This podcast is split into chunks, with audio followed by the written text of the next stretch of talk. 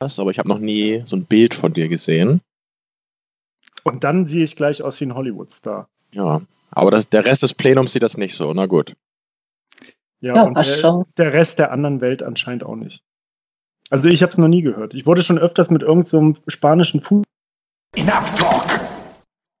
Nee, ich jetzt nicht. I- Iker, Iker Casillas. Das wurde mir bestimmt schon vier, fünf Mal gesagt von verschiedenen Leuten. Wenn ich das schreiben könnte, würde ich das jetzt googeln. so wie man es spricht. Ja. I-K-E-R. Iker. Die. Frage ist jetzt natürlich, wie welcher Christian Bale siehst du aus? Wie der Machinist Christ Christian Bale? Wie der, wie der Weiß Christian Bale? Wie Ja, oder wie halt der Batman Christian Bale. Oh, ähm, Begins oder Dark Knight? Herr Casillas. Ja, Iker Casillas. null Ähnlichkeit, tut mir leid. Ja, äh, andererseits hat der Rest der Welt bisher null Ähnlichkeit bei Christian Bale gesehen. Ne? Also, ähm, Enough talk! bauen. Danke für den Hinweis.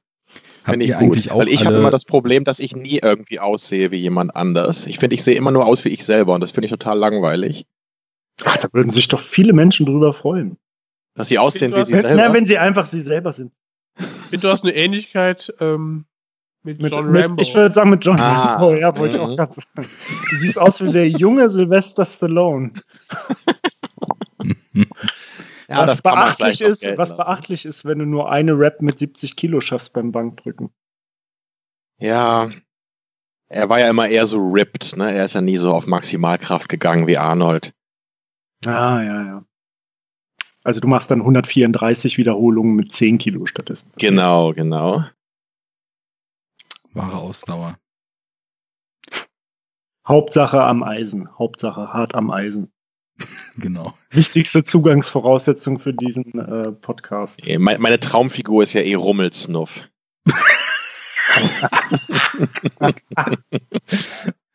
Oh Gott. Wissen, wir alle, wer Rummelsnuff ist? Oder gibt es eine Diskussionsteilnehmerin vielleicht, die nicht weiß, wer Rummelsnuff ist? Schuldig. ja, ja. Ah, verdammt. Ich habe mir jetzt ehrlich gesagt gerade so Knuddelluft vorgestellt von Pokémon. Fast Gar nicht so genau weit weg. so, Ja. aber große Bildungslücke. Ups, was ist es denn? Ist die Frage, ob Comedy, Realsatire oder Groteske, ne? Auf jeden Fall ein Vielleicht auch Musiker. Ein bisschen was Ähm, von allem. ein Musiker, der mit seiner vielleicht recht Top mal imposanten und ungewöhnlichen körperlichen Erscheinung gern mal hausieren geht und eine moderne Form von Arbeiterkampfliedern interpretiert. Ist das ungefähr Ja, ich. Ah ja, ich habe gerade Bilder gefunden. In so einem musikalischen Rammstein-Gewand. Gemischt mit Techno. Ja, vor allem, na, es ist nicht Ja, Techno, ne? es ist das, was man eine Zeit lang mal EBM nannte. Electronic Body Hm. Music. Mhm. Okay. Also zappelnde Da, da ist Arne immer ganz empfindlich, ne? wenn man irgendwie sagt, ja, hier, das ist irgendwas mit Elektro. Dann Arne immer, nein, nein, nein, nein, nein, nein. Das ist genau die 1995er Variante vom äh, südbritischen Haus. Da müssen wir einmal ganz genau sein. Ich erinnere daran, dass du hier bei mir auf der Couch saßt und davon ausgegangen bist, dass das, was ich dir zeige, was für Musik ich auflege, jetzt gleich wie Scooter Heili Geili klingen wird. Das war doch auch gar nicht so weit davon weg. äh, ich glaube schon. Und das äh, hast du sogar bestätigt. Ah, kannst du es beweisen? es, ist, es ist nur geschehen, wenn es in Telegram-Gruppen steht.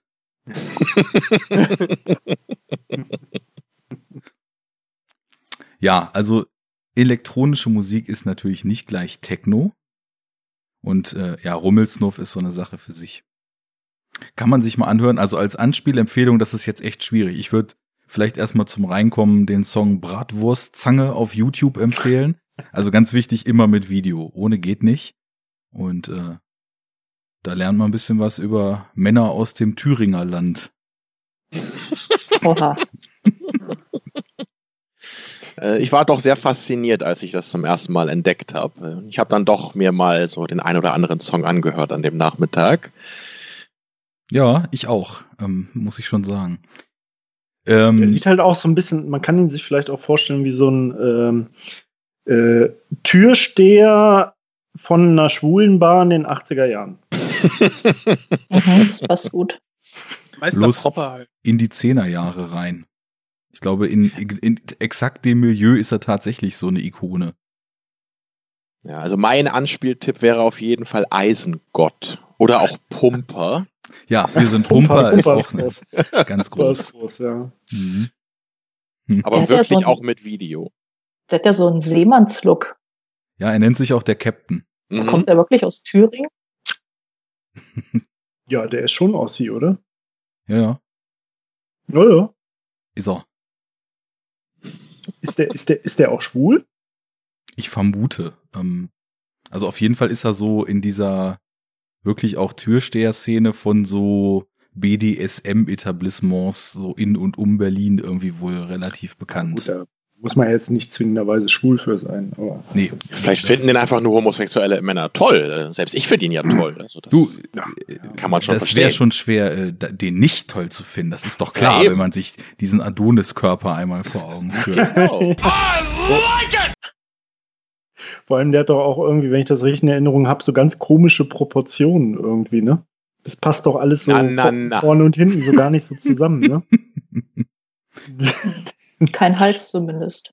ja, ja, ja, so, das ist so auf, so manche Körperregionen sind so ein bisschen überakzentuiert. Du hast eine sehr elaborierte So eine Form, das zu beschreiben. Sehr schön. Ja, ähm, kurz, glaube ich, mal zum Ablauf. Ähm, ihr könntet auf Aufnahme drücken. Dann Ja, legen wir los. So, wa- wa- wa- wa- wa- wa- was soll ich jetzt drücken, wo und wie und warum? In Audacity diesen roten Punkt, der aussieht wie das Auge von HAL 9000. So, und da muss ich vorher noch irgendwie wissen hier, dass mein Mikrofon da auch als Eingang ist. Das sieht richtig aus. Sonst noch irgendwas, was ich wissen muss? Nö. Nur, dass du danach das Programm nicht einfach zumachst, sondern speicherst, was du da aufgenommen hast. Da kann ich mich ja dann nochmal an euch wenden. Wenn wir dir dann noch zuhören. Das kommt ganz auf an, was du erzählst in den nächsten viereinhalb Stunden. Mhm. Oh Gott. Vielleicht brauchen wir deine Spur gar nicht. Ich hoffe, ganz so lange dauert es nicht. So gegen 10 wollte ich eigentlich schlafen gehen. Tell me why, Babylon. Na gut. Ja, und, und Arne, wirst du dann so eine Redeliste machen? So, wir melden uns dann, du schreibst das dann auf und dann nimmst du uns nacheinander dran? Oder wie soll das so ablaufen? Also das läuft wie folgt. Da wir ja heute in etwas höherem Headcount als sonst äh, unterwegs sind, ist das so, ich mache jetzt, also hier, ich richte nochmal schnell ein E-Mail-Konto ein. Das heißt dann enoughtalk69 at gmail.com und da Leck müsstet ihr dann, wenn ihr dann was sagen wollt, eine E-Mail hinschreiben und anhand dessen, was ihr als kurzes Essay und kurze Synopsis in dieser E-Mail skizziert, was in eurem nächsten Redebeitrag der Inhalt sein soll, mache ich dann eine kurze Auswertung und Priorisierung dessen, was diese Sendung am meisten bereichern könnte. Und wenn Soll man dann, es denn nur in den Betreff schreiben? Dann kannst du es ja sofort lesen. Da musst du also die E-Mail gar das, nicht öffnen. das fände ich dann aber, das wäre schon ein bisschen Also, Bildzeitungsniveau, wenn das also Wir so klären das jetzt flach polizeilich. passiert. Kommen Sie, Ich habe noch kein E-Mail, äh, ich bräuchte die Faxnummer. wir klären das jetzt polizeilich. Kommen Sie mit zur Polizei. René, Kann ich auch mich per Telegraph an euch wenden? Ja, Rauchzeichen. Ja. You are not doing the job. The job I ask you to do. Diesmal schlag ich in die Fresse. Haben wir, haben wir jetzt in der Soundbar eigentlich auch äh, die Beiträge von letzter Woche? Ja, ne? Stimmt, die hatten wir ja letzte Woche schon. Aber sind die jetzt quasi fest mit leider, Die leider sind jetzt drin? Mm. für die Ewigkeit. Also ich finde, die fucking Voodoo Magic äh, könnte schon einen Dauer, Dauerplatz verdienen, oder? Die Also ihr habt letzte Woche schon mal einen Podcast aufgenommen? Jetzt ehrlich? War es letzte Woche, vorletzte Woche? Zwei, drei Wochen. Naja, nicht drei Wochen, zwei Wochen würde ich sagen, oder? So lange ich, ich dachte bei Enough Talk, da redet man wirklich nicht mehr von Monaten oder Wochen gar. Ne? Das wird doch eigentlich so, ich dachte, die kleinste Stufe wäre da Jahre zwischen Podcasts. Was wollen Sie jetzt von mir? Was wollen Sie jetzt? So ein kurzer Also was- kann ich nicht verstehen. was, was die Teilnahme einzelner Mitglieder angeht, könnte das manchmal stimmen, ja. Das stimmt wohl. Sagte das Gründungsmitglied, was mittlerweile das zehnte Mal in der Sendung auftritt an diesem Tage. Hallo. Zehnmal, wirklich? Nein, wir haben, ja, wir haben ja schon acht Sendungen gemacht, bevor du weggezogen bist. Also Das 20 ist- Mal bestimmt. Und danach bestimmt auch nochmal zehn oder so. Ja. Ja, ich denke auch. Das Entscheidende an diesem Satz ist Gründungsmitglied. Mhm. Oha. Ich erstarre in Ehrfurcht. Danke, danke. Gut. Habt ihr alle auf Aufnahme gedrückt? Mhm. Sollen wir jetzt? Nö. Ja, mach Jetzt doch oder mal. was? Okay, ich mache jetzt. Äh, auf die gedachte drei oder? Jetzt? Ich habe jetzt schon. Komm, macht einfach. Dann läuft jetzt. Soll ich Anna hat neu? gesagt, macht. Ja, Ja, dann läuft jetzt. Läuft. okay. Sind wir jetzt in der Sendung? Ey, das, das, ist der- das, ist mein, das ist mein Nachfolger, mein spiritueller Nachfolger. Merkt ihr es? Er fragt sogar die gleichen Sachen. Ja, das ist das Einzige, was ich weiß, was du sonst immer machst bei Enough Talk, dass du diese Frage stellst. Das Ja, und? und? die vielen sexistischen Kommentare. Ah, stimmt, das muss ich sonst auch immer machen, ja. Und das war sehr anstrengend, ja. Trotzdem haben wir heute eine Gästin bei uns, die nicht nur mit uns über einen Film sprechen will, sondern sogar uns hört. Warum auch immer, das muss sie selber Ja. erzählen. Lydia, hallo und willkommen bei Enough Talk. Hallo, danke für die Einladung. Sehr, sehr gerne. Sehr Ja, gerne. ähm, wir sind hier heute zu fünft am Mikrofon. Ich glaube, so voll war es noch nie. Es könnte ein Link zu dem Film sein, den wir besprechen wollen. ähm, und ja, die Frage, sind wir schon drin, wurde heute nicht von René gestellt. Das ist ein wahrer. Enough talk. Ähm, wie geht's euch? Alles fit auf der anderen Seite der Leitung? Den Umständen entsprechend. Alle Ja. Flutschi auf dem Sutschi. okay, ja ich kann sagen, ich find's schön, dass wir endlich jetzt diese Sendung machen, denn es wird Zeit. ha? Ha? Ha? Ha? Ha? Jens, Jens? Es ist ernst.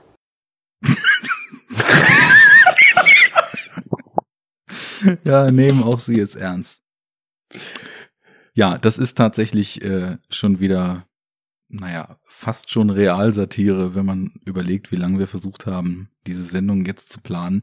Eigentlich seit wir das erste Mal über den Film getickert haben. Ähm, was zu dem Zeitpunkt war, als wir schon anderthalb Jahre eine andere Sendung planten, die wir auch noch nicht gemacht haben. Ja, ich habe den Film ja noch im Kino geguckt. Das kann man sich gar nicht mehr vorstellen inzwischen. Ja, Kino, was ist das? Kannst du das Ja. erklären? Ja. Was meinst du damit? Ja, ich habe nicht zu Hause gesessen vor einer Leinwand, sondern irgendwo anders. Ach, war das, das war doch dieser Raum, der mit diesem Film wieder öffnen sollte, ne? Ja, genau. Ja. Und dann ist das auch Ja. so für zwei Wochen passiert und dann Mhm. äh, wieder nicht. Könnte man sagen, dieser Film ist schuld an der zweiten Welle. Jens, du knirschst. Echt? Oder hör nur ich Jens knirschen. Ich wollte nichts sagen. Ich habe eben auch Jens Knirschen hören. Tja, siehst du, da geht's schon los.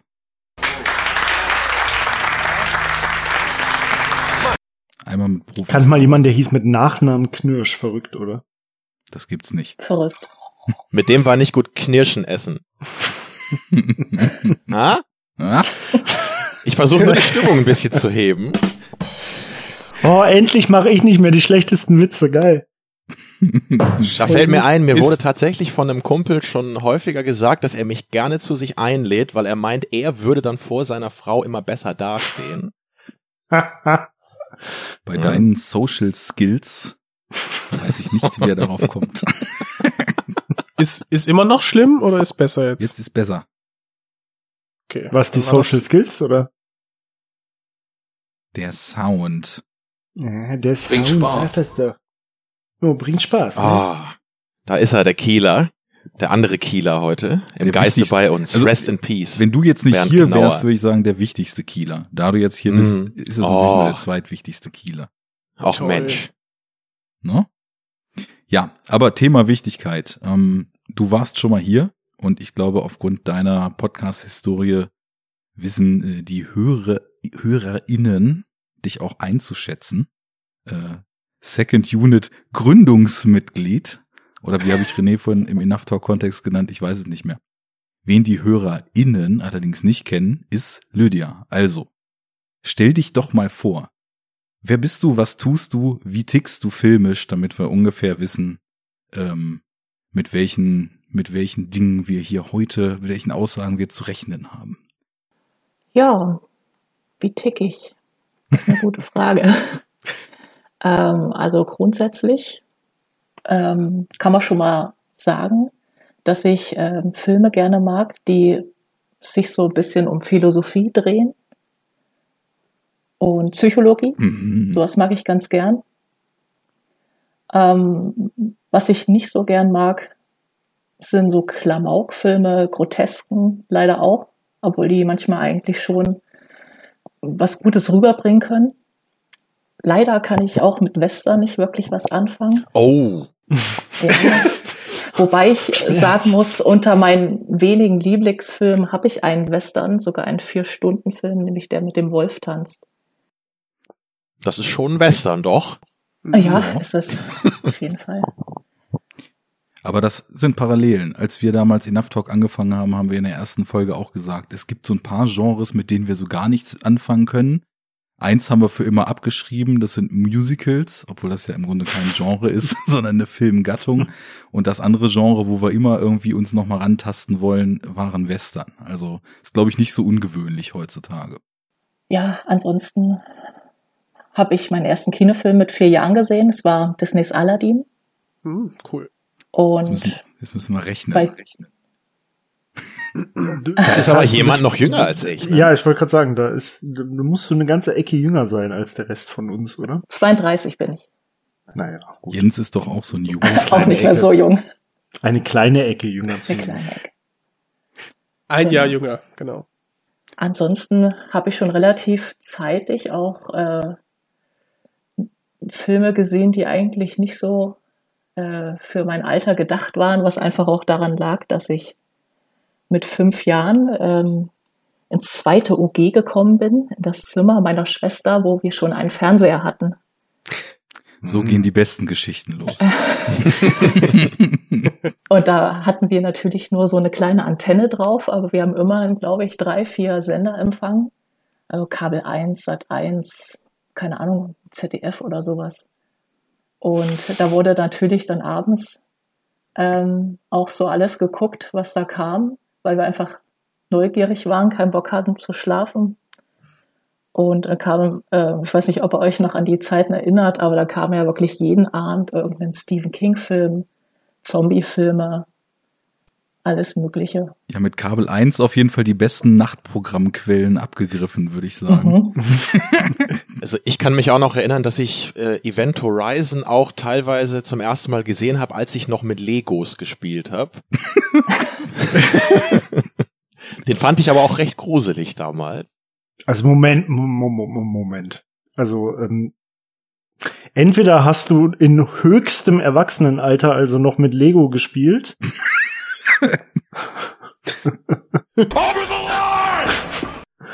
Oder du bist zwölf? Jetzt meinst du? Ja, das passt doch irgendwie nicht, oder? Event Horizon, von wann ist der Film? Ich glaube Ja, aber 97, oder? Bis der im Fernsehen lief, ne? Da hast du noch mit Lego gespielt. Also ich habe das so in Erinnerung, dass ich da wahrscheinlich so 11, 12 rum war, Lego Technik. als der im natürlich. Fernsehen lief. Lego Technik. Okay, Lego Technik, ja. Man kann auch noch mit zwölf mit Lego spielen. Also ich habe damals auf jeden Fall gerne noch Lego gebaut. René hat mit äh, elf oder zwölf Jahren natürlich nur Weed rauchend in irgendwelchen ver ver verranzten Spelunken gesessen und die Hut reguliert. Aber wenn Tamino mit Lego gespielt hat, ist das okay. Ja, das ist jetzt wieder nur die Diskrepanz, weil äh, ich war älter 1997 als zwölf. Deswegen wahrscheinlich nur. Stimmt. Also, Du warst dann 16, ne? ja. Ja, da ist Lego nicht mehr so angesagt mit 16, das stimmt. Tja, aber auch in älteren Jahrgängen kann man mit Lego spielen. The world needs dreamers. True. Gut, Ja. jetzt haben wir Lydia unterbrochen. Oder sexy Sportclips gucken. Davon Wo dir wahrscheinlich. Kabel 1, nee, das war dann DSF, ne? Äh, Auch- DSF. auch ja. damals, Das war äh, DSF. Ganz, ganz äh, Tolles gut in die Nachtprogramm Nachtprogrammkarten gespielt. Den Sender hatten wir leider nicht. Ja, mächtig was verpasst. Ja, das habe ich auch gerade. Wahre Filmkunst. Ja, dann war man natürlich zeitig abgebrüht und dann hat man echt alles geguckt. Also ich gucke auch heutzutage noch alles. Auch wenn ich jetzt sage, ich mag Western nicht so, ich gucke trotzdem ähm, auch Western, also vor allem Neo-Western, ähm, schaue ich auch immer mal ganz gerne rein. Ähm, die sind ein bisschen anders erzählt, ähm, so wie Todeszug nach Yuma, die neuere Verfilmung. Mhm. Dann merkt man schon, das hat ein bisschen mehr Tempo, Dynamik drin. Da macht das schon auch ein bisschen mehr Spaß. Ist das der, wo, wo der, äh, wie heißt er, Foster, Ben Foster, diese super Mal, creepige äh, Performance abliefert? Mhm. Sehr unterschwellig, ja. Ja, gut. Man muss auch einfach mal dick auftragen. Guck dir Nicolas Cage in den 80ern an. Ist das schlecht? Ist das schlecht? Oder Nein, nein, irgendwann nein. anders. Du hast ja recht. Nicolas Cage darf immer mit seinen Leguanen singen für uns. ja. Oder, äh, Und Alpakas melken. Ja.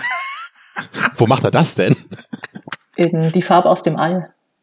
Ja. Ah, den kenne ich noch nicht. Aber da bin ich schon gespannt drauf. Ja, musst dir unbedingt mal anschauen. Der ist echt, der ist echt gut. Das mache ich auf jeden Fall. Der ist auch schon auf der Watchlist, ja. Und jetzt bin ich noch mehr gehypt. Überhaupt, dass Alpakas in dem Film vorkamen, hat mir schon große. Freude gemacht, weil diese Tiere einfach irgendwie gute Laune ausstrahlen. Naja, ein bisschen später in dem Film strahlen die dann nicht mehr so viel gute Laune aus. Aber Aber, es ist trotzdem Farbe. nett anzusehen.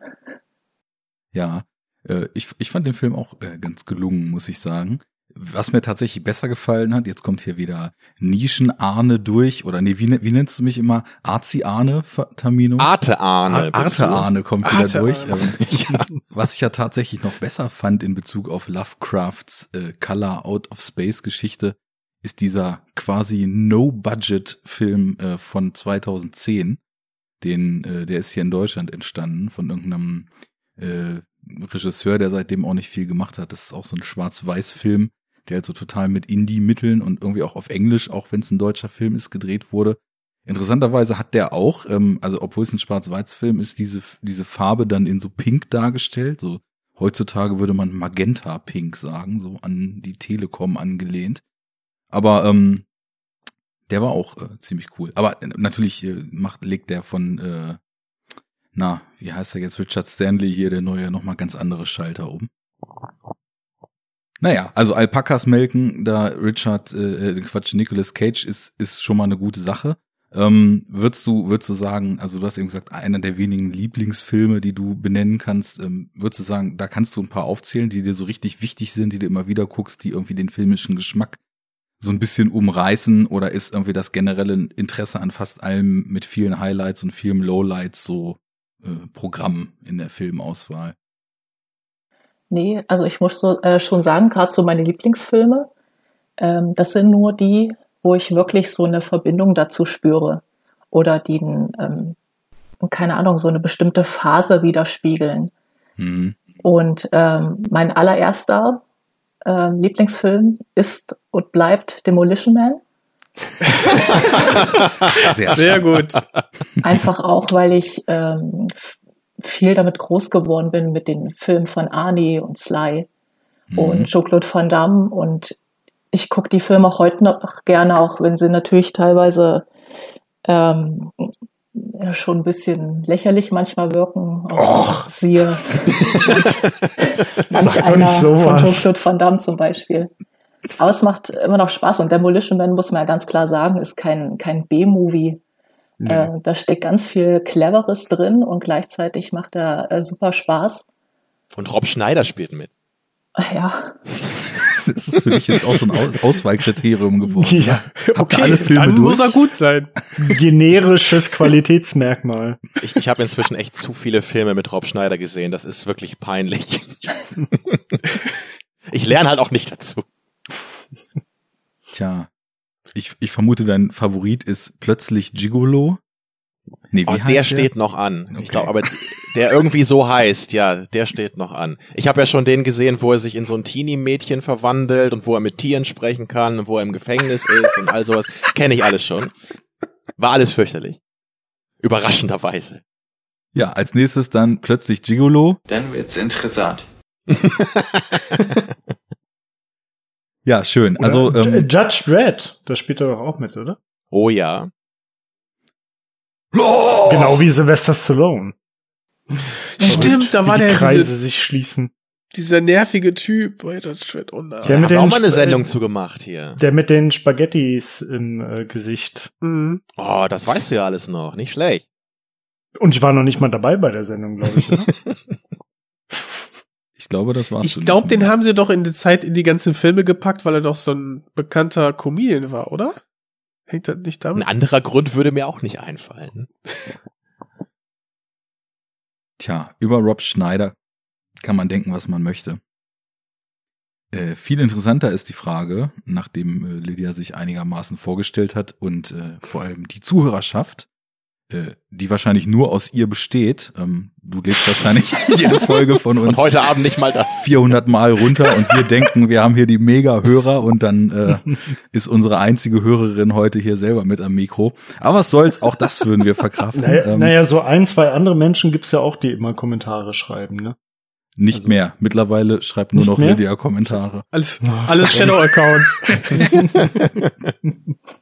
Wobei, wir hatten letztens von, von einem Hörer auch nochmal Kommentare, ähm, der uns nochmal ans Herz gelegt hat, dass wir doch, anstatt uns immer nur über generischen Marvel-Murks aufzureden, doch wirklich mal die Transformers-Filme vornehmen sollten, ob besoffen oder nicht. Äh, das hat er uns frei äh, gestellt, weil er... Alle, alle 20? Er hatte tatsächlich so einen Point, den ich erstmal so als Ansatz ganz interessant fand, der sich so mit diesem äh, Zitat, was ich in einem anderen Podcast mal gehört habe, zu Michael Bay gedeckt hat. Da sagten sie, das war bei Wasting Away, damals der, der Podcast von Batz und Sebastian Meutzheim, Trashfilm-Podcast, den es leider nicht mehr gibt. Die sagten ja, als Transformers 5 rauskam, es ist halt unfassbare Scheiße, aber man muss Michael Bay eins lassen, niemand sonst macht genau diese Art von Scheiße. Und ähm, damit, Gut, das stimmt das ja auch ist- irgendwie. Also das Bayhem stimmt irgendwie, kann ja. halt keiner außer ihm, ne? Und ähm, dann hatte, ähm, ja, also in den Kommentaren gab es dann so ein kleines, äh, kleines Thema, was ich leider mit als Arte ahne mit meiner snobistischen, ich lass mich auf sowas doch nicht ein Art sofort äh, vielleicht etwas rude niedergebügelt habe, dass tatsächlich was so die, die, die Freude am Irrsinn betrifft, ähm, Bay ziemlich einzigartig ist und der irgendwie ein ziemlich, also äh, unter diesem ganzen äh, furzende Transformers äh, sliden wie Inline-Skater über die Leitplanken auf der Autobahn mitten in einer eigentlich total ge ernst gemeinten Action-Szene. Äh, also unter diesem ganzen Kleinkind-Quatsch tatsächlich. Oder also, unter Transformers aus einer fremden Galaxis in einer fremden Welt, die nichts mit unserer Kultur zu tun hat und die trotzdem reden und aussehen wie japanische Samurais. Oder Texas Dialects haben und Zigarre rauchen. What a plot hole. Was ich sagen wollte, dass darunter tatsächlich ein, ein gewisses Gespür und eine einzigartige Art mit Bewegung, Kinetik und halt vollkommenem Overload umzugehen. Und äh, ja, also wir haben da ja sowieso noch was vor. Das Ding ist unser Ziel, wenn wir 20 Dollar Unterstützung pro Episode bekommen, dieses, diesen besoffenen Transformers-Run zu machen. Wir werden es halt nie erreichen, weil uns immer Leute eine Zeit lang unterstützen und dann wieder abspringen und dann kommen halt neue dazu, aber wir erreichen nie diese 20 Dollar. Das heißt, ähm, Zuhörer, Ja, es, also Zuhörerinnen, das ist die Devise. Das könnte aber auch daran scheitern, dass äh, einige äh, Mitglieder dieses Podcasts, ich sage nicht wer, bei den Transformer-Filmen immer einschlafen. Wem passiert denn sowas? Ich glaube, ich wäre auch nur bei Pain and Gain mit dabei. Der einzige Michael Bay-Film, der relevant äh, ist. gibt's jetzt auf äh, Amazon oder Netflix? Eins von beiden habe ich jetzt gerade die Tage gesehen, dass der in der ähm, im Kanon äh, aufgenommen wurde. Kann man jetzt gucken. Wundervoll. Das ist jetzt Der, der muss in die Welt getragen werden. Die Legitimation. Auch auch hinsichtlich äh, 70 Kilo Hantelbank und so. Ne? Also Ja. wenn du da ein bisschen noch improven willst, äh, ist das deine dein Motivationsfilm. Ja, dann hätte ich aber heute nicht teilgenommen, weil ich gesagt habe, Jungs, ich kann nicht, ich mache gerade noch meinen Ein Supersatz. Superset. Stark, stark. Gott, wie blöd kann man sein? Müssten wir uns dann aber fragen, denn du würdest ja wahrscheinlich auch IQ-seitig in etwa The Rock und Marky Mark entsprechen. Ja, da muss ich nichts mehr für tun. Da bin ich schon. okay, Apropos The Rock, das wäre doch mal Michael Bay-Film, den man, den man tatsächlich besprechen könnte. Ah, man munkelt Clever. ja, dass diese Ähm. älteren Michael Bay-Filme tatsächlich noch guckbar sind. Ich habe die alle so Mhm. lange nicht gesehen, dass ich mir da schlicht und ergreifend kein Urteil drüber machen kann. Habe ich bei Second Unit mal besprochen. Ist Mhm. tatsächlich ein brauchbarer Film, ja. Ich finde den super. Ja, auch äh, der der erste Bad Boys Film ist ja, also ich weiß, dass ich den damals, als der rauskam, auch zumindest äh, natürlich äh, um einige Jahre jünger, aber nichtsdestotrotz äh, eigentlich auch ziemlich okay fand. Und ziemlich Während gut. du mit Lego gespielt hast. Nein, Tam Tamino hat da noch mit Lego gespielt. Genau. René das hat nachher bei der- rauchend äh, den, Ah, Arne, den ähm, ich, Block ich schon, ich schon mit mit kan mit Sportzigaretten. Nee, Arne, könnte ich das schon mal anmelden? Du, du machst doch immer so einen schönen Satz, wenn du nachher so die Mitglieder des Podcasts auf die Webseite stellst. Ne? Könntest Ja. du da bei mir bitte auch schreiben, so guckt Event Horizon und spielt dabei mit Lego? Mhm. Ob ich das mit Event Horizon dazu schreibe, weiß ich nicht. Vielleicht schreibe ich auch nur, dass du mit Lego spielst. So, Freunde, jetzt ist langsam mal gut hier. Äh, Wir reden schon wieder eine halbe Stunde. Nicht, dass das was Schlimmes wäre. Wir haben Spaß, ne? Aber ich rolle mit meinem Intro und ähm, dann geht's gleich mal los. Die Frage ist jetzt, ähm, der Film, den wir heute besprechen, ist ja auch so in angelehnt vielleicht an die, die klassische James Bond Mechanik, auch so ein bisschen so eine Reise zwischen äh, zwischen Drehorten auf der ganzen Welt. Wollen wir das Reise-Intro droppen? Es gibt Mach. verschiedene. Ja, okay. Wir, wir, wir Es gibt ein droppen, Intro? Aber wir droppen das. Warte. Be bevor wir das Intro drucken, mir ist gerade was passiert. Ich habe einmal oben äh, auf Play gedrückt, dann hat er nicht weiter aufgenommen. Ist das Oh schlimm? mein Gott, dann ist ja zum Glück äh, eine Aufnahme äh, vorhanden, wo du auf meiner Spur drauf bist. dann kannst du wieder angleichen. Drück Ne? wieder Aufnahme und dann geht das. Ja, ich habe danach wieder auf Aufnahme gedrückt, aber das sind wahrscheinlich so 30 Sekunden. Äh, Hast du denn was gesagt in der In Zeit? denen du nichts gesagt hast. So, also, nee, das, das nicht, aber dann ist ja die, die Spur fängt dann richtig an und danach ist sie ja versetzt. Das ist, Du, du nimmst Dumm. nachher einfach nochmal 30 Sekunden Stille von dir auf und schneidest das da rein. genau. Und dann wird das bestimmt ziemlich genau passen. Weil wenn einer genau 30 Sekunden schätzen kann, dann ist es Jens. Denn Jens ist da, wir sind auch da. Ich roll jetzt das Intro Silentium.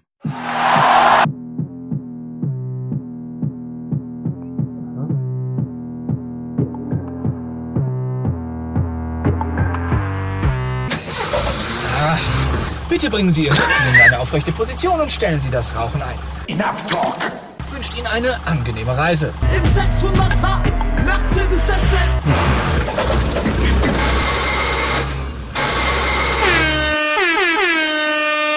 Jetzt mach doch mal die Scheiße leiser! Wir hätten rechts abbiegen müssen. Wie ich gesagt habe. Ja, komm jetzt flenn nicht rum. Enough talk. Fahren jetzt links, links und nochmal links, dann kommen wir automatisch wieder drauf. Dreh doch einfach. Vertrauen. Enough talk. Einmal. So. Festhalten.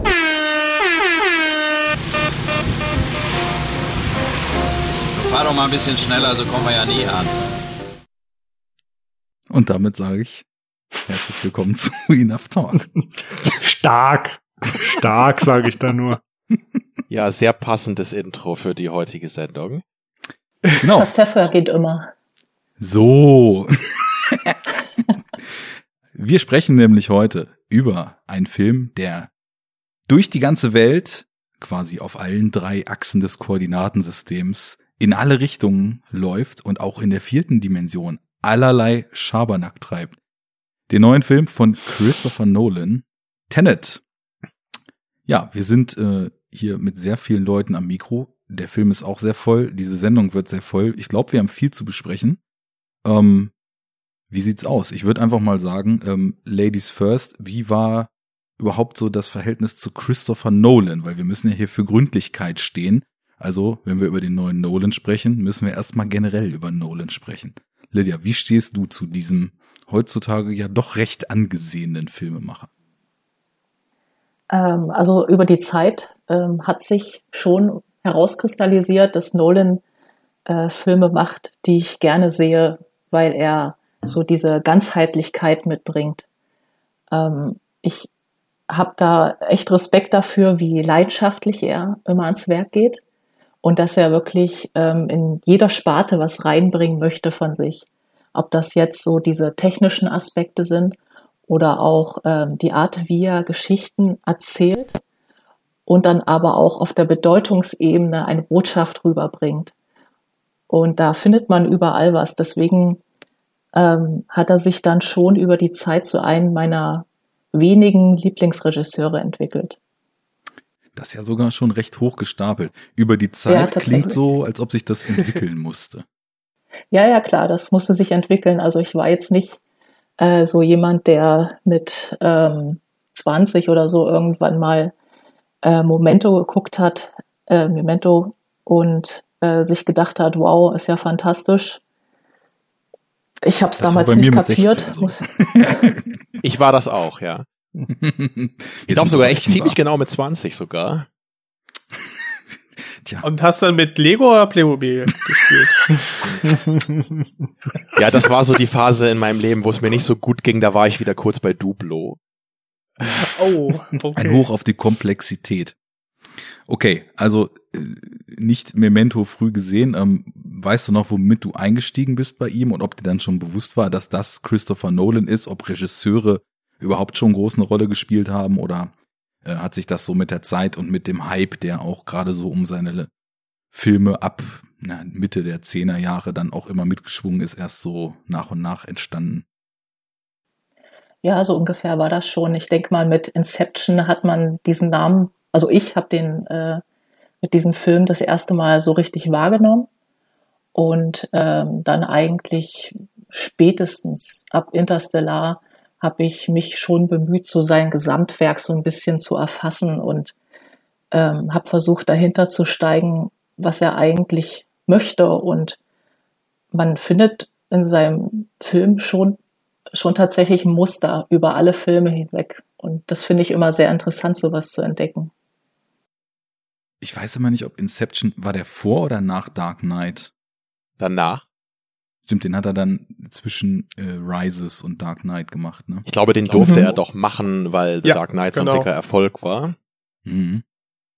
Ja, ähm, interessant auch so mit den mit den Mustern und da werden wir vielleicht, äh, was heißt vielleicht, da werden wir ganz sicher nachher noch auf einiges zu sprechen kommen, was sich vielleicht immer wieder findet, die Motive oder so die Gedanken, die er so auf Weltuniversum, Leben und so weiter draufschmeißt.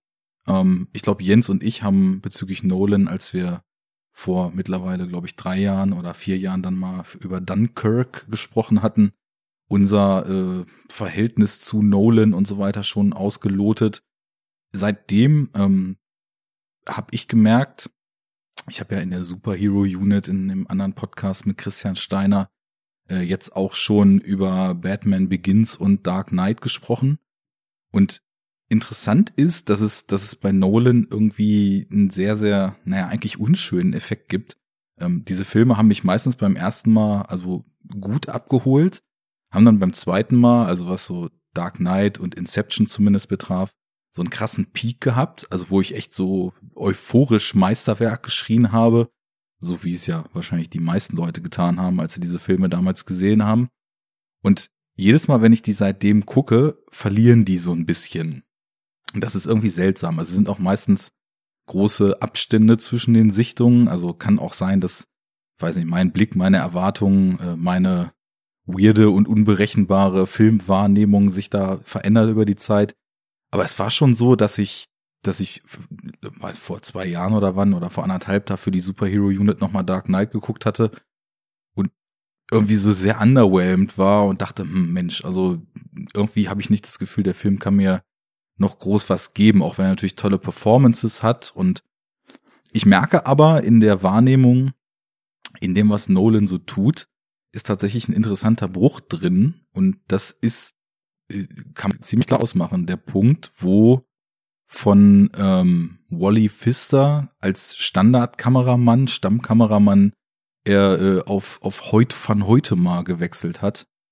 Ähm, und ab da ist irgendwie ist noch so eine andere Komponente in den Filmen äh, ja zu zu spüren vor allem. Das ist irgendwie etwas, was vorher nicht so drin war. Ich habe das Gefühl, seine letzten drei Filme, die sind nicht mehr so nüchtern und die schaffen es dann bei mir auch irgendwie mehr auszulösen, als dass ich Lust habe, da die ganze Zeit drüber nachzudenken. Ähm, Reen hast, ich glaube, du hast dich hier noch nie so über Nolan äh, geäußert. Wahrscheinlich äh, nicht. Es gab noch keine Gelegenheit. Richtig. Ähm, das ist interessant, dass du das sagst, weil bei mir ist der, äh, verläuft die zeitliche Abfolge mit Nolan-Filmen eigentlich mehr oder weniger genau andersrum. Das ist mir auch gestern wieder aufgefallen. Ähm, mich catchen die oft am Anfang nicht. Und ich habe aber sehr oft schon das Gefühl gehabt, dass die dann so mit ein bisschen Abstand und mit jeder extra Sichtung halt irgendwie gewinnen. Was aber auch daran liegt, dass die, also der hat ja nun halt auch so eine Neigung dazu, Filme auch so plotmäßig ziemlich komplex zu machen. Ne? Ja. Und ähm, also das hat man jetzt gerade auch an, an, an dem Film jetzt gesehen, aber es, also Inception ist ja auch so ein Ding. Äh, also ich hatte immer den Eindruck, wenn ich die Filme zum ersten Mal gesehen habe, ich habe halt einfach so wenig davon verstanden auf, auf, auf die erste Sichtung, dass es halt auch quasi, dass so die der ähm, der Filmgenuss so ein bisschen darunter gelitten hat, ne?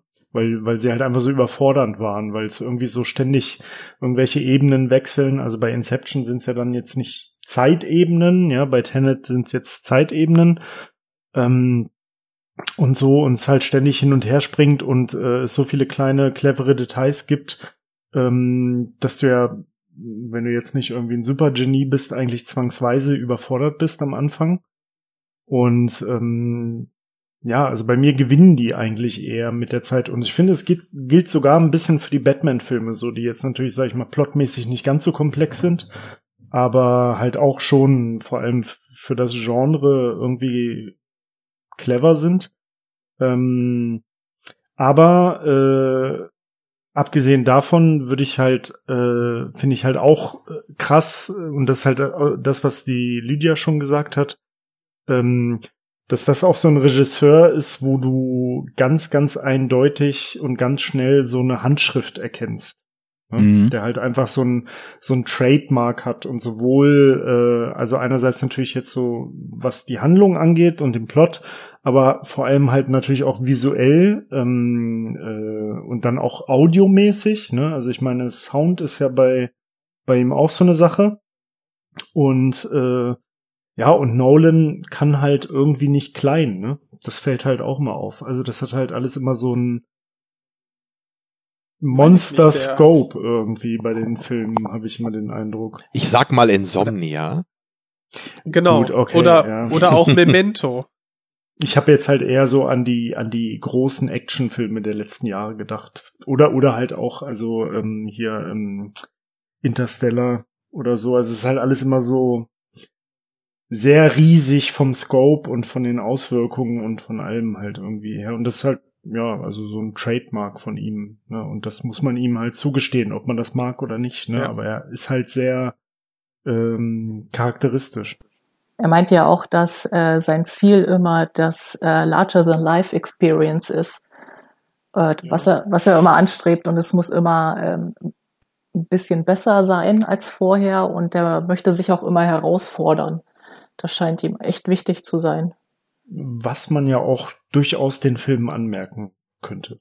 Und dieses äh und auf eine schöne Art und Weise muss ich sagen, ähm, dass dieses Larger than Life ist tatsächlich ein interessanter Aspekt bei ihm. Ich merke das halt total viel. Also ich habe mich ja fast vollständig so von modernem Hollywood-Kino abgekehrt, ähm, weil ganz viele von den Filmen wollen halt auch unglaublich groß sein, so die ganzen Superhelden-Dinger und weiß ich nicht, das, was man sonst, also was ich noch in den, bis vor ein paar Jahren so an modernen Action-Blockbustern gesehen habe. Aber es fühlt sich, finde ich, nie so an. Also ich habe nie das Gefühl, da steht irgendwas auf dem Spiel, da geht es wirklich um was, da ähm, ist, ist diese Gravitas und, und dieses Larger-than-Life-Gefühl da. Und ich war schon so weit, dass ich echt gedacht habe, okay, ich bin tatsächlich wahrscheinlich irgendwie so der, der absolute Arte-Ahne und gucke jetzt anscheinend, obwohl ich früher auch irgendwie Hollywood-Blockbuster und, und B-Movies und Actioner und so als, als Jugendlicher äh, mochte, wahrscheinlich jetzt anscheinend doch, muss ich mir eingestehen, dass ich äh, existenzialistische Dramen über die, die schweren äh, Leiden des äh, kirgisischen Ziegenhirten in seiner Einsamkeit auf der Weide lieber mag. Natürlich in Schwarz-Weiß und äh, in 4 zu 3 gedreht, um, um die Enge seines Ohne Daseins Ton. in Kontrast genau. zu der Weite des Gebirges zu setzen. Aber die Ziege ist pink, äh, nee, Magenta, Entschuldigung. Ja, ähm, das Alpaka. Naja, also zumindest war es war es immer so, dass bei ihm und äh, dann kam in den letzten Jahren noch als zweiter Regisseur, der mir dann eben gezeigt hat, anscheinend mag ich doch große Filme, wenn einfach die Filmemacher versuchen, aus diesen Budgets auch wirklich was zu machen. Da kam dann eben noch Denis Villeneuve dazu, bei dem ich eben auch das Gefühl habe, äh, wenn der dieses Geld in die Hand kriegt, weiß nicht, Dune bin ich ein bisschen skeptisch nach den Trailern, aber ähm, dann, dann kann da auch was draus werden. Und anscheinend mag ich schon äh, das, was man im Kino mit 200 Millionen Dollar machen kann. Man muss halt nur diese 200 Millionen Dollar den richtigen Leuten geben. Und äh, das ist schon was sehr Positives. Und wie ich finde, das ist ein bisschen schwierig, die Aussage, weil ich halt, wie gesagt, kaum noch so zeitgenössische Blockbuster-Referenz habe, ist es aber auch eben was sehr Einmaliges, ähm, was, was einfach wenig Filmemacher schaffen, da so einen Effekt zu erzielen. Tamino, what about you? Ah, sehr schön, dass du mich fragst, dann muss ich mich nicht einfach aufdrängen. ähm, ja, ich glaube, ich bin da auch so bei Lydia. Ähm, Nolan ist auch einer meiner wenigen wirklichen Lieblingsregisseure. Und ich habe auch tatsächlich alle Filme von ihm gesehen und bis auf Dunkirk auch alle mindestens zweimal. Ähm, ja, äh, das lässt schon vermuten, dass ich Dunkirk nicht so super toll fand. Ähm, ich war tatsächlich alle Jahre lang immer so bei Memento und Insomnia. Das war für mich immer das Highlight von Nolan. Da hat sich eigentlich auch nie was dran geändert. Ähm, Until when? Genau, das, äh, da wollte ich eigentlich mit enden. Aber wenn du jetzt das schon so sagst, inzwischen ist das fragwürdig und ich würde vermutlich sagen, nach meiner zweiten Sichtung von Tenet habe ich einen neuen Lieblings-Nolan gefunden. Ähm, oha. Ja, äh, die oh. meisten Leute haben natürlich richtig angefangen, so auf Nolan abzufahren, als es mit Dark Knight oder Inception dann losging, die ich auch beide immer mochte. Aber in der Hinsicht bin ich absolut Team Ahne, muss ich sagen. Die haben für mich nämlich auch, glaube ich, auch so bei der zweiten Sichtung so ihren Höhepunkt erreicht. Da haben wir damals auch bei Second Unit dann eine Sendung zugemacht zu beiden Filmen. Da hatte ich die dann auch nochmal gesehen. Hab dann auch sehr gerne mit Christian drüber gesprochen. Und äh, Christian ist ja auch riesiger Fan der beiden Filme. Aber so für mich muss ich ganz ehrlich sagen, ich, ich mag die Filme, ich respektiere die auch sehr. Ich muss aber echt sagen, ich habe eigentlich nie so richtig Lust, die zu gucken heutzutage. Das muss ich ganz ehrlich für mich so festhalten. Auch wenn es jetzt nicht, äh, wenn ich den jetzt sehen würde, würde ich nicht sagen, oh mein Gott, wie langweilig oder so. Aber irgendwie holen die mich nicht so hundertprozentig ab. Und naja, also nach Inception, dann mit dem Dark Knight Rises, das äh, war ja irgendwie schon so ein ziemlicher Clusterfuck, äh, obwohl ich ja großer Tom Hardy-Fan bin. Naja, und dann so mit Interstellar und Dunkirk, um das jetzt nicht aus, äh, zu ausschweifend zu machen, die, die Filme fand ich jetzt nicht schlecht, aber so richtig funktioniert haben die eben auch nur stellenweise für mich. Dunkirk fand ich in technischer Hinsicht großartig. Also das war einer der besten Soundkulissen, glaube ich, die ich jemals in dem Film gehört habe. Gleichzeitig hat mich das inhaltlich wirklich so absolut überhaupt nicht abgeholt. Naja, und Interstellar war auch so sehr viel Hit und Miss, obwohl ich den Film auch irgendwo schätze.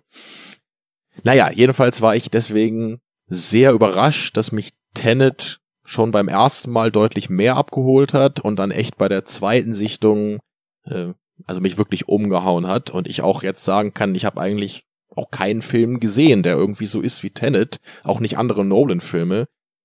Ähm, also das das ist wirklich was Besonderes und deswegen bin ich auch sehr gespannt, wenn wir den Film nachher mal so richtig auseinander. nachher. wenn, mhm. wenn wir noch zwei Stunden Warm-up gemacht haben. Genau. Ja, Arno, du hast ja schon gesagt, wir ja, haben ähm, unsere äh, ja, Einstiege mit äh, Christopher Nolan ja schon dargelegt. Ich wollte nur zwei Anmerkungen nochmal machen. Und zwar äh, haben wir ja gerade drüber gesprochen, dass der Christopher Nolan ganz gerne diesen große Bilder erschafft, ne? So bisschen welche, die die Leinwand äh, komplett ausfüllen sollen.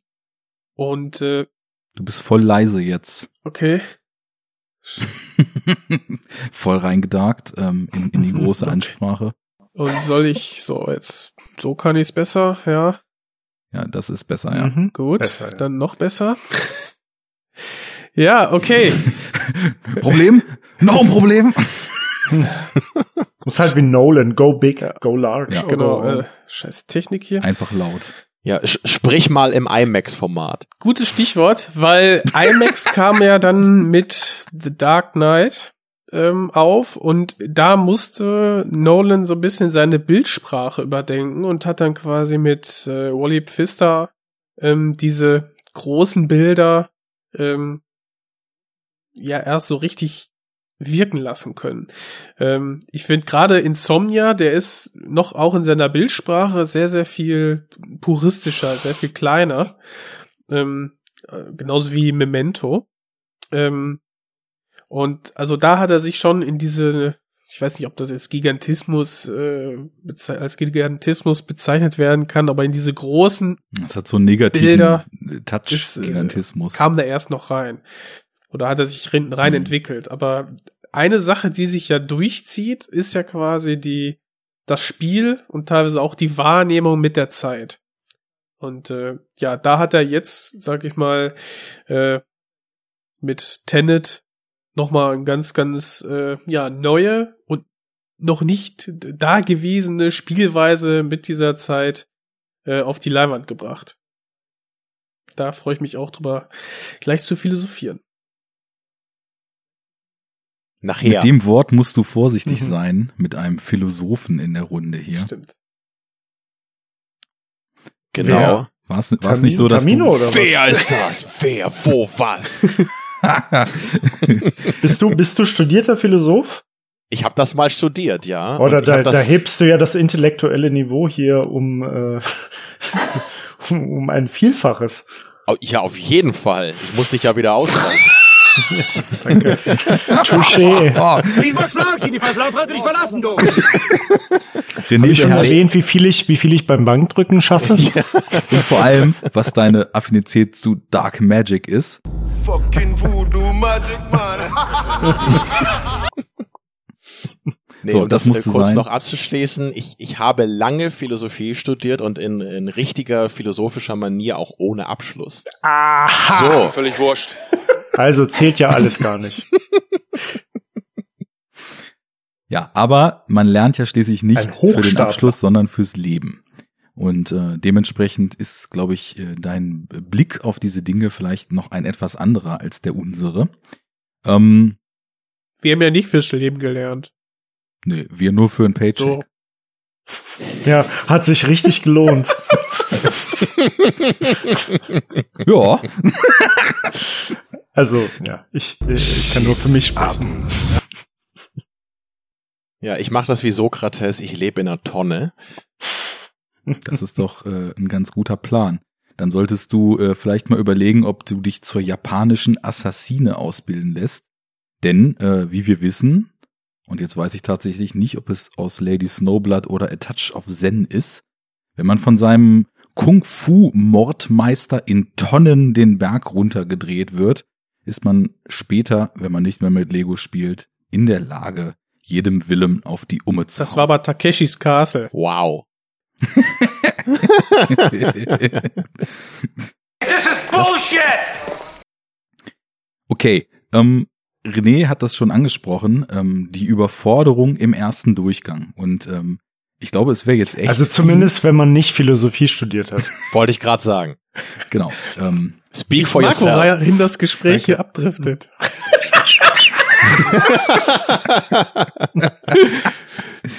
ähm, ich glaube, es wäre jetzt Jens echt möchte fies. die Welt brennen sehen. Haben, haben Junge, Junge, Junge! Ganz schön laut. oh man, wir schaffen es einigermaßen geordnet zu sprechen, aber die Soundboards reißen alles. Ähm. Und das ist doch eigentlich auch eine gute Überleitung zu dem Film. So, ich wollte nämlich gerade sagen, die angesprochene Überforderung, wäre es fies, René, der den Film, glaube ich, ja jetzt erst ja, einmal Mann. gesehen hat. Ja, ich erkläre auf gar keinen Fall diesen Plot. auf gar keinen Fall.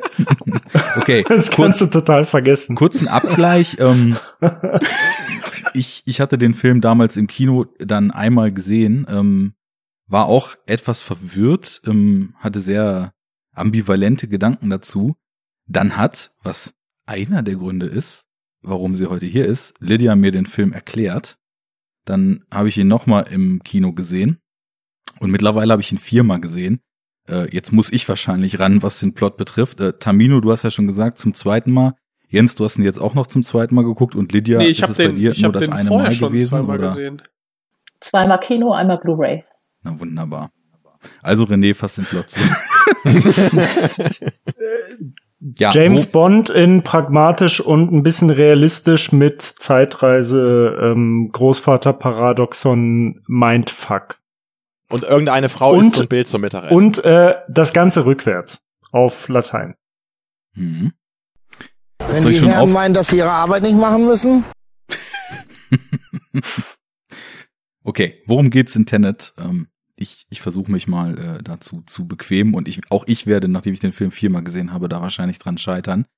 Wo ich aber jetzt, das kann ich schon mal vorweg schicken, sagen würde, so schlimm ist das gar nicht mehr, denn äh, auch wenn der Film einem beim ersten Mal suggeriert, dass es extrem wichtig ist, bis ins Letzte diesen Plot zu verstehen und alles, was alle in allen Szenen äh, die ganze Zeit so sprechen, äh, reißt er einen auch ohne diese Kenntnis ganz gut mit. So, Spoiler Alert war das jetzt. Ähm, Plot wir lernen einen Protagonisten kennen, äh, am Anfang in voller SWAT-Team-Montur, der ähm, bei einem Angriff auf eine Oper in Tallinn, äh, in Estland, ähm, scheinbar eine Zielperson dort extrahieren soll, weil es anscheinend mit irgendwelchen Ganoven zu einem Deal beziehungsweise Austausch einer größeren Menge Plutonium kommen soll. Ähm, er mischt sich da so False Flag mäßig unter die bösen Buben, denn anscheinend ist er CIA und äh, das sind aber alles irgendwelche Terroristen, die dort da diese Oper angreifen. Ähm, wird ge gecaptured von den bösen Buben und ähm, ja, dann etwas malträtiert, äh, beißt auf die Cyanidkapsel, weil er seine, sein, seine Teammitglieder nicht aufgeben möchte. Und ähm, ja, anstatt zu sterben, erwacht er ähm, auf einem Schiff und bekommt von einem ominösen Menschen gesagt, pass auf, Kollege, du hast gezeigt, du bist committed, du bist all in gegangen, so welche wie dich brauchen wir, denn auf dieser Welt passieren Dinge, die etwas größer sind als das, was du denkst. So, und ähm, dann bekommt er als äh, Kontaktmittel eine Geste und ein Wort, nämlich zwei miteinander verschränkte Hände, wo die Finger so ineinander greifen und das Wort Tenet genannt. Es öffnet die richtigen Türen, aber auch manche falsche und ähm, zieht los, äh, um erstmal Informationen zu bekommen, nachdem er eine Weile auf einer Bohrinsel trainiert hat, wie das echte Kerle tun. ähm, und bekommt erstmal von einer Wissenschaftlerin gezeigt, dass es anscheinend einen Mechanismus gibt, mit dem man die Entropie von Dingen invertieren kann, so dass diese Dinge, obwohl sie den gleichen Raum mit uns teilen, von diesem Zeitpunkt des Invertierens an rückwärts durch die Zeit äh, reisen. Das Darf ich da ganz kurz eine, eine, eine äh, Nachfrage einwerfen? Natürlich. Du, du bist doch Chemiker. So. Du kannst doch mit Sicherheit hervorragend erklären, was Entropie ist. Ja, Entropie Ein an sich Test. ist, ist äh, naja, so die naturwissenschaftliche Größe, kann man sagen, die ähm, ja dafür steht, dass im Grunde genommen alles nach maximaler Unordnung strebt. Also wenn wenn du zum Beispiel, ähm, du nimmst jetzt ein, ein Glas und packst Sand rein, das ist ja ein sehr geordnetes System. Und dann schmeißt du das in die Gegend und es ist dann ja viel weiter verstreut als vorher. Und dann ist sozusagen die Entropie des Systems angestr angestiegen. So, also die maximal mögliche Entropie wäre, dass alle Atome oder alle Elementarteilchen des gesamten Universums perfekt homogen verteilt das Universum ausfüllen würden und es überhaupt gar nicht sowas wie Molekül- oder Atomverbände gäbe. So, das wäre die maximale Entropie. Und das ist halt einer der Grundsätze, oh, jetzt, jetzt wage ich mich weit aus dem Fenster, ist lang her, der Thermodynamik, ähm, dass die Entropie immer größer wird. Also, also in dem Film ist es so ein bisschen Science Gibberish, es ist halt so irgendein, irgendeine Bezeichnung, die halt wissenschaftlich klingt, die man da eben ähm, entsprechend drauflegt. Also weiß ich, Jens, wie du das sehen würdest oder ja. äh, irgendjemand hier in der Runde, ob das wirklich mit Entropie also zu tun hat. Also Entropie, also mit der, äh, das ist ein System quasi, äh, ein geschlossenes System, dass das nur, dass da drin die Entropie nur zunehmen kann, ist richtig. Damit quasi, kannst du dir das so vorstellen, also du hast ja quasi jetzt diese Dispersion jetzt genannt, also noch einfacher ist vielleicht, du nimmst ein Glas Wasser, tropfst da irgendwie äh, Tinte rein und dann verteilt sich das ja. So, genau. Ne? Weil das System aus diesen beiden Fluiden dazu hinstrebt, äh, ja, sich zu verteilen. Quasi die Entropie wird dadurch größer. Ja. So Diffusion ist eigentlich so eine Triebkraft, die automatisch die Entropie auszugleichen oder zu erhöhen, zu erhöhen versucht. Die wird einfach ne? erhöht. Ja. Und du kannst es, das ist ja das Interessante, ohne wieder quasi die Entropie da rauszuziehen, kannst du nicht mehr Tinte und Wasser trennen voneinander. Das musst du wieder genau. nur durch Arbeit äh, kannst du das hinkriegen, indem du quasi da die Entropie wie abführst. So viel zur Theorie. Deswegen ist es, ist es doch so, dass die höhere Entropie sozusagen auch der energetisch günstigere Zustand ist. Und um einen Zustand niedrigerer Entropie herzustellen, muss man Energie reinstecken, so in der Theorie. Ne? Ja, du musst in der, du musst quasi irgendwo anders äh, Energie, also, boah, das ist jetzt, also, es klingt logisch, ja, aber es ist, glaube ich, anders begründet, aber das äh, kriege ich jetzt auch nicht mehr so richtig auf die Kette. Du brauchst quasi. Ich bin Chemiker, kein Ja, du brauchst quasi Arbeit, um da die Energie, die Entropie quasi wieder rauszuziehen. Aber Entropie ist richtig, hat, ist quasi gerichtet. Also es geht quasi immer in, in eine Richtung, und zwar in den Zustand, wie Arne sagte, ähm, des perfekten Gleichgewichts oder der, was dann quasi höhere Entropie bedeutet. So, und jetzt Lydia, Alter, seid ihr nichts, was ihr für eine Scheiße labert. Ich bin ja schließlich promovierte Physikerin und? Ist Ach, das so? Leider keine Naturwissenschaftlerin. Okay, schade. War, war, war, hätte sein können. Also. Aber aber Thermodynamik ist doch schon die, äh, die einzige physikalische Disziplin, die tatsächlich den Verlauf der Zeit anzeigt, oder? Oder wo Zeit überhaupt eine Rolle spielt. Ich glaube, alle anderen Bomb, drop. Ähm, äh, sind da, glaube ich, völlig unabhängig von Zeit. Oder? Ähm, ist das nicht so? Das ist eine gute Frage. Also ich meine, ich glaube, wie man, wie man Zeit überhaupt definiert, also so, ich glaube, die der, der, das kürzeste Quant Zeit ist ja atomarer Zerfall, ne? Also ähm, da gibt es irgendwie die Zeit, die irgendein Isotop von irgendeinem radioaktiven Atom äh, braucht, um zu zerfallen. Und das ist so die kürzeste messbare Zeiteinheit. Ähm, kleiner geht's nicht. Also keine Ahnung. Da wird's, da wird's dann sehr abstrakt. Ich weiß es nicht. Also die. Aber es klingt auf jeden Fall clever und deswegen lassen wir es einfach gelten. Ich glaube, das ist auch äh, so ein bisschen das größte Problem an der Invertierung, weil äh, wenn man, ich meine, klar, die haben jetzt äh, nicht auf wissenschaftliche Akkuratesse äh, gepocht, äh, weil es schon auch mal gar nicht geht. Aber mhm. äh, wenn man sich mal vorstellt, ähm, ein, ein Mensch wird invertiert, würde das ja bedeuten von der Thermodynamik her, dass ähm, alles, was warm ist, wärmer wird und alles, was kalt ist, kälter. Ja, das ist richtig. Ähm, ja. Das heißt, ähm, unsere, unser, unser Körperkern mit 37 Grad würde quasi von der Haut an die Wärme nach innen ziehen. Und wir haben ja noch 5 Grad äh, Steigerung, bis wir schon tot sind. Das heißt, lange könnte man eigentlich nicht Ja, aber überleben. die ganzen Zellen sind ja auch invertiert und deswegen brauchen die es vielleicht. Und der invertierte Oder, Sauerstoff genau. transportiert es bestimmt Eben. ab. Aber lass uns da vielleicht. Da ist ja das äh, Problem. Die Osmose wird ja auch invertiert. Mhm. Das bedeutet, das, das geht ja auch. Ich glaube, das passt schon so alles. Das einzig oh, Leute, Wichtige ist, Leute, ich habe ich hab Geisteswissenschaften studiert. Ach, du übrigens, übrigens, ich betone mit Abschluss. Oh, oh, oh, oh. Bam. So, so René, äh, Du, du wolltest uns ja, glaube ich, noch erklären, was denn der Titel bedeutet, oder? Nein, wollte ich nicht. Äh, doch, es ist ein Palindrom. Ach, hast du das auch mal gegoogelt? ja, ja. Das habe ich gelernt in meinem Studium. Palindrom. Von vorne wie von hinten A, N, N, A und so. Wisst ihr übrigens, wenn man die Abkürzung für der neue Enough Talk kommt NET, das ist rückwärts 10. Das heißt, wenn wir den neuen Enough Talk vorwärts und rückwärts abspielen, haben wir Tenet. Bam, Euder. So, ich mache jetzt mit dem Plot weiter. Ähm, Nein, ach so. Ja, oder mach erst den Plot zu Ende und dann erkläre ich, was Tenet bedeutet. Okay, also er hat gerade. Ist vom Lateinischen, oder?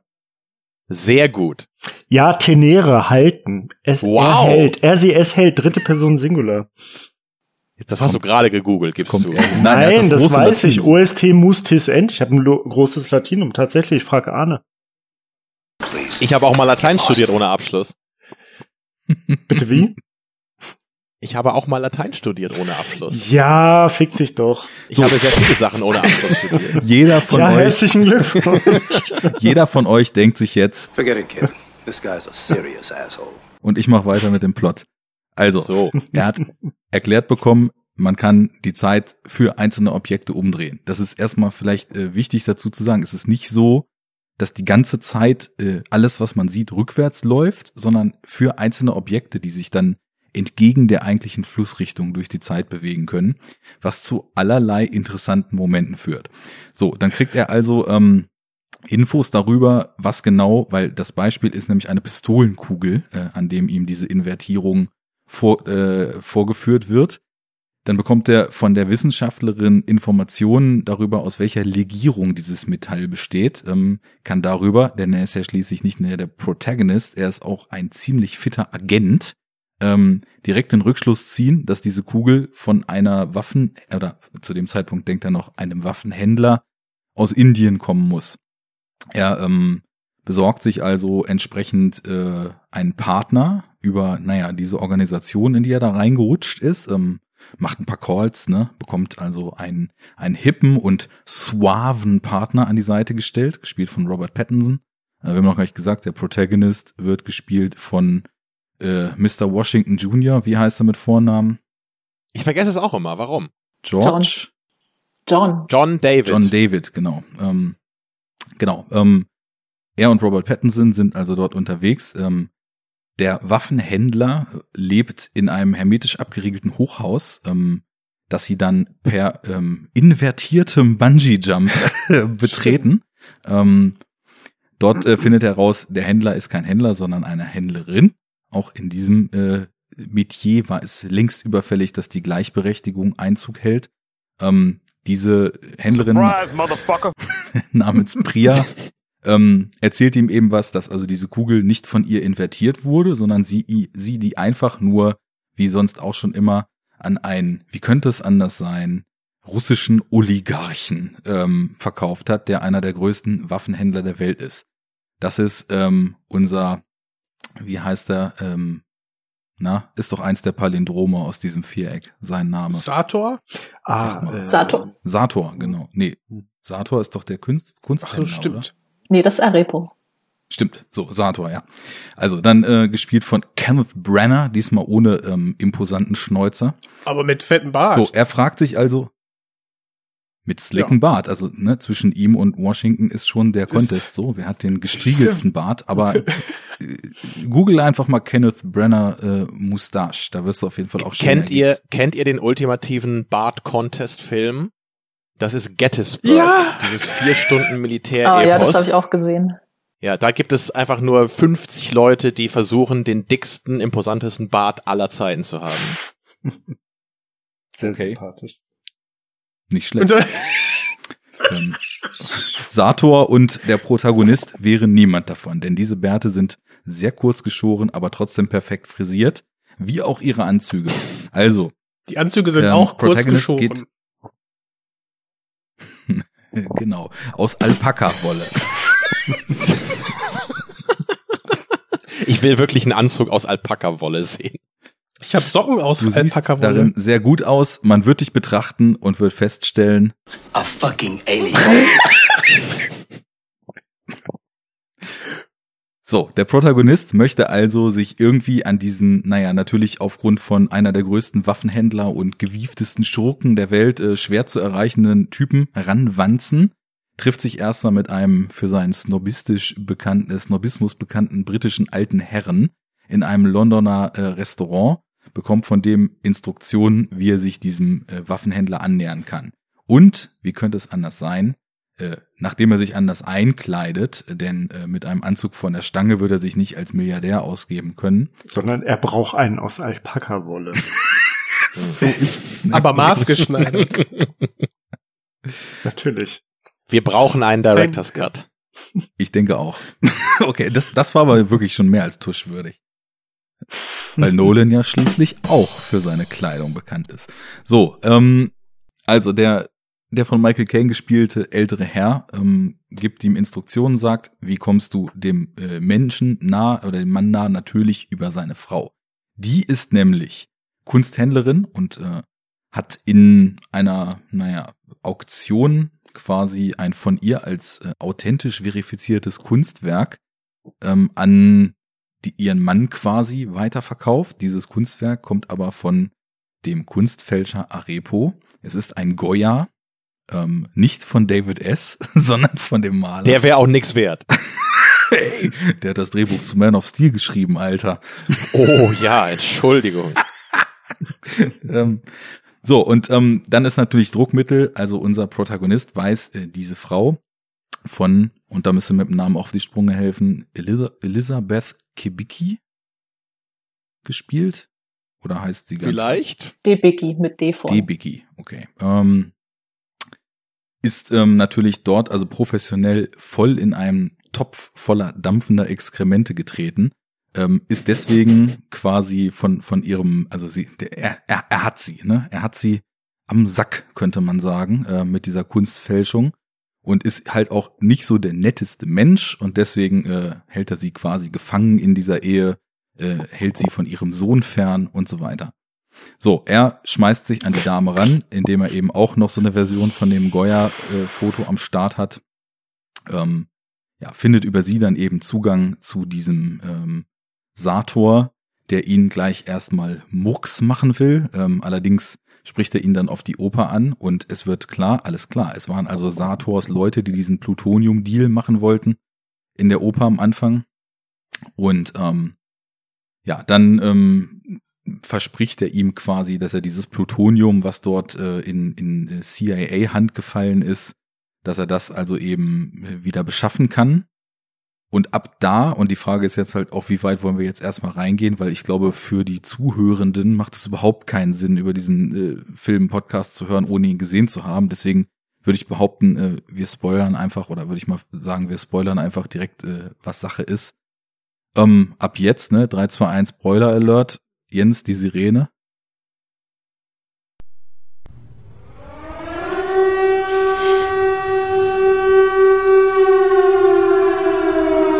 Dankeschön.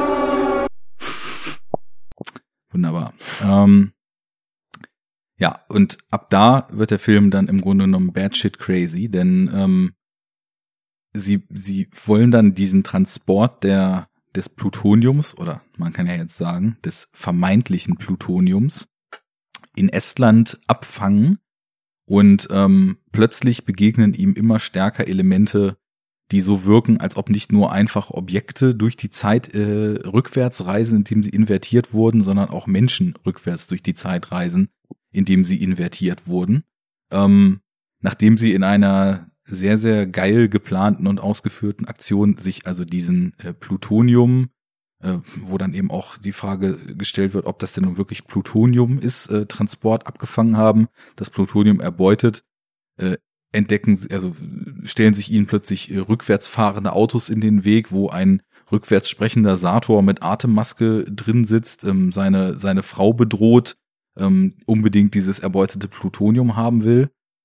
Und ähm, ja, was als, was als nächstes passiert, ist tatsächlich, dass ähm, nachdem diese sehr geile Action-Szene vorbei ist, unser Protagonist ähm, sozusagen informiert wird, dass da alles ähm, deutlich, deutlich äh, größer ist, als er eigentlich dachte, dass es eine ganze Organisation gibt, die sich mit diesem Reisen durch die Zeit äh, beschäftigt. Ich merke, ich habe das ganze Ding in dem Freeport vergessen, äh, geschenkt. Kommen wir später noch mal drauf. Hat eh ähm, keiner verstanden. Genau, ist doch alles nur Blödsinn, ne? Ähm, und er dann also quasi ähm, anfangen muss, um die Zerstörung der Welt zu verhindern, denn dieses Plutonium ist eigentlich ein Algorithmus, der aus der Zukunft kommt und von den Menschen der Zukunft erschaffen wurde, um die Vergangenheit zu zerstören, damit die Zukunft nicht so wird, wie sie wird. Ähm, um das zu verhindern, ähm, er also mit dieser Tenet-Organisation vor und zurück durch die Zeit reisen muss, um dann in einem fulminanten Finale, in dem in einer ähm, Temporal Pin Pincher Pin Pinzer Pinzer äh, Operation. Ähm, Temporäre Zange. Temporal Fincher. ja, mit digitalen Kamerafahrten durch Kaffeetassen inklusive. Ähm, in dem, in dem ein Team in einer, in einer Kampfszene rückwärts durch die Zeit reist, während das andere im gleichen Zeitslot vorwärts durch die Zeit reist. Sie also versuchen, ähm, diese, ja, diese, diese Zündung des Algorithmus, dessen letztes Teil diese, diese Plutoniumlieferung war, zu verhindern, wo nämlich ähm, etwas wieder in der Vergangenheit ähm, Sator äh, quasi sein eigenes Leben, weil er todkrank ist, beenden will und damit die ganze Welt in den Abgrund reißen will, eine Bombe zünden will, die dann diesen Algorithmus triggert, ähm, in seiner Geburtsstadt Starsk 12, ähm, einer der Geisterstädte der Sowjetunion. Ähm, ja, und somit ist der Film dann auch insgesamt als Temporal Pincer Operation abgeschlossen, denn da, wo wir angefangen haben, genau an dem Zeitpunkt, in dem die Opernszene stattfindet, findet eben auch äh, die, die Aktion in Starsk 12 statt und äh, sie schaffen es in einer sehr, sehr ausgeklüngelten Performance äh, zu verhindern, dass der Algorithmus gezündet wird. Und äh, ich habe wahrscheinlich gerade 20 Minuten gebraucht, um zu erklären, worum es in dem Film geht und habe noch nicht mal alles erwähnt. Aber ja, also das ist in etwa Tenet. Ähm, das klingt viel und das ist viel.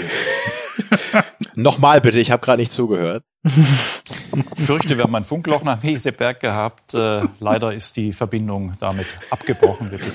Flippe aus. Ich flippe aus! Ich flippe total aus! Das war die ausführlichste Zusammenfassung eines Films, die wir hier je hatten.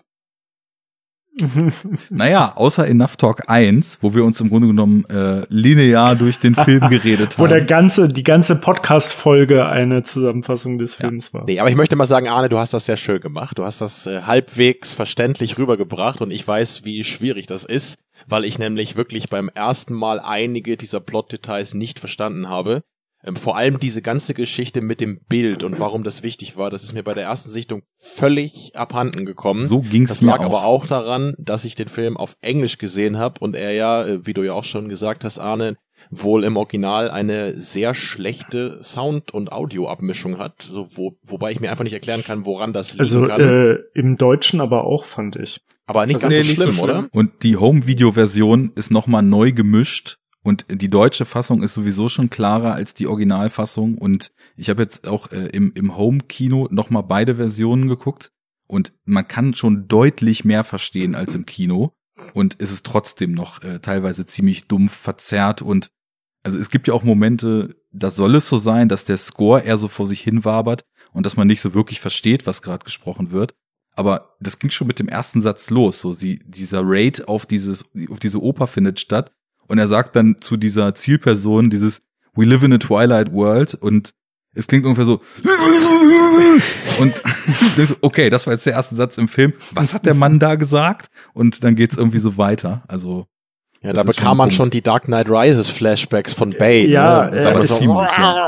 Es gibt ja, es gibt ja auch Leute, die sagen, dass auch das ein typisches Christopher Nolan Element ist, ne, dass der der Tonmix halt immer so komisch ist äh, zu Ungunsten des Dialogs. Aber immer? Ich dachte, das hätte Ja, oder so mit öfters Interstellar. zumindest, ne? Interstellar hat das angepasst, dass der Soundtrack viel, viel präsenter ist. Und äh, ja, gut. Es ist jetzt perfekt gewesen, dass dein Sound so krass verzerrt war bei dem, was du gerade gesagt hast. Und immer noch Hörer, ich habe, ich habe das nicht nachträglich draufgelegt, was wir hier gerade gehört haben. Aber es passt dramaturgisch perfekt. Und es klingt ungefähr so wie der ja. erste Satz im Film. Ich glaube, Jens wurde gerade invertiert. Nur seine Stimmbänder. genau. Ja, äh, ich hoffe, dass das nur bei euch so ankommt und nicht die Aufnahme äh, im Arsch ist. Irgendwie höre ich immer noch so, ne? Jens aka Bane. Du hast doch, du hast doch einen Distortion-Effekt draufgelegt als Gag für die Sendung. Gib's zu. Dann leg noch mal auf und komm noch mal rein. Ich das Ich, ko ich komm dann noch mal rein. Bis gleich. Tschüssi. Okay. Das glaubt uns niemand. Das Nee, glaubt das uns das niemand. kann man aber eigentlich skripten, sowas. Das ist zu perfekt. Ja, definitiv. Na gut, erzähl mal weiter. Also ähm, so, so die, das Thema nicht so wirklich mitkriegen, was in dem Film äh, alles so so lief, ähm, war bei mir auch recht recht stark ausgeprägt nach dem ersten Mal schauen, muss ich auch sagen, ganz ehrlich. Ähm, hat das denn Fucking Loser. Du hast aber auch einen Abschluss. Immer noch Distortion. Da muss wohl jemand den Rechner neu starten. Oder Windows neu installieren. Ja, for formatier mal kurz. Vielleicht okay. auch eine Audacity-Tutorial machen. Du kriegst noch dein Fett weg nachher, pass auf. Oder Philosophie zu Ende studieren. Ja, das mach ich mal jetzt. Ist ja nicht so lang. Ach, ja. Ja, keine Ahnung. Entweder bleibt so und äh, versuch's dann nachher. Also so kann es auf keinen Fall bleiben. Das ist Doch, wir lassen das jetzt so, das macht man doch kaum. Ich höre ich hör mir nachher die Folge ein.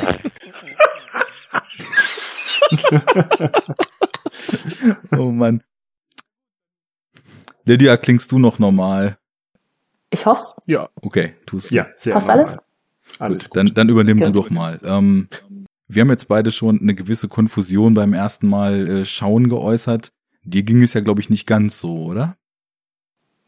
Ähm, also beim ersten Mal schauen im, im Kino habe ich mich eigentlich einfach nur berieseln lassen. Ähm, das ist ja schon so an der Oberfläche dieses Überwältigungskino. Mhm. Also hat man sich halt überwältigen lassen. Und äh, klar, man ist nicht so hundertprozentig mitgekommen, äh, geschweige denn, dass man dann schon irgendwas auf der Metaebene aufnehmen konnte. Aber das hat einfach nur Spaß gemacht. Und ich äh, wusste eigentlich danach schon direkt, ich werde die nächste Gelegenheit nutzen, noch ein zweites Mal ins Kino zu gehen. Ähm, das heißt, ich habe mich dann nach dem Film dann schon mal so ein bisschen ähm, orientiert, was so andere daran sehen mhm. und hatte dann auch schon dann so ein ähm, da hat so ein, ein Kritiker hat da so was ganz Entscheidendes gesagt und dann hat es bei mir eigentlich schon so Klick gemacht und dann wusste ich beim nächsten Mal, wenn ich im Kino bin, werde ich mal ganz genau so ein bisschen auf die Symbolik achten. Und ja, dann hat das eigentlich soweit gepasst, wobei ich nicht sagen könnte, dass ich, ähm, was den Plot angeht, voll durchsteige. Das, so ist es nicht. Du hattest, mhm. äh, Arne, das ja vorhin schon so gesagt, man ähm, muss nicht den ganzen Plot verstehen, um, um diesen Film ähm, erleben zu können. Aber das ist ja auch irgendwie so ein bisschen so ein genereller Verdienst von vielen von den Nolan-Filmen, oder? Also, äh, dass ähm, auch wenn man inhaltlich nicht immer komplett durchsteigt, einfach diese ganze, also das audiovisuelle Erlebnis so überwältigend ist, dass man halt auch das für sich genommen sozusagen genießen kann, ohne, ohne dass man jetzt äh, irgendwie allzu große Verluste hat, ne? Was ja, ich behaupte jetzt auch mal, dass das wahrscheinlich für einen nicht unerheblichen Teil der Zuschauer oft der, der Fall ist. Ja? Das definitiv. Und ich muss sagen, äh, mir ist das leider beim ersten Mal schauen nicht so gelungen. Ähm, es war früher immer so, dass alle sich über Nolans Exposition Problem aufgeregt haben. Es hieß immer so, ja, in Nolan-Filmen wird ja alles immer nur so verbal artikuliert und die Filme müssten einfach mal laufen lassen und das ist alles so verkopft und die ganze Zeit erzählen einem Leute, was als nächstes passiert und worum es eigentlich geht und versuchen einem möglichst wasserdicht zu erklären, wie die Plotmechaniken sind und so weiter. Und ich habe immer gesagt, äh, spinnt doch alle, ist doch Blödsinn, die Filme sind super. Und ich weiß nicht, irgendwie war es jetzt tatsächlich so der, also im Rewatch von Batman Begins und Dark Knight hatte ich das schon mal jetzt so empfunden, dass einfach sehr viel so Exposition Dialog drin ist und dass mir der im dritten, vierten, fünften Sehen der Filme dann irgendwann auch so ein bisschen zu viel war. Ich dachte mal so, komm weiter, ich weiß das doch alles. Du brauchst das doch, das kannst du doch auch in zwei Bildern erzählen, was mir Alfred als Butler jetzt hier gerade so ähm, ja, einmal verbal niederlegt. Und jetzt bei dem, bei, bei dem neuen, bei Tenet ist es beim ersten Mal schauen im Kino wirklich so gewesen. Man muss dazu sagen, diese, dieser ganze Plot, den ich gerade dargestellt habe, der ja wirklich viele Verkettungen hat. Man, er kriegt die Info von da, geht dann nach da, trifft den, der sagt ihm das, dann macht er das, dann hat er das, dann hat das diese Wirkung. Und so geht es ja die ganze Zeit weiter. Im Endeffekt so, ähm, so, so, so Location-Hopping, wie das tatsächlich bei vielen klassischen Bond-Filmen oder auch so bei den neueren Bond-Filmen der, der Punkt ist. Und es, es ist halt sehr viel Dialog. Die Dialoge sind schnell, die Dialoge sind im Original seltsam abgemischt. Ähm, die Sprache ist auch, finde ich, teilweise gar nicht so, so filmdialogisch, sondern kann auch leicht so an einem vorbeilaufen, weil es sich irgendwie teilweise eher so ein bisschen alltäglich und so hingesagt anfühlt, was ich aber auch jetzt mittlerweile als, als Qualität ansehen würde. Und ich habe die ganze Zeit versucht, so mit diesem Sound und mit was sehe ich hier eigentlich und worum geht's eigentlich so mitzukommen und bin dann irgendwann auf diesen, oh, alles nur Exposition, ich kann nicht folgen, aber es kommt mir vor, als ob das alles super wichtig Zug äh, aufgesprungen. Und so gegen Mitte des Films habe ich mich schon so ein bisschen so wie der Hater gefühlt, der so mit verschränkten Armen da sitzt und so denkt, ah, jetzt muss aber auch hier mal was passieren, jetzt müssen aber auch mal aufhören, mir hier die ganze Zeit den Plot zu erzählen. Und dann geht halt diese Action-Szene auf dem Highway in Estland los und dann ist halt das Ruder komplett gekippt und ich hatte dann ziemlich schnell das Gefühl, was, was Tamino auch vorhin schon erwähnt hat, dass ich einen Film sehe, der mir Dinge zeigt, die ich so in dieser Art und Weise noch nie gesehen habe, ne? Und die was ganz, ganz Besonderes und Eigensinniges sind. Und danach so können sich wahrscheinlich auch äh, hier die Anwesenden vielleicht noch erinnern, habe ich irgendwie auf äh, Moviepilot Letterboxd in WhatsApp-Gruppen auf Twitter und überall, äh, wo Leute meine Meinung eigentlich nicht hören wollen, ich sie aber trotzdem rausposaune, irgendwie auch mehrfach so gesagt, ich habe das Gefühl, dass Nolan hier so seinen besten und seinen schlechtesten Film in eins gedreht hat, weil so diese erste, diese erste Hälfte mir total überfrachtet, total überladen. Und was ich heute überhaupt nicht mehr verstehen kann, also spätestens beim dritten Mal kam es mir, habe ich einfach gemerkt, was der Film für einen Flow hat, auch in diesen ganzen Dialogen für einen Flow hat. Und das habe ich beim ersten Mal irgendwie gar nicht gemerkt, weil ich viel zu sehr so mit Verstehen, was eigentlich auch gar nicht meine Art ist, weil ich ja auch eher so Filme so flowen lasse sonst, ähm, beschäftigt war. Und dann hat mich tatsächlich diese krasse Action, diese Verkettung, diese Zeitmechanik und äh, dann in der zweiten Hälfte eher so der Fluss des Films noch abgeholt. Und ich hatte dann von vornherein so das Gefühl, okay, irgendwie irgendwas passte hier nicht und ich war auch so ein bisschen enttäuscht, so wegen der eben schon artikulierten Kritik. Aber das Gefühl, dass da mehr drinsteckt und dass ich bestimmt den Film anders sehe, wenn ich weiß, worauf ich mich da einlasse und dass er bestimmt irgendwie, wenn man auch mit äh, erstmal vielleicht nur ganz stumpf so dieser dieses Twist-Film-Phänomen, wenn ich weiß, wie es ausgeht, dass ich vielleicht die Dinge vorher noch mal in anderem Licht sehe, ne? Auch wenn es jetzt hier keinen krassen Twist gibt, aber ähm, einfach so, wenn ich die Mechanik schon kenne, wenn ich weiß, worum geht's hier eigentlich, dann habe ich den direkt zwei Tage später nochmal geguckt und dann war schon viel krasserer Klickmoment irgendwie. Und äh, ja, mittlerweile denke ich mir, der Film hat mordsmäßig Flow, der hat irgendwie total eigene Ideen, einen super starken Ansatz und und da kommt Lydias Review von äh, Movie Pilot ins Spiel, was sie hoffentlich hier auch noch ein bisschen oder die Gedanken, die da drin stecken, ausbreiten wird. Da sind auch ziemlich viele interessante Gedanken über Gesellschaft, über das Leben, über die Welt, über naja, tatsächlich sogar Umweltschutz und sonst was in diesem Film drin, ähm, die eben auch schön Nolan-esque, richtig schön verkopft, aber trotzdem geil eben so durchkonstruiert sind. Also ich, ich habe wirklich, ähm, ich habe das ja vorhin gesagt, dass die Nolan-Filme dann eher so die Tendenz hatten, so bei Rewatches abzunehmen. Und bei dem Film ist es jetzt wieder das krasse Gegenteil. Also erst bei jedem Mal schauen, von ursprünglich hatte ich den auf, auf Moviepilot sechs Punkte bewertet und war da so ein bisschen knatschig mit. Jetzt bin ich bei neun mit Herz und äh, ich habe auch das Gefühl, dass er das Potenzial echt so zur Höchstwertung hat und sich auch so voll in die Riege meiner Lieblingsfilme hochspielt. Aber das musste halt total wachsen. Aber ich, so historisch habe ich das Gefühl, die Filme, die als Lieblingsfilm erstmal so stark wachsen, sind dann irgendwie auch die, die es von Dauer bleiben. Also, das, ich bin echt gespannt, wie sich das entwickeln wird. Ja, so jetzt grätsch ich vielleicht noch mal kurz rein und werde die angedrohte kurze Diskussion über den Titel noch mal hier anstoßen. Ähm, René hat uns ja vorhin schon äh, die Ergebnisse seiner hastig durchgeführten Google-Suche mitgeteilt und da hatte er auch durchaus recht. Tenet ist nämlich die dritte Person Singular des lateinischen Wortes tenere, was bedeutet er sie es hält. Also sehr gut, René. Ähm, anscheinend ist es auch immer zu Diensten. Dankeschön. Anscheinend ist es auch ein englisches Wort, was mir nicht bekannt war, was wohl so viel wie Grundsatz oder Dogma bedeutet. Äh, das nur nochmal fürs Protokoll. Und das Interessante ist eben, dass, also klar, dieser Titel lässt sich eben vorwärts und rückwärts gleich lesen, hatte René auch schon angedeutet. Und gleichzeitig haben wir in dem Film eben noch, das äh, ist glaube ich eben auch schon mal kurz angeklungen, ne, diesen berühmten äh, Satz Sator, Arepo, Tenet, Opera, Rotas. Und all diese Wörter tauchen im Film ja eben auch auf. Ne? Wir haben Sator, das ist der Villain hier von Kenneth Branagh gespielt. Wir haben Arepo, das ist der von Arne beschriebene Kunstfälscher dieses Gemäldes. Ähm, ja, Tenet ist eben die Organisation, die im Film thematisiert wird. Opera, die Operszene aus dem Beginn des Films. Und Rotas ist die Firma, die diesen Freeport betreibt. Ähm, und das finde ich ehrlich gesagt schon mal eigentlich richtig schön, ne? dass, dass der Titel des Films nicht einfach nur ist äh, Actionfilm 57 oder so, sondern es ist wirklich ein Titel, der etwas bedeutet Und ne, diese Bedeutung ist sehr schön so in den Film eingewoben mit äh, Figuren oder Ortsnamen. Ähm, sowas finde ich einfach äh, sehr elegant, wenn sowas in einem Film gemacht wird. Also da möchte ich Nolan hier mit einem Pluspunkt gut schreiben. Fleißsternchen. Mhm. Das Sator-Quadrat hat ja auch schon eine ziemlich lange Geschichte.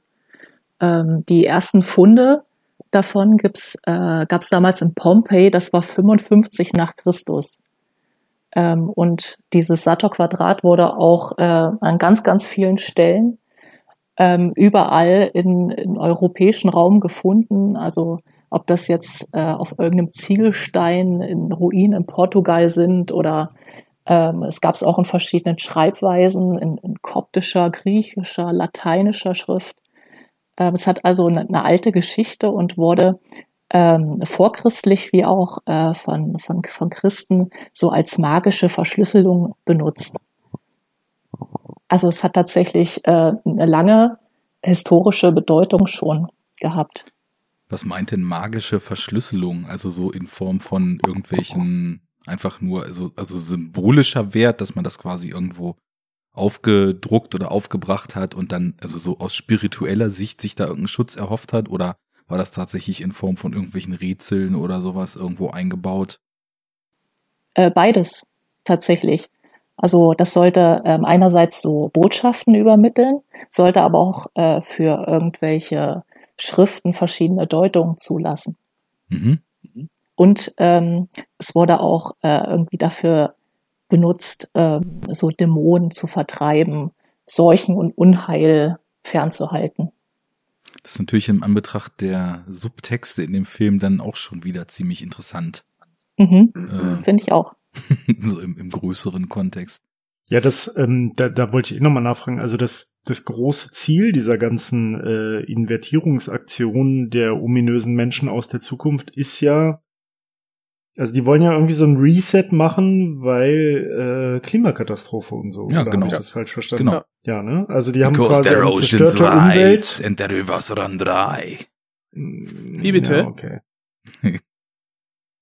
Bitte was? Bin ich noch verzerrt? Okay. Nee. Nein. Stimmt, du warst jetzt sehr lang ruhig. Du bist wieder Klar, wie leise, aber nicht mehr Kloßbrühe. verzerrt. Leise ist besser als. Okay.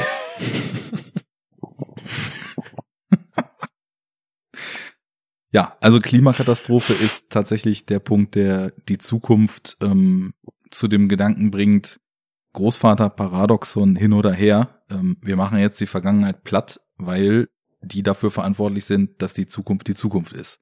Und ähm, haben dann halt diesen Algorithmus entwickelt, der sozusagen wie so eine Invertierungsbombe für die ganze Welt darstellen würde. Also so quasi im großen Stil alles irgendwie invertieren würde und dann, ja, das habe ich auch nach wie vor noch nicht so ganz verstanden, was der genau machen würde. Das ist aber auch was, das nehme ich einfach so hin. Das wäre dann halt irgendwie in dieser Time-Mechanik würde alles kollabieren und dann gäbe es die große Das- Annihilation oder so. Das ist quasi der blaue Laserstrahl in den Himmel.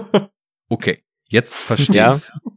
So. Hätten sie mal Zack Snyder als Director installiert. Dann Genau. wäre das alles völlig klar, was da passiert. Dann, dann hätte auch Arne Aber das guck mal, selbst wenn, wenn das nicht nur äh, die Zeit umdrehen würde und äh, quasi die ganze Welt dadurch nihiliert wird, ähm, ist das dann nicht eigentlich egal, wenn quasi die Zukunft nicht stattfinden kann und alle quasi auf ihre Geburt dann wieder zulaufen?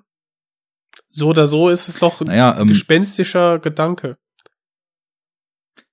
Einmal das, ähm, also dass das quasi die ganze Zeit plötzlich rückwärts war. Aber gut, dann kann es natürlich auch philosophisch werden, wenn die Zeit komplett rückwärts äh, eingestellt wird und es ist ja nun so, dass jeder, der invertiert wird, diese umgedrehte Zeit als vorwärts laufende Zeit wahrnimmt, hat sich ja im Grunde genommen nichts verändert, weil die ganze Welt plötzlich rückwärts läuft und du auch und dann ist es ja wieder wie vorwärts.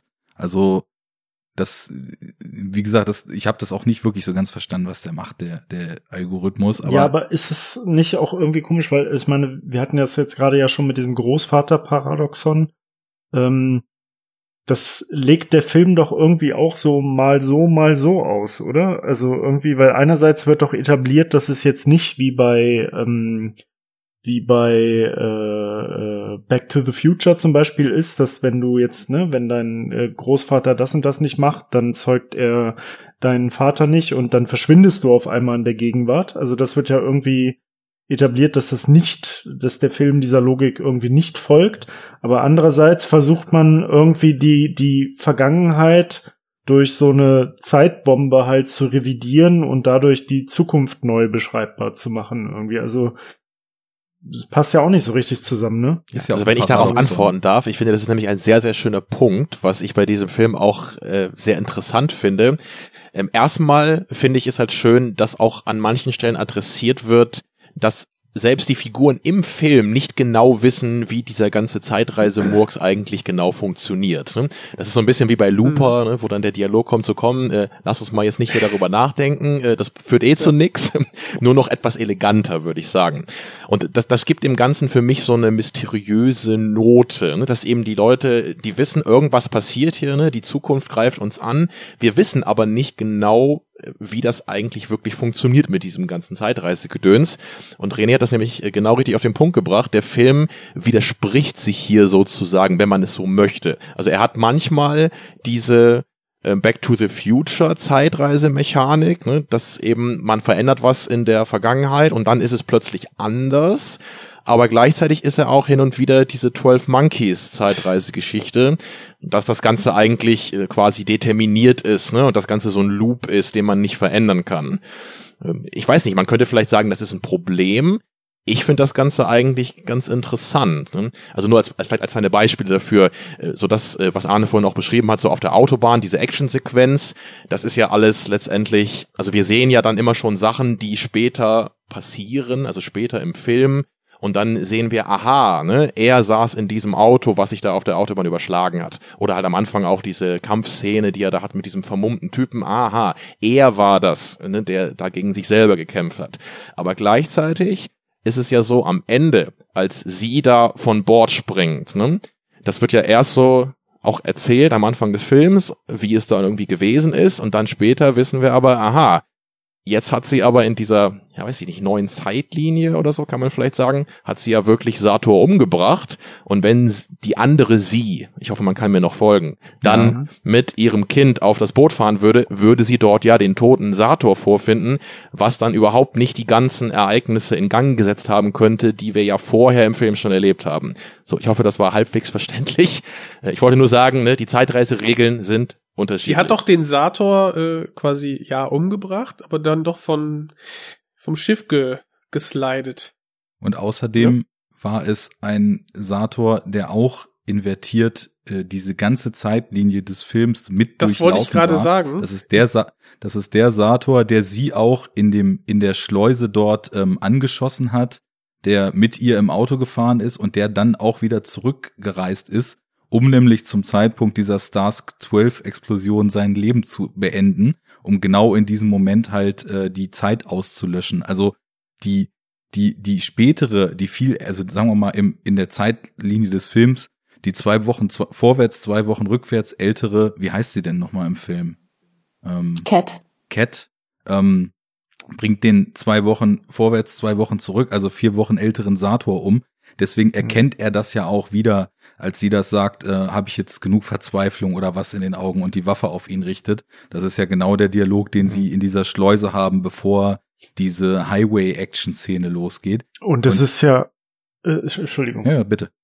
Und das ist ja anscheinend auch eh so, ähm, wenn ich das richtig verstanden habe, dass durch dieses Invertieren sich die Leute ja sozusagen immer duplizieren. Also dass dann ja irgendwie in so parallel dann zwei, zwei Abbilder derselben Person irgendwie existieren. Ne? ja, so eine, gesehen, eine immer die vorwärts und eine die rückwärts reist. Also in dem Moment, wo genau, du reingehst. So gesehen ist das ja jetzt, was Tamino vorhin gesagt hat, wenn ich es richtig verstanden habe, nicht unbedingt ein Widerspruch, dass dann irgendwie mhm. der eine, der eine Sato quasi tot ist, aber es gibt ja noch einen. Also es ist ja irgendwie Genau, ich wollte da auch noch ja, ähm, ne? kurz zu sagen, wir hatten ja in unserer Zeitreisesendung, die wir mal gemacht haben mit äh, 12 Monkeys, Looper und Bill in Ted, ähm, haben wir ja ähm, so die zwei Begriffe, einmal so die, die Paralleluniversumstheorie, was genau das ist, was du meintest, René, dass ähm, sozusagen in dem Moment, wo ich in der Vergangenheit was ändere, ein Paralleluniversum losgeht und ein anderer Zeitstrang, in dem die Dinge halt wirklich anders sind, weil ich was verändert habe.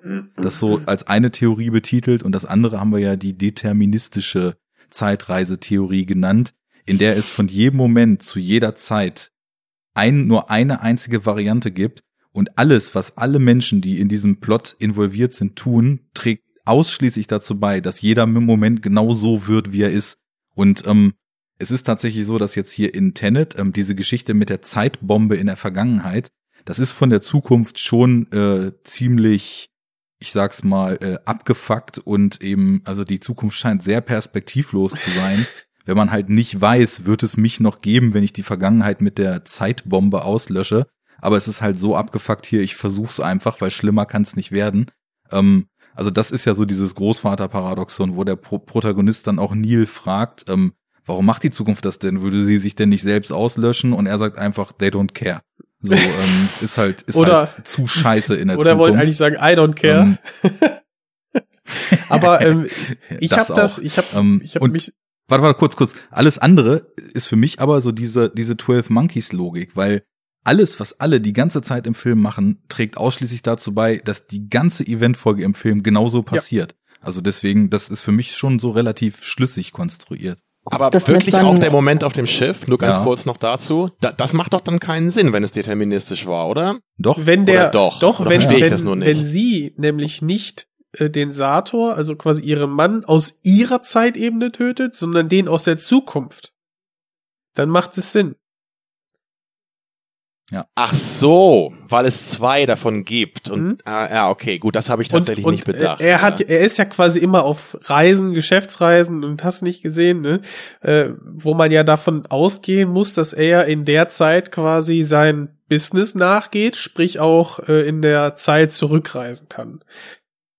Ach genau. so. Ja. Darauf werde ich bei der Drittsichtung nochmal genau achten. Aber ja. ich habe mir da, ich, dann kurz dazu, man kann ja nur zurückreisen und also invertiert werden und wenn du dann reinvertiert wirst, dann reist du wieder in der normalen, mit der normalen Zeitrichtung äh, weiter vor. Du kannst aber ja nicht weiter vorspulen in dem Sinne.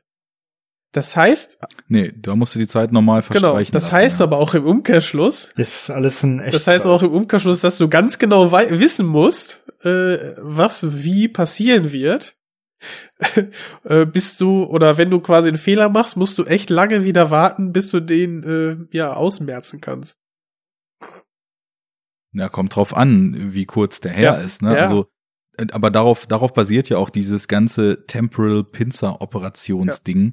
dass, dass quasi er sich immer von, von einer Person, die das Ganze im, im Fluss beobachtet, sagen lässt, was passiert. Und während es passiert, gibt es ja auch schon die zurückreisende Version von ihm, Stimmt. die da Dinge ja, tut. Ja. Aber das ist dann halt ja. so dieses äh, Paradoxon, äh, was mit unserer Wahrnehmung und unserer Definition von Zeit zu tun hat. Erst dadurch, dass diese Person ihn dabei sieht oder irgendwen anders dabei sieht, in der invertierten Form etwas zu tun und ihm in der vorwärts laufenden Zeit sagt, dass er das tut, macht er dann genau das, als er sich invertiert hat und wieder zurückreist. Und das ist halt immer so dieser Brainfuck, den man irgendwie nur dadurch erklären kann, dass man halt versuchen muss, sich, sich anders äh, oder diesem Zeitbegriff anders zu nähern und dieses, was wir eben so als, als Zeit empfinden, was immer nur in eine Richtung geht, so die Hypothese aufstellen muss, es gibt tendenziell, also für uns Menschen nicht, weil wir nehmen Zeit nur in eine Richtung wahr, aber vielleicht ist es eben auch möglich, dass Zeit in beide Richtungen gleich funktioniert. Und wenn das so wäre, dann würde ja diese deterministische Zeitreise-Variante dann eben wenn, wenn die zutrifft, dafür sorgen, dass egal wie weit ich in der Zeit zurückgehe, genauso wie weit ich mich jetzt auf einer Koordinatenachse im Ort nach Osten, Westen, Norden, Süden oder oben, unten bewege, ich habe immer einen definierten Zustand.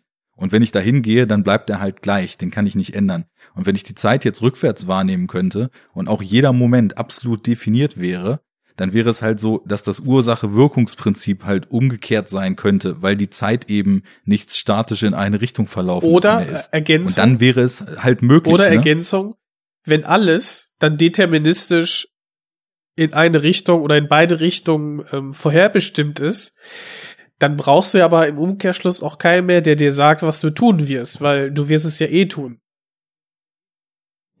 Ja, genau. Aber genau. das, das ist eben wieder die Sache. Also, das sagt ja Neil auch so schön hier im Film. Whatever happened, happened. Ja. Also, ähm, die Dinge passieren so, wie sie passieren, aber das ist halt kein Grund, sich zurückzulehnen ja. und sich nicht anzustrengen. Und äh, das, das ist zwar irgendwie auch. Aber genau das, das ist, ist ja der, der wieder ein interessanter ja, Gedanke. Aber das ne? ist ja der Unterschied, ähm, wo dann der Protagonist und Neil äh, nicht übereinstimmen, weil der Protagonist sagt, nee, ich versuch's zu ändern. Ja, aber dadurch, dass er es zu ändern versucht, macht, sorgt er ja auch wieder ja, genau dafür. Das heißt, er ist im Endeffekt unser Protagonist aus 12 ja. Monkeys der ähm, die Fäden zieht, ohne zu wissen, dass er sie zieht und die Ursache der Katastrophe ist, oder beziehungsweise in dem Fall hier genau umgekehrt, ähm, die Katastrophe verhindert, dadurch, dass er eben genau tut, was er tut. Also das nennt man übrigens das Bootstrap-Paradoxon. Im äh, Deutschen heißt es, glaube ich, Prädestinationsparadoxon. Ach so, ich dachte Schnürsenkel. Und Das und ähm, als die dann diesen Container sind, invertiert und wieder zurück nach Oslo ja. fahren, sagte, äh, sagt Neil ja auch, dass dieses Großvaterparadoxon ähm, keine Rolle spielt, ähm, ja. weil quasi sich äh, mit der Veränderung eine neue Realität auftut mhm. und äh, der Verstand sowieso nicht in der Lage ist, verschiedene Realitäten wahrzunehmen. Deswegen bezieht sich Tenet eigentlich hauptsächlich auf dieses Bootstrap-Paradoxon, ähm, wo sich quasi so ein ähm, Ereignis selbst erschafft. Also es hat keinen Ursprung, sondern die hängen so einer Kausalitätsschleife fest. Deswegen Dieses ähm, hast ja, glaube ich, auch gerade gesagt, Arne, äh, der, der Protagonist äh, äh, rekrutiert sich ja, selbst. Genau. Er ist, er ist Stimmt, derjenige, das kommt, ja dann, das kommt ja dann auch noch, ja. Der quasi äh, herausfindet, äh, was es mit der ganzen äh, ähm, Inversion zu tun, also auf sich hat und das aufdeckt und nachher zu dem wird, der glaube ich äh, äh, quasi diese guten Militärs, diese Organisation dann äh, aufbauen wird. Das ist wie mit dem Toilettenpapier in Corona-Zeiten. Ist es knapp, weil die Leute so viel kaufen oder kaufen die Leute so viel, weil es knapp ist? Die Henne und das Ei quasi. Genau. Aber dieses ist es knapp, weil die Leute die Nudeln genauso leer gekauft haben und das Cause and Effect mäßig ja zu etwas führt. Oder denkt es weiter, denkt es weiter. Also ich habe die. Ich glaube, die einzigen, die diesen Film, die einzigen, die diesen Film richtig verstehen können, sind diese Tentakelmonster genau. aus Arrival. Oder die, die dann. Ja, die haben ja tatsächlich äh, auch diese Zeitwahrnehmung, dass für sie Zeit eben genau. nicht linear ist, weswegen eben äh, das Wissen um das, was in der Zukunft kommt, schon da ist und äh, sie aber trotzdem genau wissen, dass sie ihre Rolle darin spielen und nicht einfach nicht machen können, was sie dann eben machen. Genau. Sonst. Aber vermutlich wäre Tenet relativ langweilig für diese Wesen. Das stimmt. Wobei, vielleicht ist das so. Zukunft hätten wir euch auch gleich sagen können, dass das nicht klappt. wenn sich, wenn sich die Aliens invertieren, dann äh, nehmen die die Zeit noch mal anders wahr und ja, dann ist dann wie auf Droge. Jetzt okay. ist der das ist dann, für, wenn sie sich invertieren, dann gibt's nicht mehr Zeit in zwei Richtungen, sondern in keine. Das heißt, für sie ist ewiger Stillstand. so wie in Interstellar im Bücherregal. Ähm, das wird alles immer abgefahrener generell, also ich, dieses, dieses Zeitthema, ähm, das finde ich interessant, dass man sich da relativ schnell drauf stürzt, weil es ja auch Spaß macht, darum zu diskutieren. Aber ähm, was mir so aufgefallen ist bei den ganzen Sichtungen des Films, die ich jetzt hinter mir habe, es ist etwas, was, finde ich, Nolan jetzt hier im Film mit so, naja, mit einer Selbstverständlichkeit, obwohl es kompliziert ist und mit einer handwerklichen Brillanz und, und einer Energie inszeniert, dass es irgendwie auch relativ egal ist, ob man das alles bis ins Letzte versteht und dass es anscheinend selbst Zeitreise-Nitpickern wie Tamino ähm, dann, dann keinen äh, Strich durch die Rechnung macht, weil ich, ich finde, der Film, ähm, also es ist, es ist einfach ein super spannendes Instrument und es ist für total viele, ich muss wirklich sagen, und das fand ich auch beim ersten Mal schauen schon, und das wird halt immer stärker, echt so atemberaubende Szenen äh, genutzt, in denen äh, da so stark mitgespielt wird und du fängst natürlich auch an, immer zu rätseln, ah, verstehe ich das jetzt, wie, wie greift das jetzt alles zusammen, wer macht hier genau was, wer ist jetzt invertiert, wer nicht. Aber das ist nie so, dass sich das als Gimmick so voranschiebt. Also im Endeffekt ist der Film ja die, die 200 Millionen Dollar Version von Primer, Nur bei Primer ist es halt irgendwie so, dass du am Ende einfach gar nichts mehr raffst, weil halt du siehst halt Typen in weißen Hemden, die sich irgendwie gegenseitig entweder umbringen oder in irgendwelchen Boxen liegen. Und äh, hier ist das Ganze dann auch also audiovisuell deutlich ansprechender gestaltet. Und deswegen finde ich, dass das Element, das ist natürlich ein zentrales Gimmick des Films, aber ich finde, man kann den Film nicht damit äh, niederbügeln, so, naja, Nolan gibt ja hier wieder nur auf sein, auf sein Gimmick wirklich was, weil ich finde, da ist es ganz im Gegenteil so. Aber irgendwie hat's, hat's gebraucht, bis ich das gemerkt habe. Ähm, da, da kommen so zu den Figuren, ähm, auch, auch zu Cat und ähm, dem, dem, was sie dann am Ende so als Befreiungsschlag durch, durch diese, dieses Freikämpfen von Sator äh, erreicht und wie der, wie der Protagonist das so durchläuft und wie man sich Gedanken macht, was hat Neil zu ihm denn für eine Beziehung, so, wo er dann am Ende diesen Satz sagt, so, für dich ist es der, der Anfang einer wundervollen Freundschaft, für mich ist es das Ende. Da sind so viele schöne Sachen, die eben auch, obwohl die Figuren fast alle eigentlich eher so Platzhalter und nicht wirkliche Charaktere sind, die finde ich auch so emotional und in dem, was man fühlen kann während des Films, so einen ziemlich starken Unterbau einflechten. Absolut, ja. Also das fand ich auch. Das, das hat mich genau nämlich auch aus dem Aspekt heraus verwundert, wie emotional und ergreifend ich so das Ende fand, obwohl ja eigentlich gar nicht so viel gesagt wird und genau wie du richtig beschreibst, die Figuren ja ja, ich weiß nicht, ob ich es oberflächlich nennen würde, aber sie sind so vielleicht schemenhaft dargestellt. Ne, und uns, wir, wir kennen eigentlich nur so von Cat so wirklich die Emotionswelt, sage ich mal. Ne. Von allen anderen Figuren ist das ja schon, das sind alles so coole Typen, alle professionell, knallhart, berechnend, ne? und nur so in kleinen Momenten kommt vielleicht mal so ein bisschen Menschlichkeit durch. Aber das ist ja eigentlich bei, äh, bei Nolan genau seine Taktik. Er zeigt am Anfang die Figuren erstmal so hart und zynisch. Äh, vor allem auf Zynismus legt er immer relativ viel Wert, das auch bei anderen Filmen. Ähm, hier bei Tenet äh, sagt doch der eine Agent auch, ähm, äh, das hier ist ein, ein kalter Krieg und Kalter temporaler Krieg, übrigens von Star, Star Trek geklaut. nicht geklaut. Das hätte ich auch gewusst. Bei. Genau die Formulierung gab es schon vorher bei Star Trek. Aber äh, lassen wir das. Entschuldige genau. bitte. Ja, kein Problem. Ähm, also er sagt, äh, das hier ist ein kalter Krieg und ähm, den zu verstehen heißt schon zu verlieren. Das ist irgendwie so, ähm, so dieser Zynismus, der am Anfang da schon so drin steckt. Und das versucht Nolan ja eigentlich dann so nach und nach aufzulösen, zu zeigen, dass man damit mit so einer Einstellung nicht weiterkommt, sondern dass man es versuchen muss zu verstehen, um dann die richtigen Entscheidungen treffen zu können. Und deswegen ist äh, auch Sator als, als Gegenspieler so ein total Zy äh, Zyniker, der sagt ja auch so einen krassen Satz, ähm, dass, äh, wie, wie hat er sich da ausgedrückt? äh, die, seinen Sohn auf die, auf die Welt zu setzen, war sein größter Fehler, mhm. ähm, weil er nicht mal weiß, was mit dieser Welt noch passieren wird. Ja.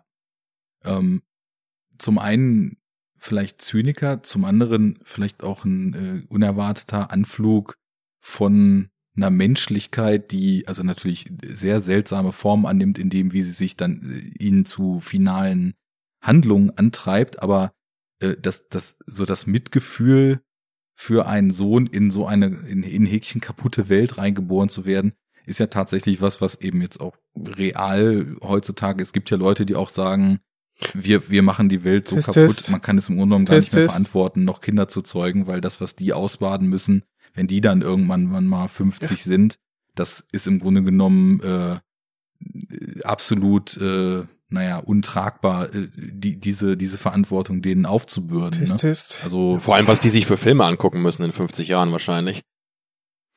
Die gucken nicht mehr, die fühlen die Filme.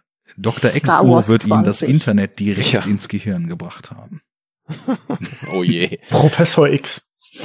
ähm, wenn ich da kurz mal einsteigen darf. Ähm, Nö. Okay.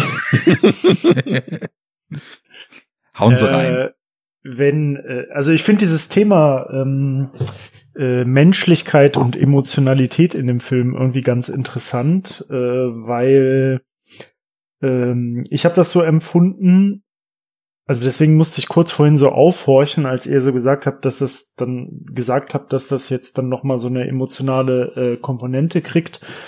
Ähm, also wenn überhaupt, würde ich das auch frühestens zum Ende hin äh, so bestätigen, weil ich fand, dass ganz, ganz lange in dem Film diese Komponente eigentlich fehlte und dass so diese äh, Menschlichkeit, das Emotionale so ein bisschen, wenn überhaupt so zweimal um die Ecke rum passiert und nicht so im Vordergrund, wie zum Beispiel darum, dass äh, dadurch, dass der Sator halt äh, sowas sagt wie das mit seinem Sohn, äh, dass das so ein Fehler war. Das sind dann sozusagen, also das ist irgendwie so eine so eine Menschlichkeit und so eine Emotionalität, die sich so intellektuell, sag ich mal, überträgt und erschließt. Und ähm, das fand ich jetzt zum Beispiel, wenn man, also ich meine, der Vergleich ist jetzt halt so, also wirklich so sehr banal, aber wenn wir jetzt sagen, so Agenten-Thriller-mäßig, so James Bond liegt da ja irgendwie so nah, äh, da wird ja sowas, sag ich mal, viel vordergründiger irgendwie ähm, thematisiert. Ne?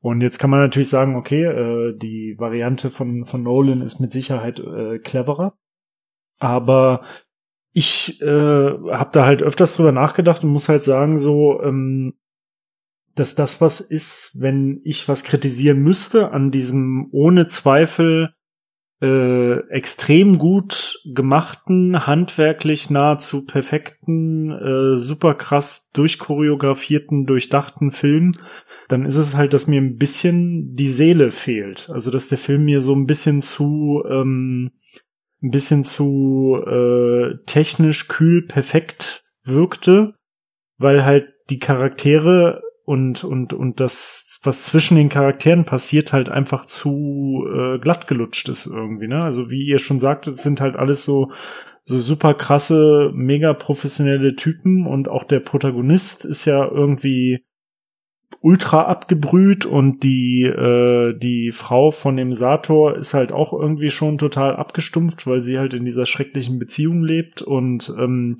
und das ist alles so, weiß ich nicht, die sind alle, also alles wirkt so ein bisschen so entmenschlicht und ähm, ja sogar Aber hast, halt bewusst. Hast du James Bond schon mal weinen sehen? In einem Film tut er das doch, oder? Ja, tatsächlich. Ja, aber der Protagonist sogar, macht ja. das in diesem Film zweimal. Und das sind zwei ganz wichtige Momente, die quasi so eine Art Kodierung sind. Äh, ich glaube, nur deshalb funktioniert das, weil die Charaktere eigentlich so, so rational sind. Und dann, ähm, als er am mhm. Anfang mhm. noch mit äh, dem Tenet-Agent dort auf dem Schiff ist, sagt er ja zu ihm, äh, sie entschieden sich zu sterben, anstatt ihre Kollegen aufzugeben. Und in dem Moment rollt ihm so eine Träne raus. Es geht also in dem Moment um das Opfer, was er gebracht hat ja, für andere, komplett aber selbstlos. Aber das ist, ähm, das ist irgendwie, finde ich, deutlich subtiler und und und äh, im Hintergrund als jetzt beispielsweise bei so James Bond Sachen oder so auch wenn James Bond jetzt natürlich äh, als Beispiel äh, nicht unbedingt die emotionalste Person ist oder halt so dargestellt wird, aber irgendwie, ähm, weiß ich nicht, das passiert halt einfach mehr auf so einer anderen Ebene, ne? Mhm. Und ähm, Klar, die ist natürlich nicht so nicht so leicht äh, zu erschließen wahrscheinlich für die meisten und ähm, dadurch halt auch irgendwie nicht so unmittelbar. Und das ist es. Ähm, die ist mir, so ein bisschen versteckt, diese ganze Ja, Ebene. und ähm, ich meine, wie, wie ich schon anfangs sagte, irgendwie, ich habe den Film jetzt nur einmal gesehen, was wahrscheinlich gleichbedeutend ist mit, ich habe sowieso nur zehn Prozent äh, aller Sachen, die da drin stecken, irgendwie jetzt erfassen können beim ersten Mal.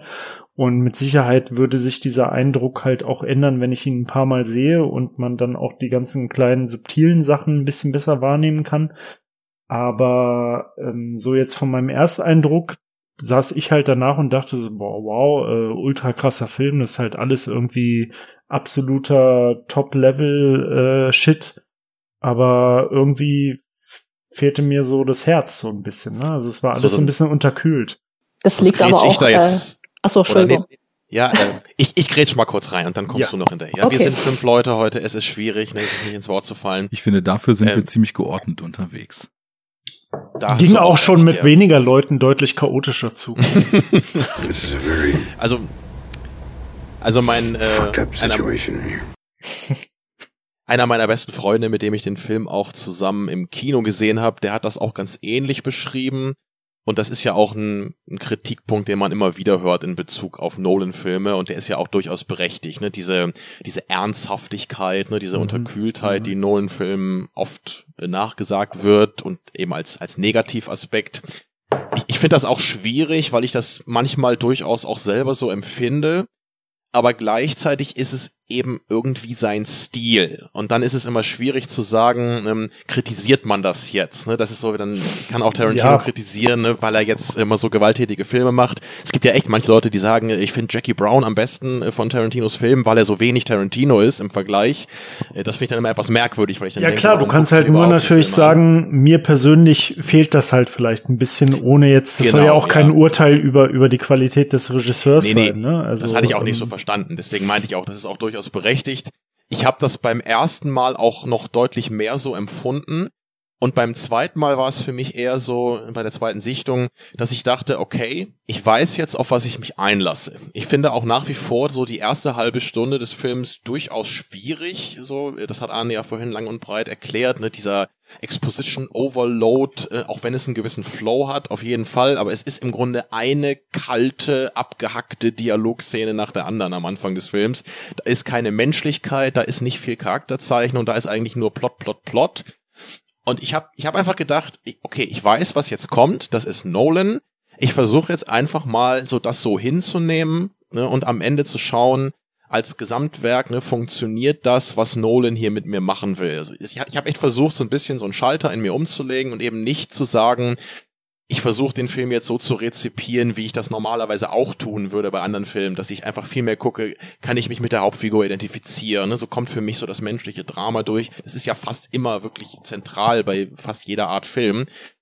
Aber für mich kann ich nur sagen, es klappt, äh, weil der Film einfach so viele andere Sachen hat, die mich so umhauen, dass ich insgesamt sagen kann, ich komme mit dieser Unterkühltheit durchaus klar.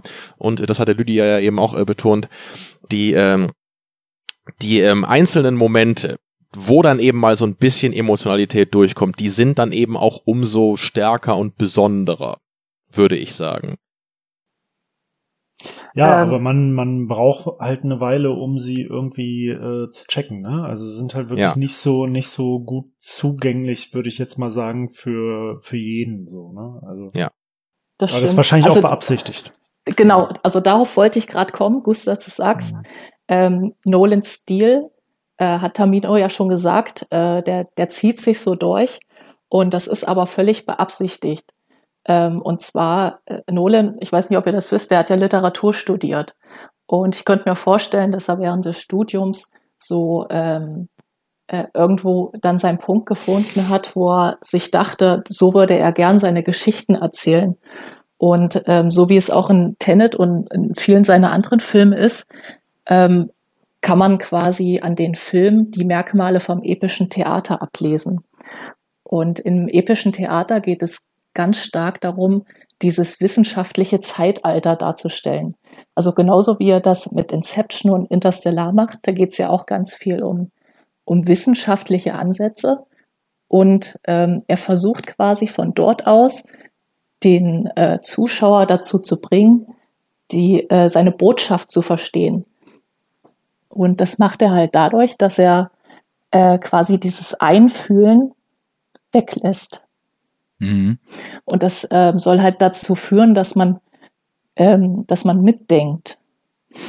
Und die Schauspieler, die sollen, also das war wie früher im epischen Theater, die Schauspieler, die, die sollen sich gar nicht in diese Rolle so stark einfühlen, sondern das äh, relativ distanziert äh, spielen. Und das hat dann äh, eigentlich zur Folge, dass man als Zuschauer so diesen Erkenntnisgewinn eigentlich wahrnehmen soll und äh, sich nicht so einfühlt wie in irgendeine, wie, äh, wie in irgendeine Seifenoper. Ja, es, also es ist halt auf einer deutlich abstrakteren Ebene, als man es halt so gewohnt ist, ne? Ich genau. finde das aber voll interessant, ähm, weil in dem Film hier ist es ja im Grunde genommen sogar mit Ansage. Also er wird, er wird in diese Tenet-Organisation, wie wir ja später erfahren, die er dann selbst gegründet hat, ja sogar mit den Worten eingeführt, ähm, von der Wissenschaftlerin dann, glaube ich, ich, die, die Involvierten in, in diesem größeren Ding hier sollen so wenig wie es geht voneinander wissen. Und das ist natürlich auch der Plotmechanik geschuldet, total sinnvoll, weil ja immer so die Angst mitschwingt, je mehr ich über mein Gegenüber weiß, weil man sich ja nie ganz sicher sein kann, ob der Lauf der Dinge nicht doch irgendwie beeinflussbar ist und man doch irgendwie einen falschen Schalter umsetzen kann, dass man eben, je, je weniger man preisgibt, die Leute viel stärker in ihrem eigenen Handeln bleiben und sich nicht so anhand irgendwelcher ähm, Beziehung zueinander verhalten. Und ich finde, am Anfang geht es dann auch so los, ähm, als wir Neil und den Protagonisten so in ihrem Zusammenspiel kennenlernen, da hat das sowas total Michael Manches. Also es ist ja auch nicht weit äh, her. Nolan ist ja auch bekennender Heat-Fan, hat ja sogar die Grundstruktur von Dark Knight auch an Elemente von Heat angelehnt und das Gegenüber vom, vom Joker und Batman in Dark Knight eben so als Mirror für diese äh, Neil McCauley und Vincent Hanna ähm, ja, epische Auseinandersetzung in, in Heat eben quasi so gesehen. Und ich finde. Und eine Nebenfigur gecastet, ja, ja. bei Mike, ja genau, stimmt, äh, das auch noch. Mhm. Ähm, bei, bei Michael Mann ähm, hast du ja meistens, also entweder ein oder so ein Duo aus halt so zwei absoluten Vollprofis in den Hauptrollen, die eben ihr Leben total einer einzigen Sache gewidmet haben. Und das ist ja auch wieder eine schöne Michael Mann-Parallele, weil diese Figuren hier, die haben keine, äh, Lydia, das hast du eben schön gesagt, so Seifenoperettenmäßige Charakterzeichnung, weil die einzig und allein für diese Sache leben. Ne? Also das ist ja bei dem Protagonist am, am Anfang schon klar. Er geht eben so weit, dass er sogar ähm, für seine Greater Cause äh, bereit ist zu sterben, anstatt irgendwie diese, diese Sache aufzugeben, als er diese vermeintliche Cyanidkapsel eben schluckt. Und ähm, später ist es dann ja auch so, so wie die zusammen funktionieren, sind es halt so totale Profis und das, das Gefühl, wie ihr eben alle schon richtig gesagt habt, ist es relativ entmenschlicht. Aber äh, ich habe gemerkt, dass dieser emotionale Aspekt, den ich vorhin angesprochen habe, dass der bei mir auch total stark über die Sichtung des Films gewachsen ist, weil du du nimmst schon beim zweiten Mal nimmst du ja deine Kenntnis von allem, was passiert rein und da entstehen dann so emotionale Momente, die du vorher gar nicht hast kommen sehen. Als zum Beispiel Cat das erste Mal auf den Protagonisten trifft, da erzählt sie ja gleich diese Geschichte von dem Urlaub, als sie quasi äh, an Land gefahren ist mit ihrem Sohn und ähm, dann zurückgerufen wurde. Und dann hat sie diese Frau, von der sie halt glaubt, dass es eine Affäre von ihrem Mann ist, von dem Schiff springen sehen und hat so eine unglaubliche Sehnsucht nach dieser Freiheit dieser Frau gehabt. Und wenn du dann den Film einmal gesehen hast und erlebst, ähm, wie sie unter diesem Typen leidet, wie der sie in der Hand hat, wie der sie, naja, also auch äh, aus, in Ausübung seiner Machtposition einfach ähm, klein hält und an der Leine hält, äh, ihr den Sohn vorenthält, ihr das ganze Leben vorenthält und vor allem, das ist auch toxische wichtig, Beziehung par excellence. Ja, par excellence ne? ähm, und äh, es wird ja immer so kritisiert am Film, ja, ihre Rolle sei ja nur Mutter, ne? Aber das würde ich auch total ähm, von mir weisen und würde sagen, nee, ähm, ihre Rolle ist vor allem eine Frau, der ein freies Leben vorenthalten wird, ne? Und da spielt natürlich auch rein, dass äh, der Typ sogar ihr den Sohn vorenthält. Und wenn du den Film dann einmal gesehen hast und diesen ganzen Werdegang erlebt hast, gesehen hast, wie er sie behandelt, was sie durchgemacht haben und dann am Ende schon, ähm, wie sie sich sozusagen in diesem finalen Kraftakt von ihm freistrampelt und plötzlich das erste Mal so mit so richtig schön symbolisiert durch diesen Sprung von der Yacht ähm, ins, ins Wasser sozusagen sinnbildlich in die Freiheit, wieder ihre Freiheit erlangt. Da, da ist das wirklich in dem Moment, wo die, die jüngere Version von Cat dann aus einer anderen Perspektive gezeigt hochguckt und sie da springen sieht, da hat das halt einen total starken emotionalen Impact gehabt. Und dann guckst du den Film nochmal und auf einmal hast du diesen emotionalen Impact schon, als sie ganz am Anfang des Films dem Protagonisten erzählt, wie diese Szene sich zugetragen hat. Und so ist das halt eben auch mit vielen anderen Sachen. Also dieses Verhältnis mit Neil und dem Protagonisten. Beim zweiten Mal sehen hatte ich schon das Gefühl, als die sich das erste Mal treffen und er dann sagt nee, so, hey, du trinkst Coke Zero und er sagt, ich nehme lieber Wasser und dann, nee, nee, du trinkst Coke Zero. Es ist, also einmal ist es witzig, aber auf der anderen Seite, ähm, dieses, dieses professionelle Verhältnis, ähm, da hast du dann nach einmal schauen schon so ein Gefühl dafür und auch ne, bist ehrlich davon überzeugt, dass bei denen anscheinend über die Jahre auch eine echte Freundschaft entstanden ist, obwohl sie am Anfang ja sagen, bloß nichts vom anderen wissen und nur äh, professionell zusammenarbeiten.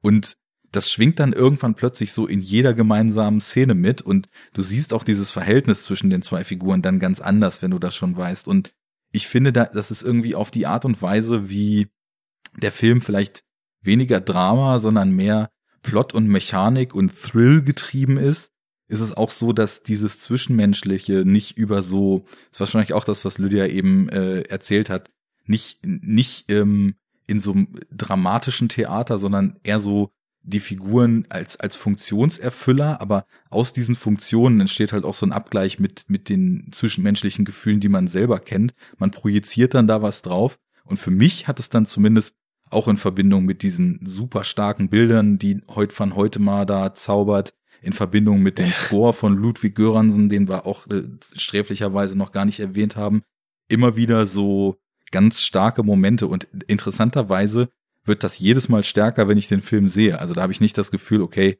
ähm, hier ist so ein bisschen was, aber da kommt dann auch nicht wirklich was rüber, sondern das, das wirkt schon wirklich enorm stark und ähm, wächst halt auch total, weil mit jeder Nuance, die man in dieser Geschichte weiter entdeckt und jeder, jedem Nebensatz, den man vielleicht in irgendeiner vorherigen Sichtung noch nicht mitgekriegt hat, klar, es ist alles verbal artikuliert, aber du baust das dann im Kopf schon so ganz gut zusammen und kriegst dann irgendwie so ein, so ein immer stärkeres Gefühl für diese Charakterbeziehungen in dem Film. Und das ist auch sehr, sehr interessant umgesetzt, finde ich.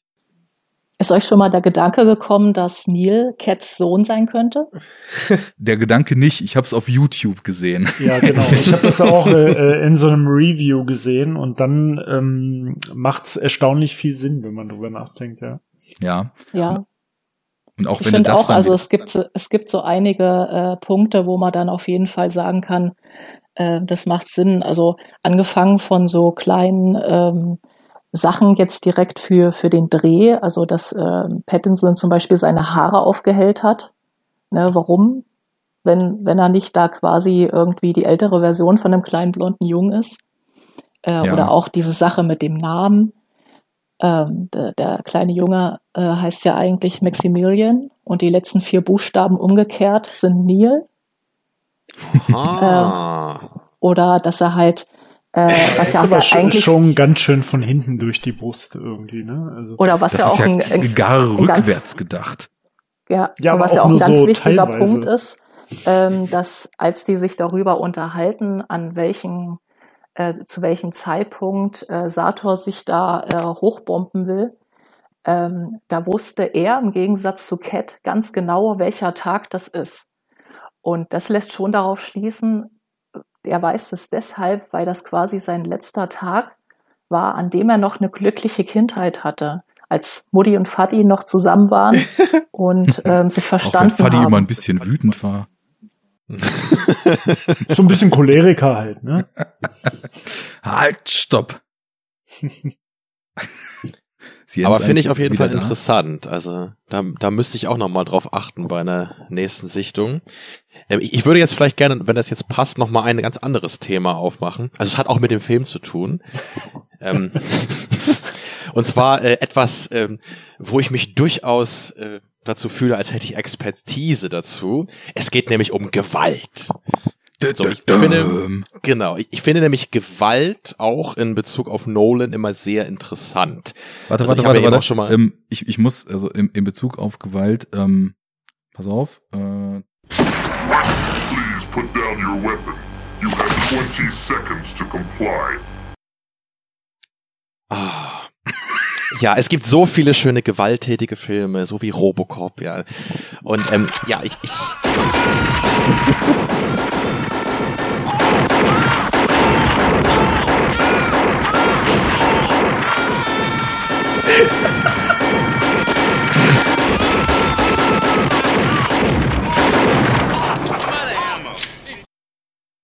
Schon zu So. Ende? Ob sie ihn wohl getroffen haben? ich glaube, ich muss auch die So, Holzszene aus Predator mal rausschneiden.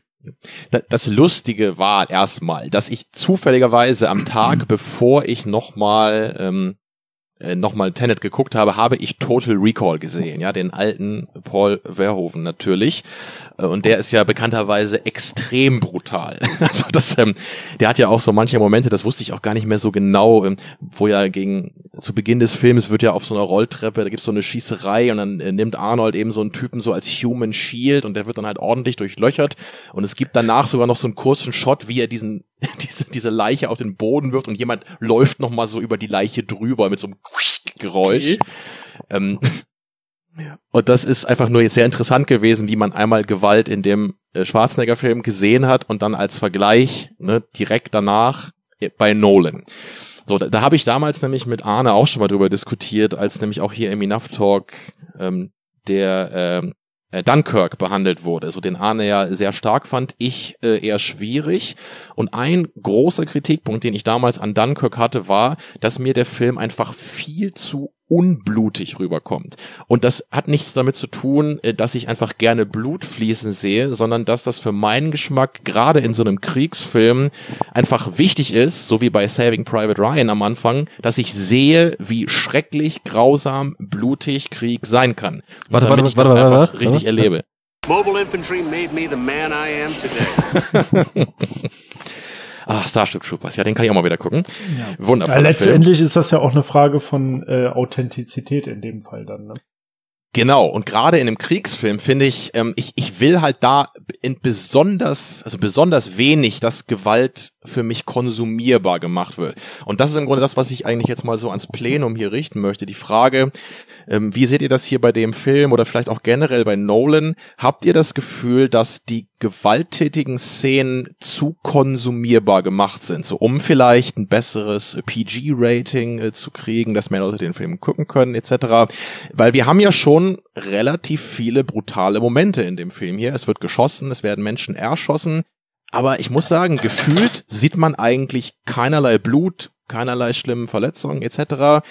Ich finde das immer ein bisschen merkwürdig, wenn ich sowas sehe. Also wie gebe steht ich dir, ihr dazu? Gebe ich dir recht auf jeden Fall. Äh, mir ist es auch aufgestoßen, relativ ähm, merklich, weil ich möchte da noch ergänzen, wir haben diese psychologische Gewalt ähm, von Sator gegen Cat.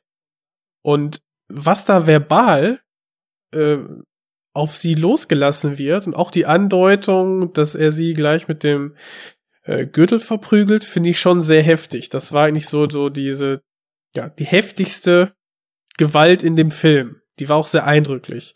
Aber zugleich passiert halt das, was du gesagt hast, und zwar beim Erschießen fallen die Menschen einfach nur um. Man hört einen Schuss und dann fallen die Menschen um, oder es wird bei Schlägen wird dann irgendwie direkt umgeschnitten, wenn äh, der der Punch quasi sitzt.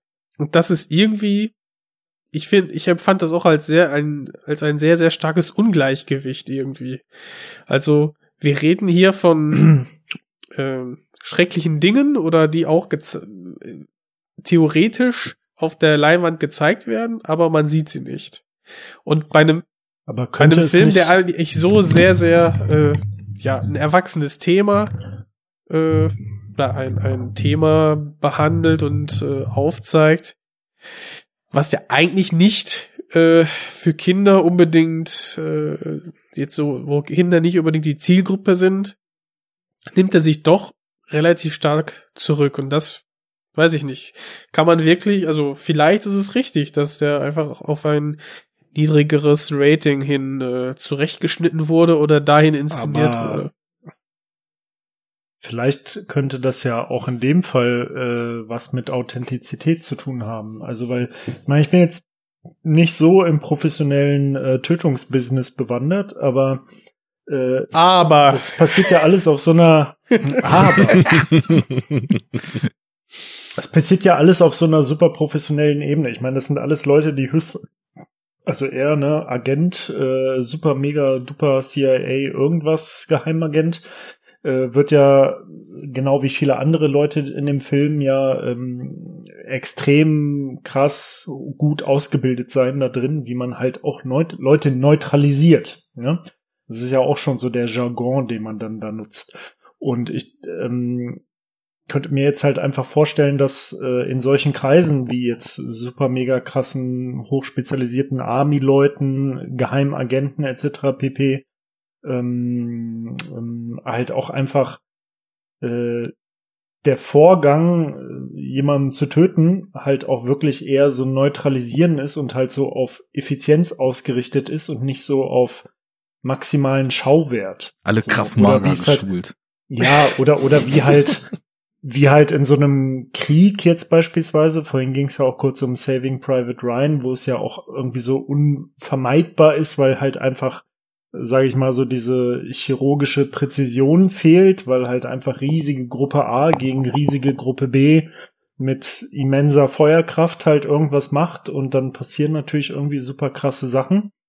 Aber da ist es ja halt wirklich immer so einer gegen einen und irgendwie immer so ein super sophisticated Faustkampf oder es sind halt diese diese Special Tactics Army Leute, die halt auch wirklich immer nur so, das sieht man ja auch oft in dem Film, ähm, zum Schluss bei diesem, bei diesem Endmanöver in dieser geheimen russischen ja. Stadt, siehst du ja halt auch immer, ähm, also zumindest wirkt es jetzt auf mich als Laien so, wie die jetzt mit den Waffen umgehen und so. Das ist ja immer so total professionell. Die ballern, die holzen ja nicht einfach so rum, ne, sondern die rennen halt irgendwo hin und dann immer, und dann gibt's immer so gezielte Einzelschüsse und du denkst dir immer so, ah, okay, das wird jetzt ja, irgendeinen Sinn machen. So, das ist irgend so ein Sperrfeuer oder weiß der Teufel was. Und ähm, also ich könnte mir auch vorstellen, dass zumindest ein Teil davon, äh, also dieses, diese PG-Rating-Geschichte spielt bestimmt auch eine Rolle, aber das halt auch ein Teil davon, äh, und das würde ja auch zu Nolan so ein bisschen passen, äh, halt auch das Bestreben ist, ähm, diese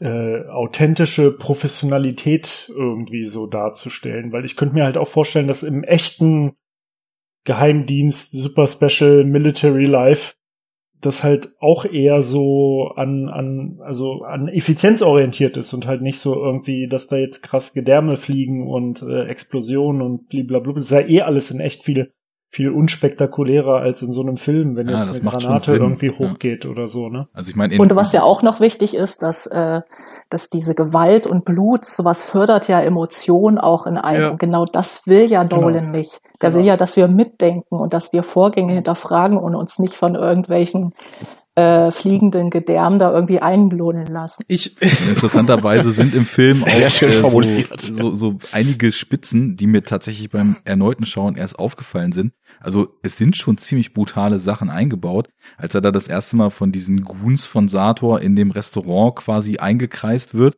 dann irgendwie mit einem coolen Spruch auf den Lippen, I ordered my hot sauce an hour ago, in der, in der Küche anfängt, sich mit denen zu prügeln und dem einen Typ dann halt einfach so völlig beiläufig so eine Käsereibe durchs Gesicht zieht, ne?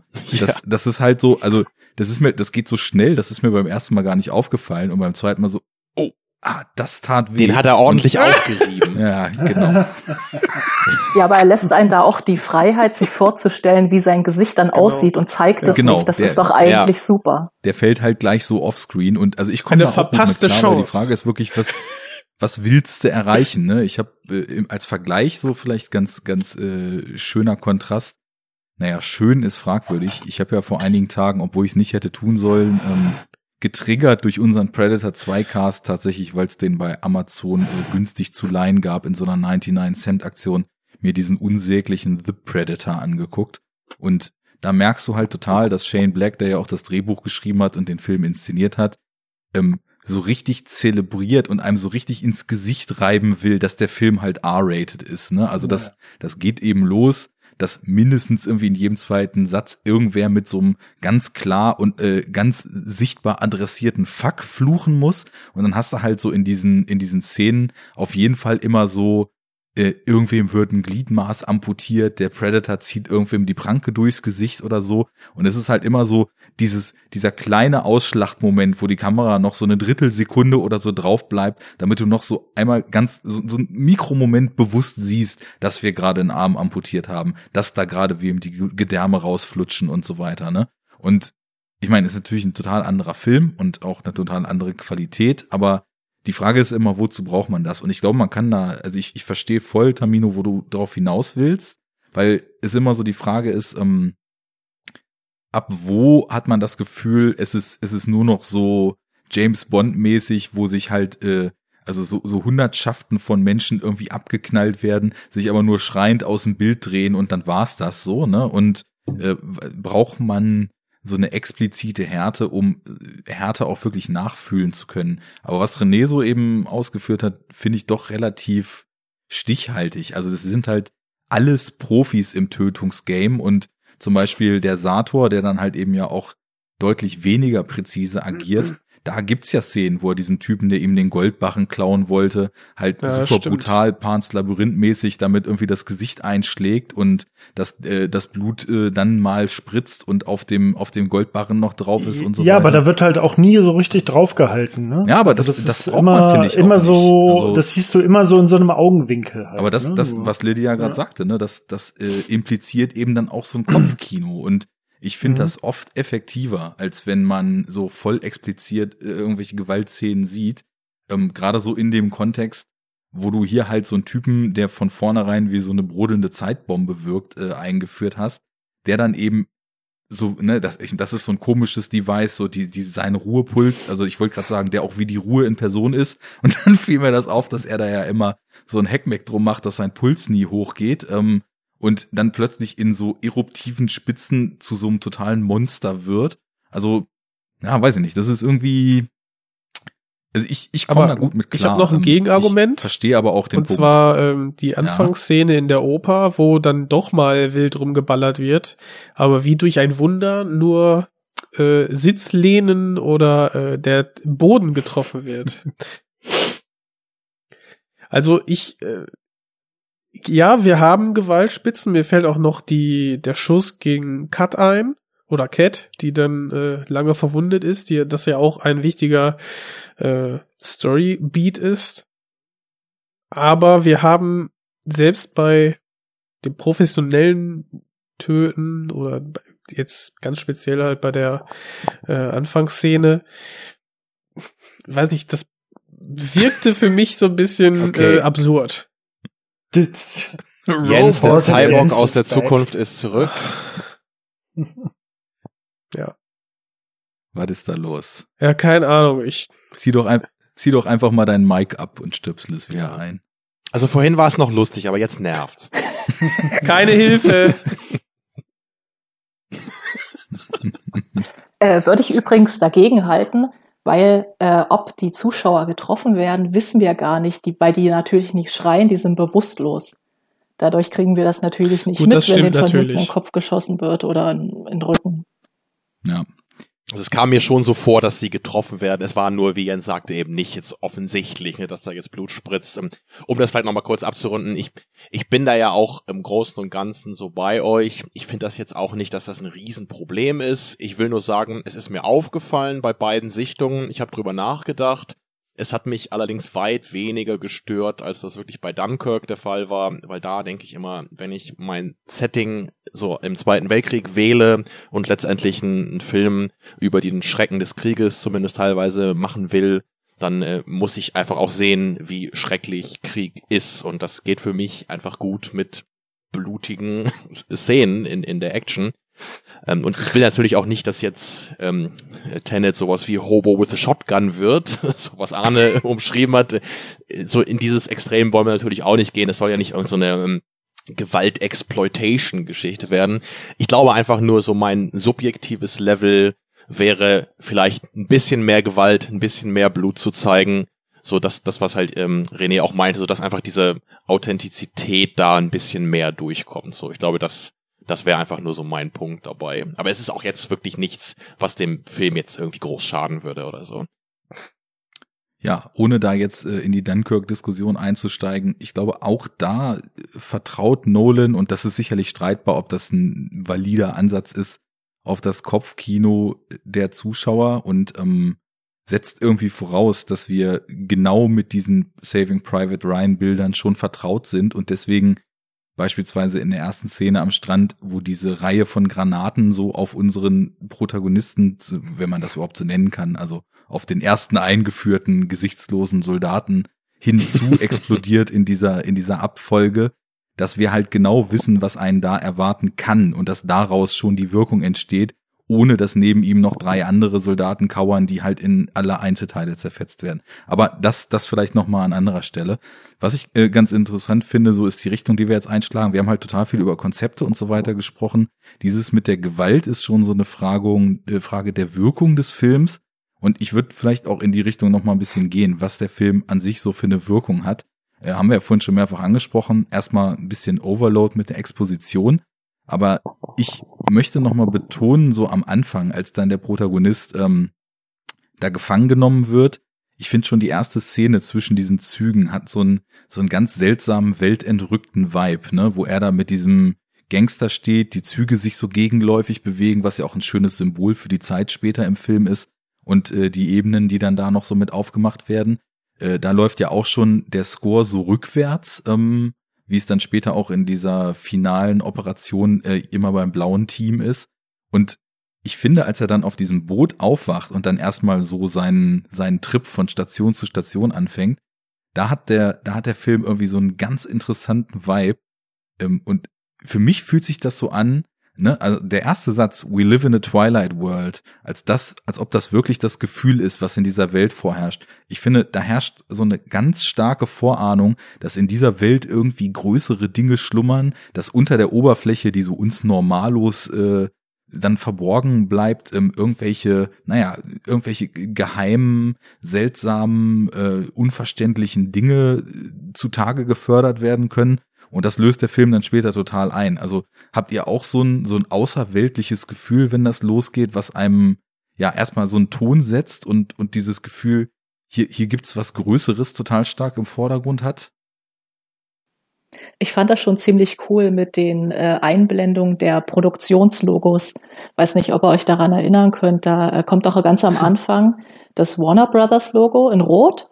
Mhm. Äh, und da werden so ein paar Noten gespielt. Und danach kommt das Syncope-Logo in Blau, äh, wo diese Noten rückwärts gespielt werden. Mhm. Äh, ich finde, ich finde das total cool, wenn so ein Film mit Einblendung der Produktionslogos immer schon mal so ähm, diese diese Geschichte aufmacht. Das Matrix-Phänomen. Das machen, finde ich, leider viel zu wenig war schon, Filme. War schon bei, beim ersten Blade-Film auch so. Ja, oder zum Beispiel bei Waterworld, äh, da kommt doch dieses Universal-Zeichen mit dem Globus ah, okay. und dann versinkt so diese, äh, versinken alle Kontinente im Wasser. Das finde ich immer schön, wenn man sich sowas ah, einfallen lässt. Ja. Mad Max Fury Road mit dem aufheulenden Motorengeräusch auch am Anfang. Oder äh, der der Queen Queen Film Bohemian Rhapsody. Da ist doch auch am Anfang dieser dieser Crawl mit dem was sind das äh, ähm, 20th Century Fox und dann und die Buchstaben haben halt Schnäuzer. Nein. Nein, aber die musikalische Untermalung ist, also du hast halt dieses Thema von 20th Century Fox, aber mit so einer typischen überzerrten E-Gitarre, wie Queen sie halt benutzt hat, so ja. dass du es sofort erkennst und so. Ja. ja, das setzt schon einen schönen Ton am Anfang. Äh, jetzt, wo du es wo du's sagst, äh, habe ich es auch wieder vor Augen, dass das schon anders losgeht. Und diese ganze Eröffnungsszene ist ja schon auch einfach äh, pulsierend und bombastisch, muss man sagen. Also sag mal, ich habe mich die ganze Zeit gefragt, ähm, sollte das Bezug nehmen? Es, es gab doch sowas mal in echt, es gab doch irgendwo in, im, im ehemaligen Sowjetunion-Bereich mal so eine krasse Geiselnahme in der Oper, die so total schief gelaufen ist, wo dann mit Gas äh, gearbeitet wurde und so und so. Ja, das war doch irgendwie, aber es war glaube ich in Moskau. Ja. Und da ist irgendwie da, ähm, da ist nämlich die russische Regierung so quasi in unrühmliches Licht äh, ähm, gedingst worden, weil die halt so auch mit irgendeinem Spezial ja, da rein, ne? Die sind mit so einem Spezialkommando auch irgendwie da rein und dann ist das irgendwie total außer Kontrolle geraten so und das hat mich die ganze Zeit da so irgendwie unter, unbewusst dran erinnert und ich habe mich gefragt, haben die auch halt die Logenplätze weggesprengt? Das sein sollte. Bitte? Das weiß ich jetzt nicht. Aber äh, auf jeden Fall gab es halt ein ähnliches Setting, das real passiert ist. Aber ich glaube, in dem Film ist es ja halt nicht in Russland, sondern in der Ukraine, glaube ich, passiert, ne? Mhm.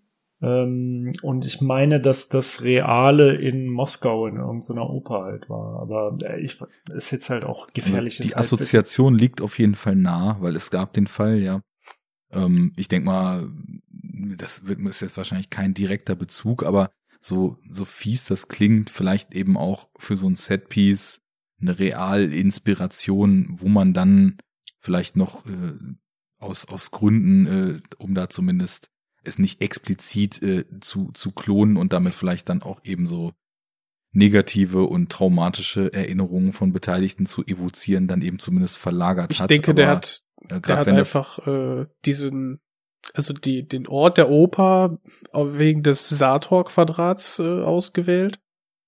Und ja. Opera, ja. ne? Dann liegt das ja nah.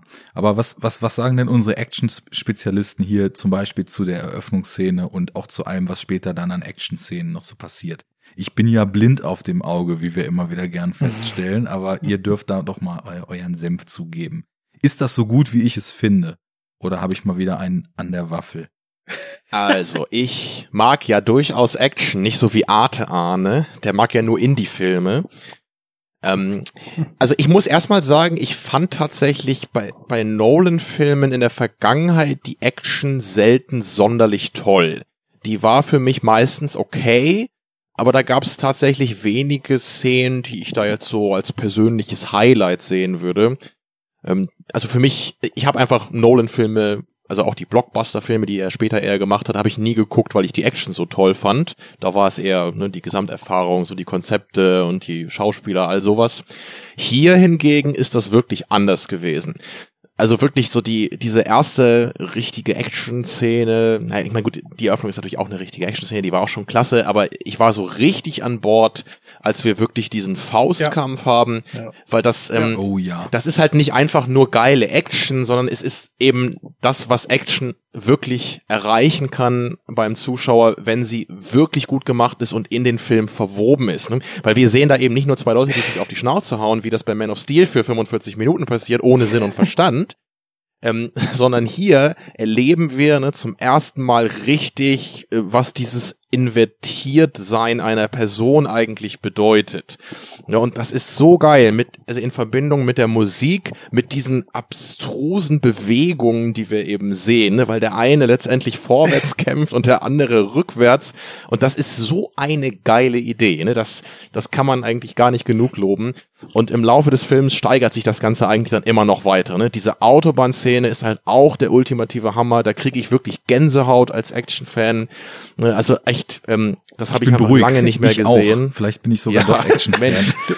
ja, ja, und, und, und, und dann haben wir wirklich eben ne, diese dann haben wir halt diese riesige Klimax dann und das ist also einfach diese Idee, ne, mit diesen zwei einzelnen Einheiten da, die, die eine geht vorwärts in diese Stadt rein und die andere im Rückwärts aus der Zukunft.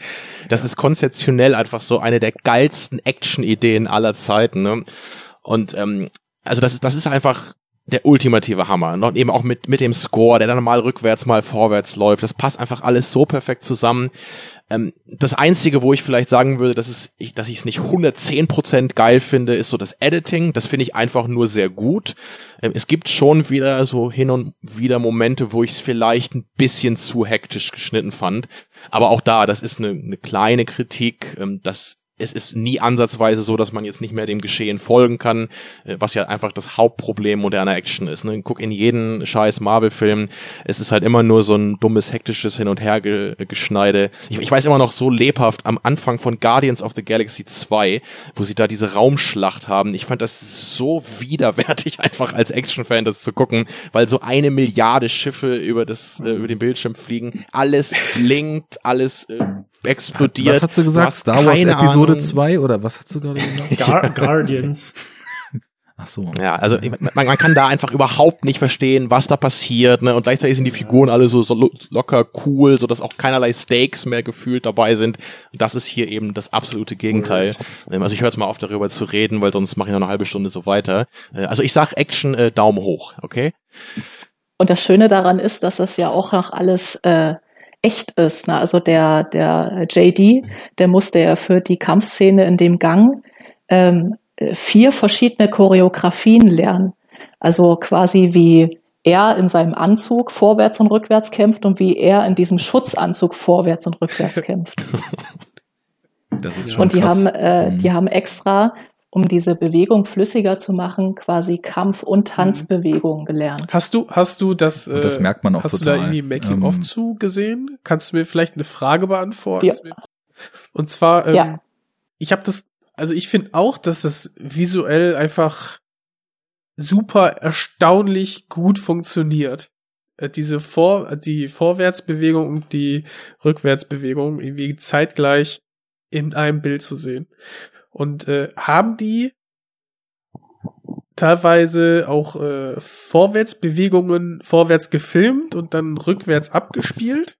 Je nachdem, okay. Nein, nein, haben sie nicht. Äh, die haben die IMAX-Kameras ähm, in der Elektronik so umgebaut, dass das äh, Magazin ah, rückwärts läuft. Okay. Das heißt, die haben Szenen mit einem Vorwärtsmagazin und Szenen mit Rückwärtsmagazin gedreht. Cool, okay. Ja, und dann so geschnitten, dass das es irgendwie passt. Okay. Ja, mhm. sehr schön. Ja. Also, also generell, ich, ich, ich würde auch diese Szene einmal nochmal gerade aufgreifen. Das war für mich, ähm, also das findet ja in diesem Freeport statt. Was ist das? Hat es gar nicht erwähnt bei der Zusammenfassung. ja, einfach wieder kompletter Fail. Aber was will man machen? Ne? Ich versuche. Da fällt der ganze Plot auseinander. ja, ohne den Freeport geht gar nichts. Ähm, Wenn ich das gewusst hätte, was der Freeport ist, dann hätte ich den Film verstanden. So nämlich. Aber so bist du komplett lost. Aber so ist das halt als Geisteswissenschaftler.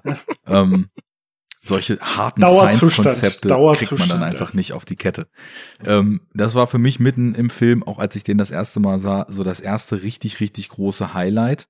Ähm, weil bis dahin hast du ja schon Kenntnis über diesen Invertierungsmechanismus und äh, du, du bis zu dem Zeitpunkt weiß man ja noch nicht, dass halt auch Menschen invertiert genau. sein können. Man, man denkt halt, das würde eben nur Objekte betreffen. Und ähm, wie dann, wie dann, so erstmal dieser Freeport erkundet wird. Das ist halt super schön gemacht mit dem Score, als Neil sich das zeigen lässt. Und das war ja zum Beispiel eine von diesen angesprochenen Szenen, wo der Score super dominant ist und du im Grunde genommen kaum mitkriegst, was da ähm, gesprochen wird. Was ich in der Szene auch total sinnvoll finde, weil du merkst halt, Neil ist hyper konzentriert und scannt diesen ganzen Bereich so auf Schwachstellen, die sie dann später in ihrer Aktion dort eben exploiten können. Und ähm, deswegen, du bist so wie in seiner Gedankenwelt versunken und hörst alles nur so gedämpft unter dem Score. Voll gut gemacht. Und als sie dann dort ankommen und diese Action-Szene losgeht, ähm, das, das war dann so der erste Moment, wo ich das Gefühl hatte, das ist was völlig anderes, was hier noch kommen wird und richtig Hoffnung gekriegt habe, dass, dass das total mindbending wird, was Nolan da später noch macht. Und es war schon so, als, ähm, also am Anfang denkt man ja noch, dass da zwei Feinde sind, ne, die da aus der Maschine rausgerannt kommen, weil halt äh, einer rückwärts, einer vorwärts durch die Zeit gehen und natürlich dieselben sind. Ähm, und ich habe dann schon so äh, gedacht, ja, äh, das sind sie bestimmt selber, so, weil irgendwie ist man dann ja auf, auf Filme dann doch noch so weit gepolt, dass man solche kleinen Twists schon vermutet. Aber auch hier, ähm, es zählt überhaupt nicht, also äh, die, das Ding ist nicht gegessen, wenn du die Idee hast, ja, das sind sie bestimmt selber, dann kannst du dich clever fühlen, dir auf die Schulter klopfen und dann bricht das Konstrukt in sich zusammen. Ganz im Gegenteil, wie Nolan das dann später macht, wenn sie dann eben nach der Invertierung zurück in der Zeit reisen und wie perfekt in der Konstruktion diese zwei Szenen ineinander greifen, wie sie, um Cat wieder quasi auf vorwärts zu invertieren, ähm, weil sie quasi nur rückwärts durch die Zeit heilen konnte, nachdem sie mit diesem invertierten Bullet angeschossen wurde. Ähm, Natürlich. Die, ja, ist doch klar. Also ich meine, sonst, sonst, sonst müsste sie ja vorwärts durch die Zeit, ne? Ähm, Absolut logisch, ja. Aber warte, ähm, wir, wir sprechen ja von, wir sprechen ja von einer Frau. Ich habe Hunger. Auf Liebe? Nee, auf invertierte Kugeln. In, nee, nicht Kugeln. Wir haben Handgranaten dabei. Die nehme ich. Also. Kann ich mein Bier mit kühlen? Rumblödelei ähm, muss auch sein. Wie diese Szenen ineinander konstruiert sind. Einmal die Vorwärtsbewegung, in der sie die rückwärts sich bewegenden Counterparts treffen äh, vom Protagonisten. Und dann, wie sie das einfädeln, in diesem ganzen Chaos da wieder reinzukommen und dann halt eben genau diese Rückwärts- und Vorwärtsvarianten sich ergänzen. Das ist einfach ähm, also finde ich von der Konstruktion zum Niederknien und hat in der Wirkung und auch wie diese Szene choreografiert ist, was da für Bewegung drin ist, was für ein Thrill da drin ist, einfach sowas vollkommen eigenes, wo ich echt nur niederknien kann, muss ich sagen. Die haben da auch eine echt eine Menge Aufwand betrieben, um das überhaupt zu hinbekommen. Die haben äh, so ein Computerprogramm entwickelt. Äh, da haben die quasi alle äh, Räumlichkeiten äh, so ganz einfach dargestellt und dann äh, die Figuren in Rot und Figuren in Blau.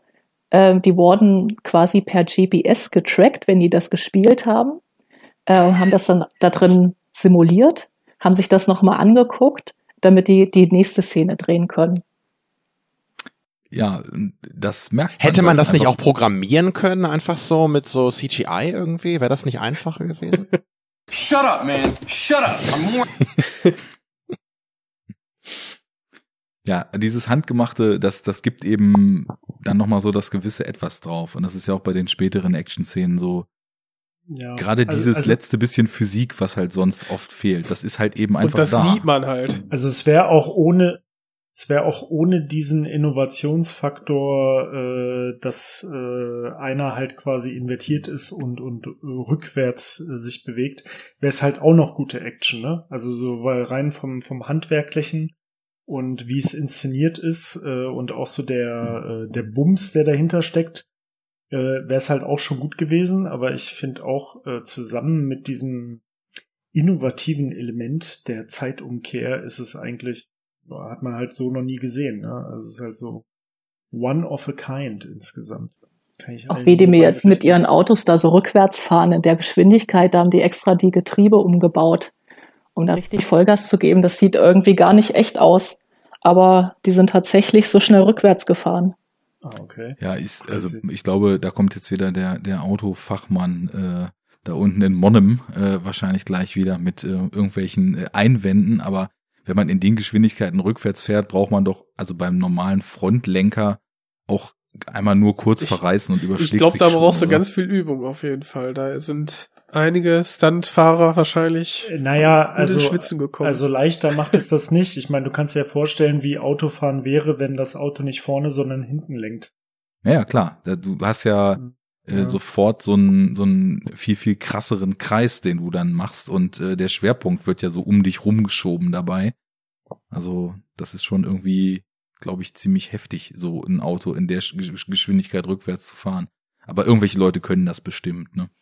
Wenn ich das richtig verstanden habe, hat äh, Robert Pattinson seine ganzen Fahrszenen selber gemacht. Oh. Der, der kann fährt, Auto fahren. Der fährt äh, tatsächlich ja relativ viel im Film.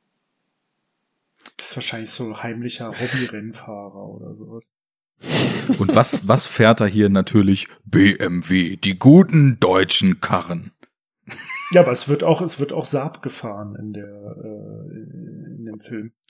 Wie uncool. interessant fand, zumal es diese Automarke nicht mehr Gab es nicht diese, äh, die Begründung, ja, wir brauchen ein sehr schnelles Auto, was aber nicht so aussieht? Ja. Ja. Ja gut, aber sie fahren ja auch nicht den Saab. Also sie, sie fahren ja, sie fahren ja den BMW, aber es gibt ja dann äh, der, also der Protagonist fährt ja dann irgendwann da mit dem mit dem Saab, aber es spielt ja auch, es ist ja, wo ist es denn? In Ost Tallinn, ne? Estland. Ja, ja, okay, gut, äh, dann ist, bietet sich natürlich auch an, einen skandinavischen Autohersteller. Die standen da doch rum. Auch, ja, auch wenn genau. es sie nicht mehr gibt, ja. Auch Im Freeport gibt es sie noch. Ja. Genau ist ja allgemein eigentlich Wahnsinn, wie viel äh, Fahrzeuge, Flugzeuge, Boote, die da reinbauen. Ich glaube, die haben gesagt, dass die schon allein äh, 120 Boote gebraucht haben für den ja, Film. Ja, und äh, der, der, der, die Szene mit dem Flugzeug, das haben sie ja auch wirklich mit einem echten Flugzeug mhm. gedreht, ne? Mhm. Also ja, da ist ja auch nix. Boeing 747. Ja, die haben halt wirklich eine Boeing 747 in ja, diesem Fabrik Hangar neu Und warum? Weil es also. günstiger war. möglich, ja. Weil die fliegen ja gerade eh nicht wegen Corona, ne? Dann kann man das mal machen. Genau, die ersten insolventen äh, Fl Fluggesellschaften geharvestet. Natürlich mhm. aus der Zukunft, weil es Corona beim Dreh ja noch nicht gab, aber das wurde dann ja. invertiert gekauft und äh, so konnte man die günstigen genau. Preise der Zukunft nutzen.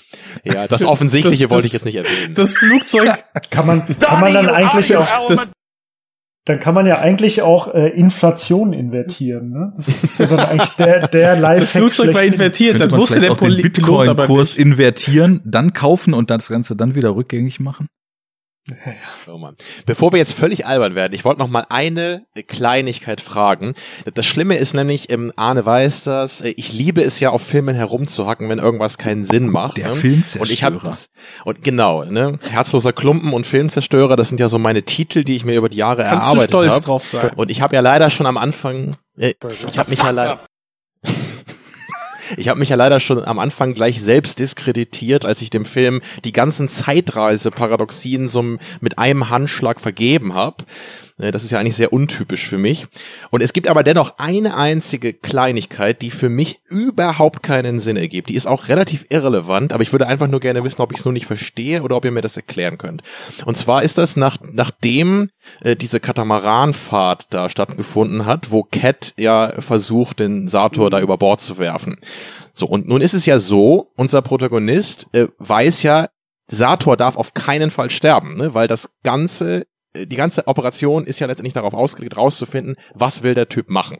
Ja. So, und dann verstehe ich halt nicht im, in Bezug darauf. In der nächsten Szene gibt der Protagonist halt Cat eine Waffe. Und ich denke mir so, hä, was? Sie hat gerade gezeigt, ähm, ne, manchmal geht äh, verständlicherweise ihr Temperament mit ihr durch, wegen dieser schrecklichen Situation, in der sie sich befindet. Warum gibt der Protagonist ihr eine Waffe? Möglicherweise dreht sie nochmal durch und erschießt Sator und seine ganze Mission ist dadurch äh, ähm, aufs Spiel gesetzt. Verstehe ich da irgendwas nicht?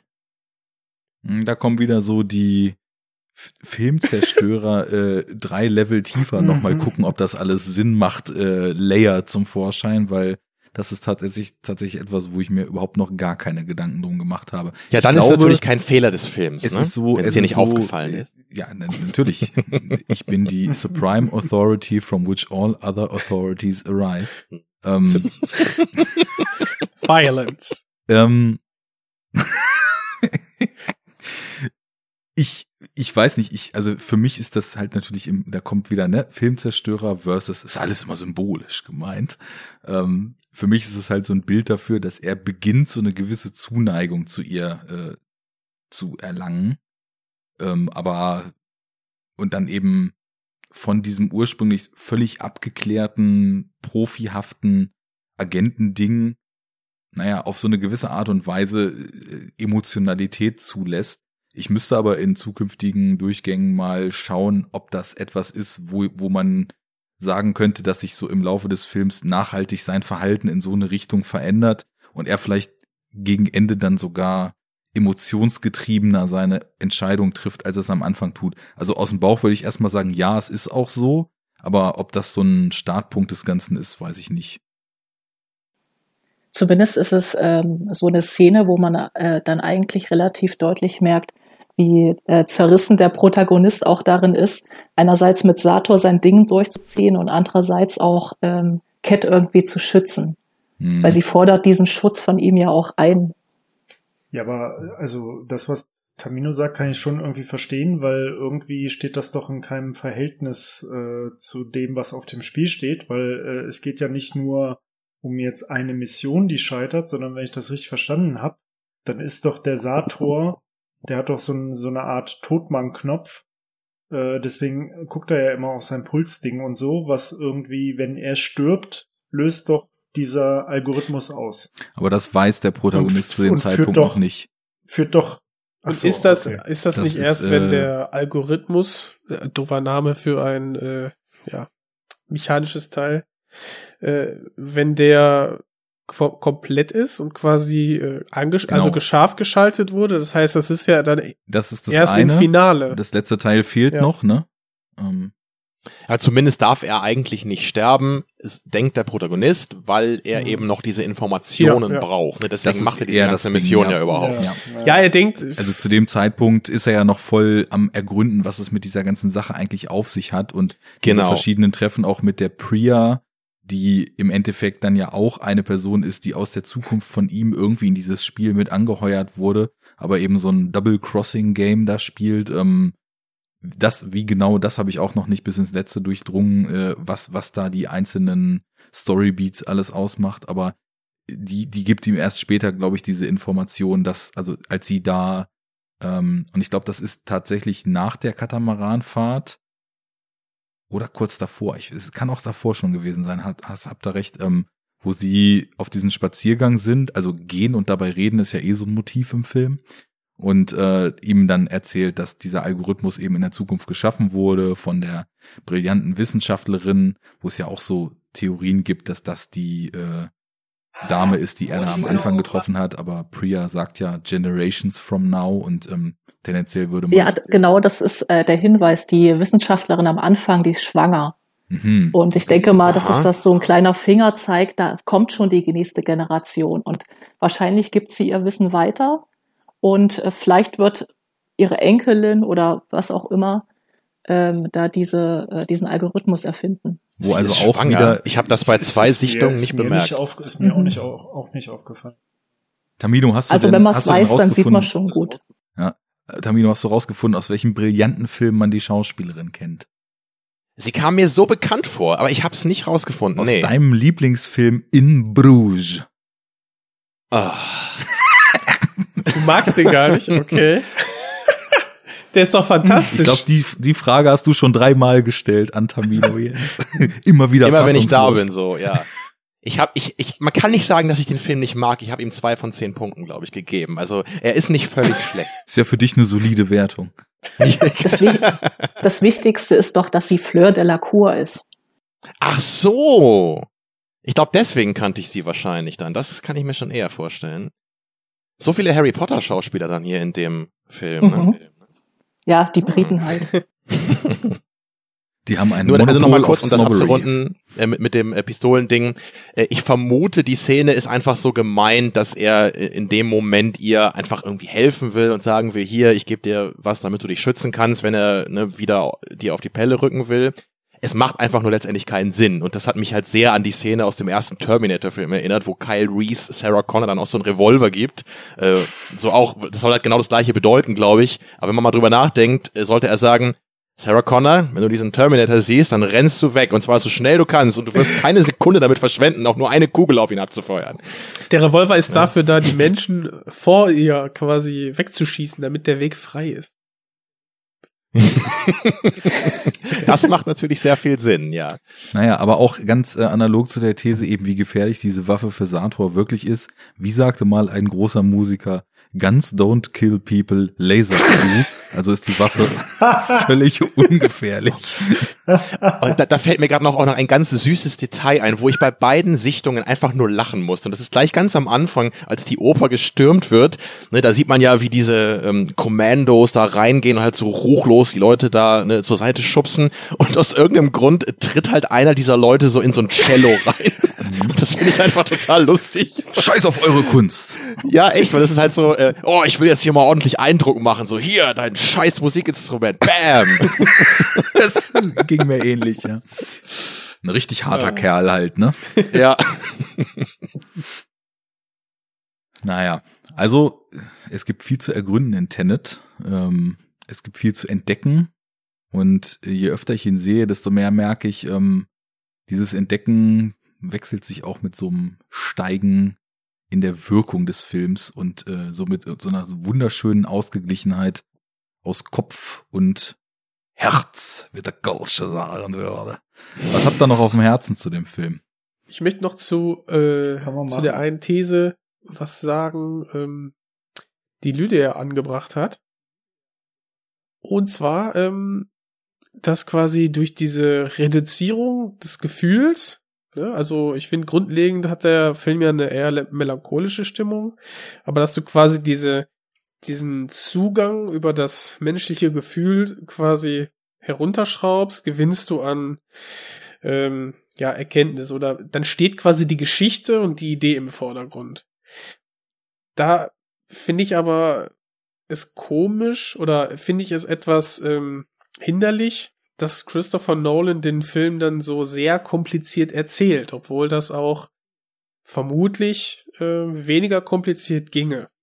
Und dadurch quasi, dass du diesen Hindernis erst, also dieses Hindernis erst so überwinden musst, ist dadurch dann, ja, wieder abgeschwächt wird, vielleicht die Erkenntnis, beziehungsweise alle die, die ähm, nicht den Spaß daran haben, darüber nachzudenken, dann eigentlich ja direkt außen vor sind.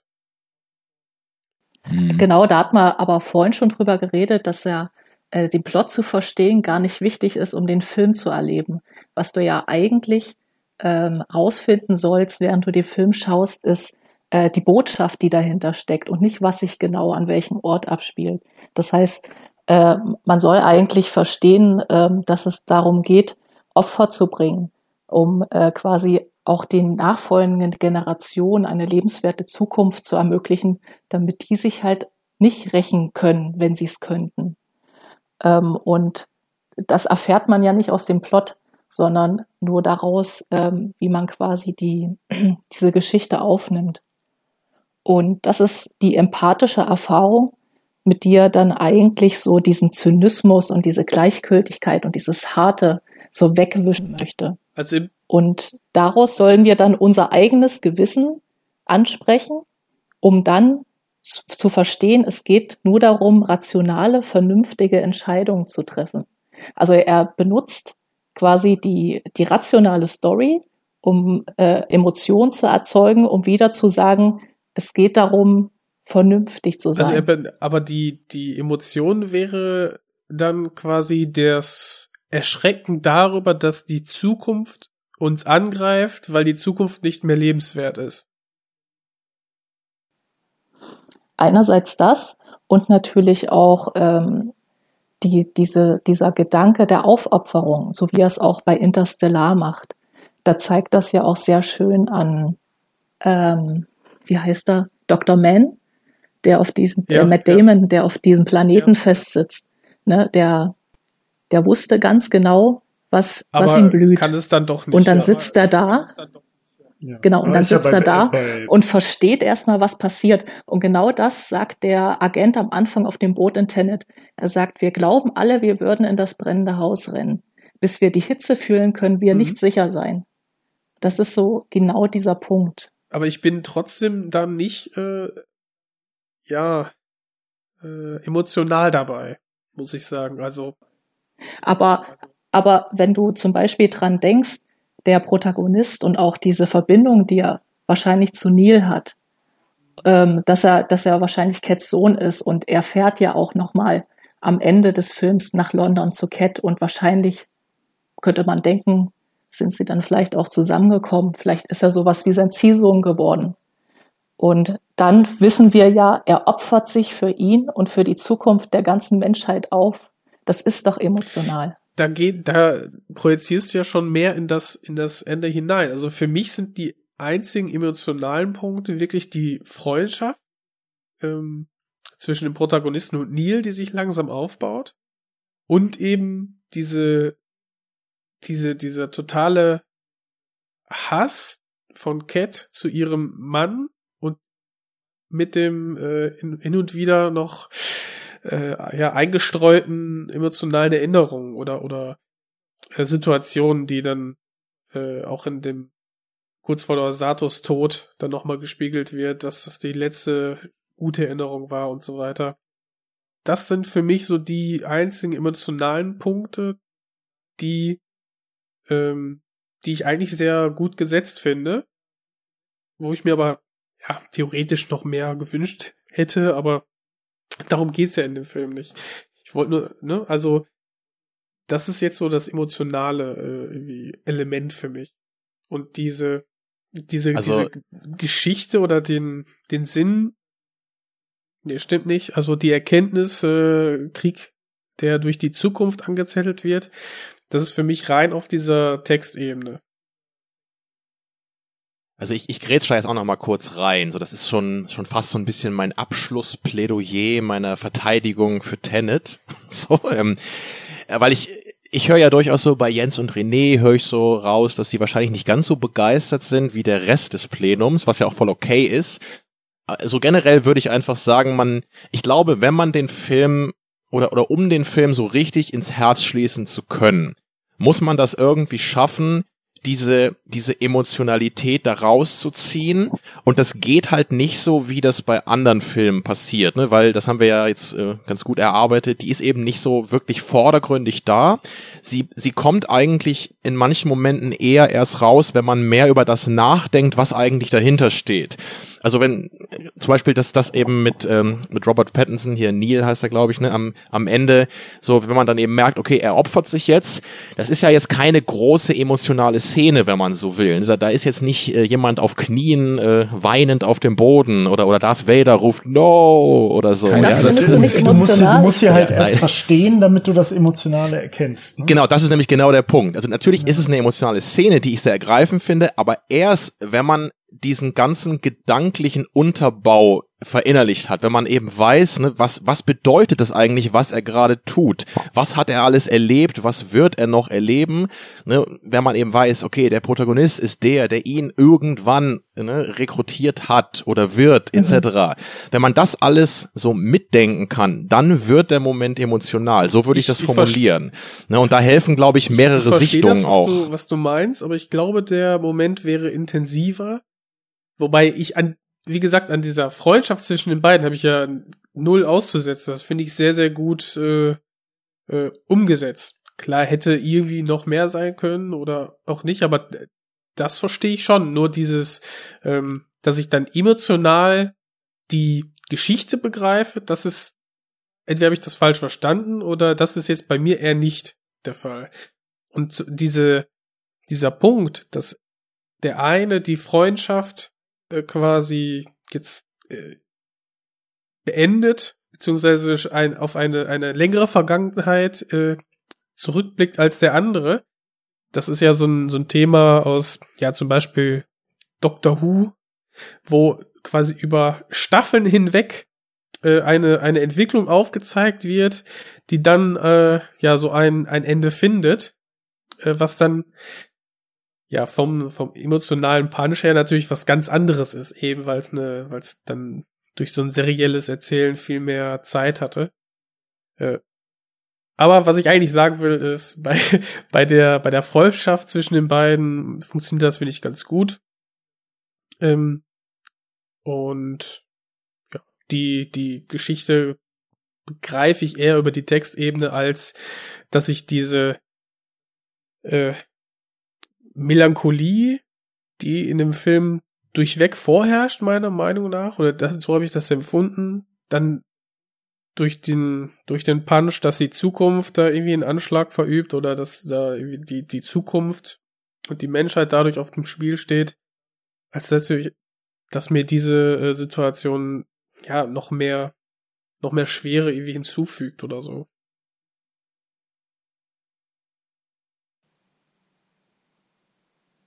Ja, ist ja. durchaus, äh, glaube ich, das sind Nuancen, mit denen das Ganze, ich glaube, steht und fällt, wäre jetzt total übertrieben, weil ich habe nicht das Gefühl, dass du den Film jetzt nicht Arne, ich habe dir doch gesagt, Junge, guck ihn dir an. Falls du dich erinnerst, weil ich gesagt habe, das hast du so noch nicht gesehen und deswegen mag ich den auch. Ich empfehle allerdings Arne auch immer Filme, die ich scheiße fand. du bist auch ein Filmzerstörer. Ein herzloser Klumpen. Und uh, herzloser genau. Klump, das fehlt noch. Ja. Und ein archaischer Dinosaurier. Alles Prädikatssiegel. Ähm, besonders wertvoll.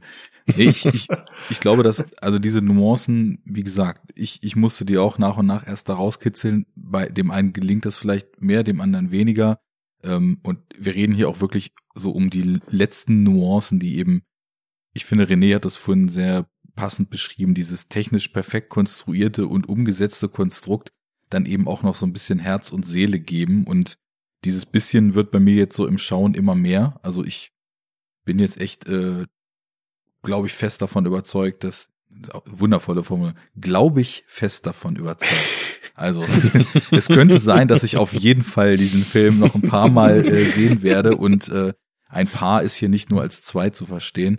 Ähm, es sind wirklich, um vielleicht auch in so ein Schlussplädoyer zu, überzugehen, es sind wirklich Momente, die sich nachhaltig eingebrannt haben. Haben wir jetzt alles teilweise gar nicht so explizit formuliert.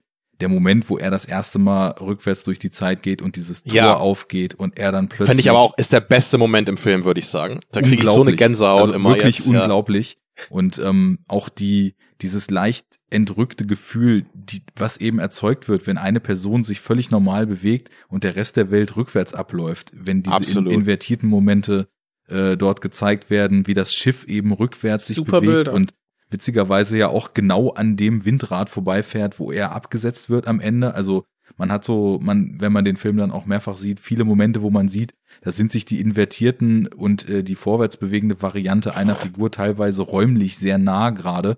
Ähm, der Kampf im, im Freeport, dieses aneinander vorbeifahren beim Vorwärts und Rückwärts durch die Zeit gehen. Also das ist schon alles ähm, sehr, sehr innovativ und aber innovativ eben nicht nur im Sinne der Ratio, sondern vor allem auch der Wirkung gemacht.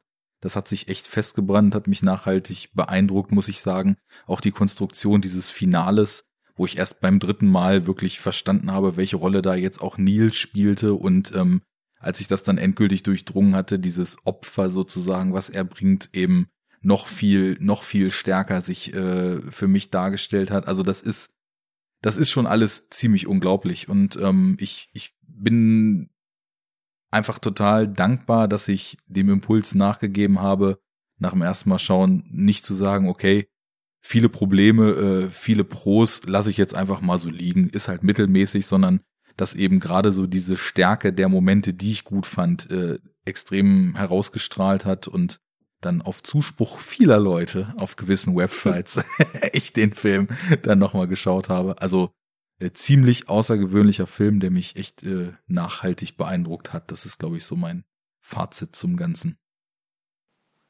Apropos Fazit, was, äh, was haltet ihr denn jetzt eigentlich von der Musik von, Klasse. von Ludwig?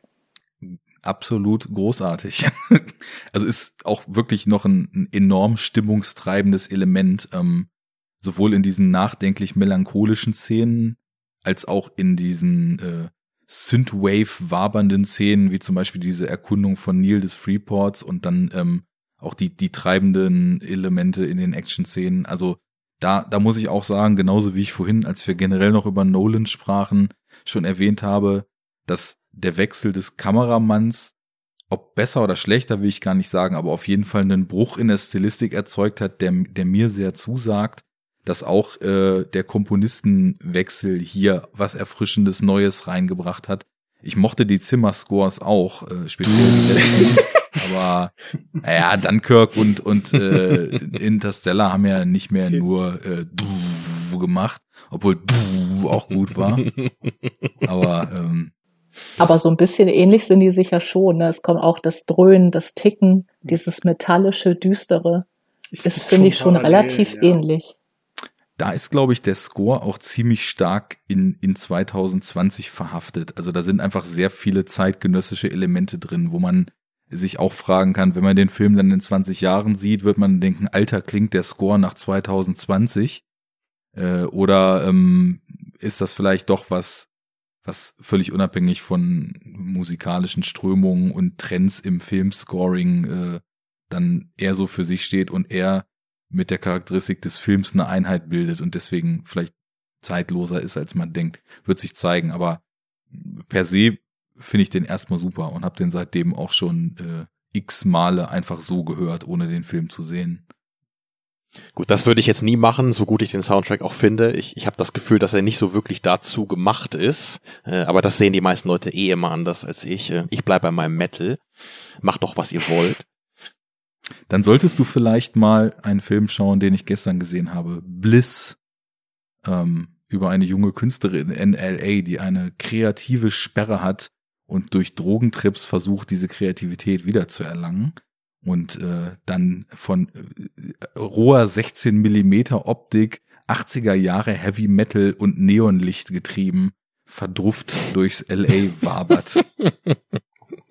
Okay, ja, das ist anscheinend nicht der Bliss, den ich kenne. Nicht der mit Owen Wilson, der gerade auf Netflix kam.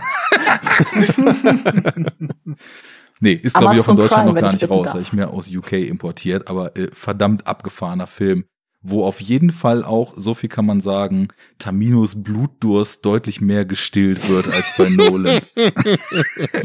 genau, ich bin nämlich genauso ein Vampir wie Robert Pattinson.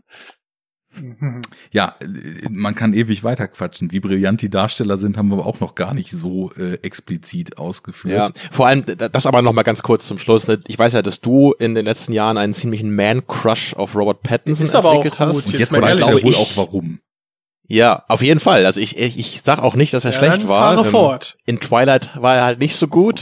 Ich, ich sag nur, ich, ich finde ihn auch klasse. Ich kenne aber noch zu wenig gute Sachen mit ihm, um das so richtig einschätzen zu können. Ich weiß nur, dass ich halt immer mehr so einen Man-Crush auf den Herrn Washington entwickle, weil ich ihn auch wirklich absolut klasse finde.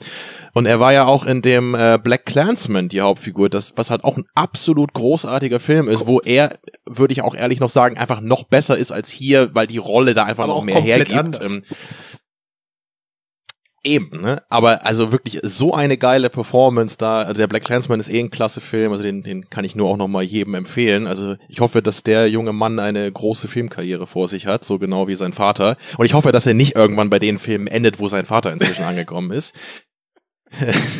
Habt ihr schon mal diesen Malcolm and Mary von Netflix gesehen mit JD? Der ist relativ frisch jetzt, ne? Auch ein schwarz Ja, das stimmt. Also der ist, der ist noch nicht so lang drauf, auch schon ein paar Wochen. Äh, ich habe ihn gesehen und ähm, mal abgesehen, wie man äh, vielleicht die Thematik des Films so findet, aber äh, wenn man ihn mal emotional sehen möchte, dann in diesem Film und der macht das so toll, der hat da äh, eine Monologszene, wo er am Garten steht und total ausflippt ähm, wegen Kritiken, die er aufgrund von, von seiner Regieleistung bekommt, also innerhalb des Films, oder die andere Regisseure bekommen. Das heißt, er vermischt da quasi so ähm, seine Emotionen und so ähm, Themen aus der Filmlandschaft und geht dort richtig ab. Das ist wirklich ähm, eine ganz tolle Szene, müsst ihr euch nur deshalb eigentlich anschauen. Ist vorgemerkt, auf jeden Fall. Also ich bin da bei ihm echt schon fast an dem Punkt wie bei Al Pacino, dass ich inzwischen dann schon sage, ist mir scheißegal, wirklich wie der Film rezipiert ist. Äh, wenn er da mitspielt oder Al Pacino, will ich mir den mal angucken. Äh, kann ich absolut nachvollziehen, weil ich finde, er hat ja auch so einen suffisanten Charme, obwohl er teilweise auch ja. knallhart ist, aber da ist eben in dieser Rolle, die, wie du schon sagtest, jetzt von der Range her gar nicht so stark angelegt ist, da gibt er eben auch so eine nuancierte Range rein. Er hat teilweise so diesen suffisanten Humor, macht dann eben auch so, so, so ein paar Sprüche und Gags, die dann auch mit jedem Mal schauen irgendwie lustiger werden, weil die eben auch eher so unterschwellig kommen und nicht so One-Liner Marvel Punch in your face mäßig zum Ende der Action-Szene so gedroppt werden. Und äh, ich weiß nicht, irgendwie ist diese, diese Abgebrühtheit, ähm, mit der er dieses Ding da durchfährt und immer so ein suffisantes Grinsen äh, hat, das, das ist einfach sehr charismatisch und sehr, ähm, ja, durch seine Wirkung eben auch bestimmt. Also das, ich, ich werde auf jeden Fall nicht nur wegen ihm, sondern weil es auch lange überfällig ist, Black Clansman jetzt auch endlich mal gucken und werde ihn definitiv auch auf dem Radar behalten. Ähm, der kann schon was. Und Pattison ist sowieso mit in den letzten Jahren mit den Sachen, die er gemacht hat, für mich wirklich, also hast du ja eben auch schon angesprochen, einer so meiner Top-Leute, so in, in, in der Altersklasse von, naja, international oder sagen wir mal im englischsprachigen Filmraum agierenden Schauspielern geworden. Also, ich meine, Good Time war mein Film des Jahres vor, vor drei Jahren in ähm, Der Leuchtturm. Lighthouse war absolut großartig. Ähm, wo hat er noch mitgespielt in letzter Zeit? Diesen High Life, den du bestimmt auch sehr liebst, Tamino, äh, falls du ihn kennst. ähm, ich kenne ihn nicht, aber ich habe damals, äh, glaube ich, mal äh, mir kurz angeguckt, was das ist. Und dann habe ich mich auch so gefragt, ob ich den Leuchtturmfilm oder den Film dann weniger mögen würde. Äh, vielleicht finde ich es mal raus. Wenn irgendwann. du Solaris von Tarkovsky magst, was ich nicht glaube, aber wenn es so ist, dann äh, solltest du High Life auf jeden Fall auch mal gucken, weil der finde ich auch wieder, also so eine in Nuancen stark äh, ausdifferenzierte, wenn auch sehr minimalistisch gehaltene Abhandlung über, über Menschsein und existenzialistische Fragen ist. Arte Vielleicht gucke ich ihn in inzwischen echt. Den habe ich übrigens, genau. genau. das zweite Mal gesehen habe, auf Arte gesehen, ja. Ähm. nee, aber ich gucke ihn vielleicht wirklich mal an, weil ich inzwischen auch echt denke, okay, äh, Robert Pattinson, er hat noch mal eine Chance verdient. Er ist, glaube ich, nicht nur Edward. Ja, ähm, vielleicht. Er ist noch ein bisschen mehr. Ist ja auch. Also eigentlich wird er tatsächlich seit Cosmopolis immer besser und das ist jetzt ja auch schon neun Jahre her. Ja, ich wollte gerade sagen, man sollte vielleicht bei Pattinson nicht unbedingt mit Cosmopolis Wobei einsteigen. schauspielerisch und Ausstattung ja, dann ist da auch Stars. fantastisch, finde ich. Ja, aber das ist alles so absurd. Also Cosmopolis ist ja quasi so das Lehrstück des abs absurden Theaters. Ne? Das ist immer wieder beim beim Theaters und das also schon allein diese Szene damit äh, war es nicht Paul Giamatti, die auf der, in so einer Wohnung auf einem Dixie-Klo sitzt und erzählt, wie er sich ein Hanky abseilt. Also Es ist unglaublich okay, das wir jetzt hier so parat. Ich hatte sehr, eher so den Proktologen noch im Kopf, aber ja. Gut. Was, was erzählt ihr mir hier? Thema Kosmopolis. Einfach mal anschauen. Ja. Äh, auch empfehlen könnte ich The ja, Rover, also, der, also ne, diese Postapokalypse in Davon habe ich sogar schon mal gehört. Ja auch sehr gut. Und letztens habe ich ihn gesehen in uh, The Lost City of Z. Ach, das spielt oh, ja, da mag ich ihn auch Ich gerne. musste zweimal gucken. Wollte ich eh schon länger Also dieser fette Rauschebart steht ihm auch ganz gut eigentlich. Wurde der etwa äh, zeitgleich mit The Lighthouse gedreht? äh, der ist von 2016. Das ist schon noch ein bisschen eher. Ja. Genau. Richtig. Bart wachsen kann er sich ja immer wieder lassen. Naja, also das ähm, ist, ist glaube ich, also die zwei sind auf jeden Fall so die, die Krone hier. Ich finde aber auch alle anderen Darsteller performen. Ja, aber der, äh, der, der, äh, na, wie hieß er nochmal hier? Der, der toxische Ehemann, äh, den fand ich aber auch ziemlich herausragend gut. Jetzt bist du weg. Wie lange hält er das aus? Irgendeiner wird dir mal rausgekickt. Jetzt ist es René.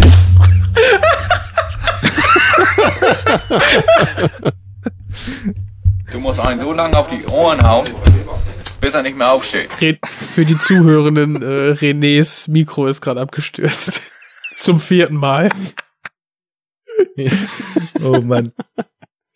Okay, ich würde sagen, ähm, ist hallo? es tot? Nee, ist es nicht tot. Nice. Hallo, hallo, hallo. Ähm, ich würde sagen, wir, wir beginnen äh, unseren Flow zu verlieren. Ähm, insofern Könnt ihr mich jetzt wir hören? Mit dem, ja, können wir. Ja, ich wollte nämlich eigentlich auch noch irgendwann mal was sagen. Nein. Ist jetzt zu spät. Ja, sorry. Es liegt an meiner desolaten neuen Tischsituation.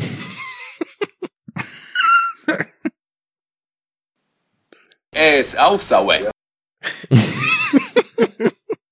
Ich wollte nur noch mal festhalten, wenn ich kurz, wenn ihr mir diese Zeit noch mal einräumt, dass ich den Film jetzt nicht so scheiße fand, wie ihr vielleicht äh, denkt. Äh, ich glaube, das ist nach deinen Ausführungen vorhin auch nicht so angekommen. Äh, ja, nur, ähm, also ich sag mal so, äh, der Film braucht, glaube ich, wie wir ja schon mehrfach gesagt haben, irgendwie Zeit, um bei einem anzukommen und auch so in, in äh, Teilen seiner ganzen Epik. Und äh, ich habe ihn ja jetzt gestern zum ersten Mal gesehen, also ich werde dem auch auf jeden Fall noch öfters mal die Chance geben. Der ist halt wahrscheinlich, also weiß ich nicht, das ist halt so, man, man sieht den ja zum ersten Mal und auch wenn man noch nichts kapiert, merkt man sofort, es ist ein großer Film, aber man muss äh, üben. So. also so ein bisschen so, das ist ein bisschen wie so wie, äh, keine Ahnung, wenn man so einen teuren Whisky trinkt oder so. Ne? Also man weiß vielleicht so am Anfang, okay, äh, der ist gut, aber er schmeckt erstmal nicht so geil und äh, ich muss ihn jetzt wahrscheinlich noch viele, viele Male trinken, bis ich irgendwie checke und äh, ermessen kann, wie. Ähm, und was haben wir bei Jerks gelernt? Wenn du 4000 Euro teuren Whisky trinkst, such dir die richtigen Leute für deine Gesellschaft dabei. Zum Beispiel. Genau, nicht so deppen wie uns. nee, wie war's bei Jerks? So ein paar richtige Proletten und einen trockenen Alkoholiker, ne? Leute mit abgebrochenem Studium und so. Genau, nee, die können nämlich überhaupt nicht gut trinken. trinken haben die gar nicht drauf. oh Mann, nur Taxi so, fahren. Wir, nur Taxi fahren. Wir fransen aus. Philosophen. Wir fransen aus. Ähm, das geht auf meine Kappe. Ich habe hier angekündigt, ich bin der Moderator. I apologize. That was poor leadership. Ähm, insofern würde ich sagen, ähm, haben wir jetzt alle schon ein Fazit gegeben? Nee, Lydia hat noch kein Fazit gegeben. Do it! Fazit. Boah, also was soll man davon Fazit machen? Also es, äh, also ich finde, was so dieses ähm, Existenzphilosophische angeht, ist das äh, Nolans bester Film. Und ähm, man muss schon sagen, so vom Hintergrund her hat er ähm, eigentlich Interstellar ähm, nochmal invertiert in einen Spionagenfilm, ähm, aber das nochmal um, um, so eine, um so eine Schicht erweitert. Ja, also ich finde, es ist äh, bisher seine komplexeste und gleichzeitig auch ausdrucksvollste Arbeit. This is making sense. This is making a lot of sense. Danke. Das stimmt. das ist auf den Punkt. Sehe ich auch so. Bei so. mir gibt es, glaube ich, sogar neuneinhalb. Nein. Ui. Man muss ja in Nuancen raten, ne? Das haben wir bei ja, dir noch eine Halbkugel extra. Die Halbtöne sind das Entscheidende. Man muss zwischen den Kugeln schauen. Alles klar. Nach drei Stunden und 23 Minuten, was sich rück, rückwärts Hallo. in 1 3 2 3 liest und rückwärts auch 3 2 3 liest, beginn, äh, beginnen, ja, beginnen wir diesen Podcast. Ja. Schön, dass ihr da seid. Ich glaube, der Film hat mich schon ein bisschen. Äh Heute geht's ums Gesamtwerk von Christopher Nolan. Den ersten Film haben wir jetzt durch. Oh. oh Mann, ja, also ich glaube, dass das äh, spricht auch schon ganz gut dafür, äh, wie, wie lang wir jetzt hier schon am Mikro sitzen. Ich fand das Knorke. Sehr schön. Ähm, Lydia, super ich gerne wieder. Dankeschön. Ja, schön, dass du da warst. Tamino, Kannst super gerne Gast. anfragen. Gerne Mein wieder. Manager schreiben. und übers Honorar verhandeln. ja, so, und Tamino darf auch wieder kommen, sagst du, ja? Klar. Äh, Wenn du deinen Abschluss gemacht hast. nur, nur wenn ihr mir den Audacity-Kurs bezahlt. Stimmt. Ich habe ein bisschen Angst, dass du zu sehr das allgemeine intellektuelle Niveau runterziehst. Ah. Ja, das, das was dran, das was dran. Ja, naja. Schauen wir mal, wo das noch hinführt hier. Ich sag nur Kieler Kneipenterroristen. Vielleicht gibt's die ja immer noch hier in Kiel. Aber sie sind nicht mehr das, was sie mal waren. So viel steht fest. Also, das war Enough Talk. Nummer weiß ich nicht, aber zu Tenet, also steckt auf jeden Fall die 10 drin. Äh, vielen Dank fürs Zuhören. Äh, wenn ihr das bis hier getan habt, vermute ich mal, ihr findet uns gut. Wenn ihr uns gut findet, dann shared uns, liked uns, retweetet uns, faved uns, heartet uns, äh, schiebt uns in sämtliche Online-Plattformen, die ihr super findet. Gibt uns Ratings, vielleicht neuneinhalb mit Herz im Re-Listen ähm, auf Plattformen wie Apple Podcast oder Stitcher oder Spotify oder was auch immer, wo man, glaube ich, gar nicht raten kann. Whatever. Prima. Wenn ihr, Sehr gut. wenn ihr sagt, wenn ihr sagt, dass es hier ähm, richtig gut, wir wollen euch unterstützen, geht auf Patreon, äh, da haben wir einen Account, ihr könnt auch auf enoughtalk.de auf der Seite. Unterstützt uns. Ja, wenn ihr ähm, Terminus Studienabschluss finanzieren wollt, wendet euch an Arne. Auf geht's, Herrschaften. Hauptsache ihr sind Cash, Bitches. genau. Ähm, bis dahin ähm, nicht studieren, sondern äh, konsumieren. Komm's auf dich an, bis du kotzen musst. Wir sind raus. Ach, das war schön, den wollte ich doch mal hören. Wir sind raus, das hat Spaß gemacht. Äh, guckt Tenet, ähm, wenn ihr Tenet beim ersten Mal komisch fandet, guckt Tenet erst recht nochmal. Mit allem, was wir hier so von uns geblubbert haben im Hinterkopf. Bis zum nächsten Mal, wenn es wieder heißt Enough Talk und wir vielleicht einfach mal wieder über äh, weniger ambitionierte Projekte mit weniger Ambitionen, mit weniger Menschen und weniger Laufzeit, aber dafür umso mehr Alkohol sprechen. Vielleicht ist es ja sogar Transformers. Haut rein, bis zum nächsten Mal. Vielen Dank an alle, die heute hier waren und an alle, die in Zukunft da sein werden, auch wenn sie in der Vergangenheit schon da waren. Tschüss. Ciao, ciao. Ciao, haut Gute rein. Nacht. Adi. Na Jens? Outro bleibt ist kaputt. Outro ist kaputt. Kaputt.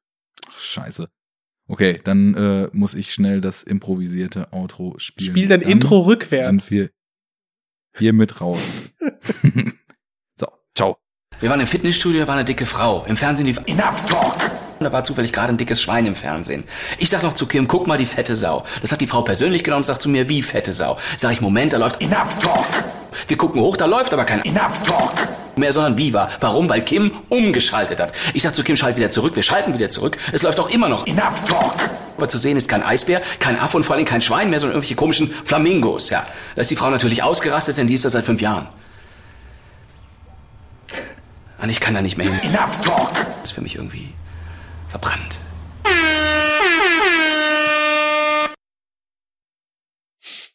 Ciao, Leute. Ah, sehr gut.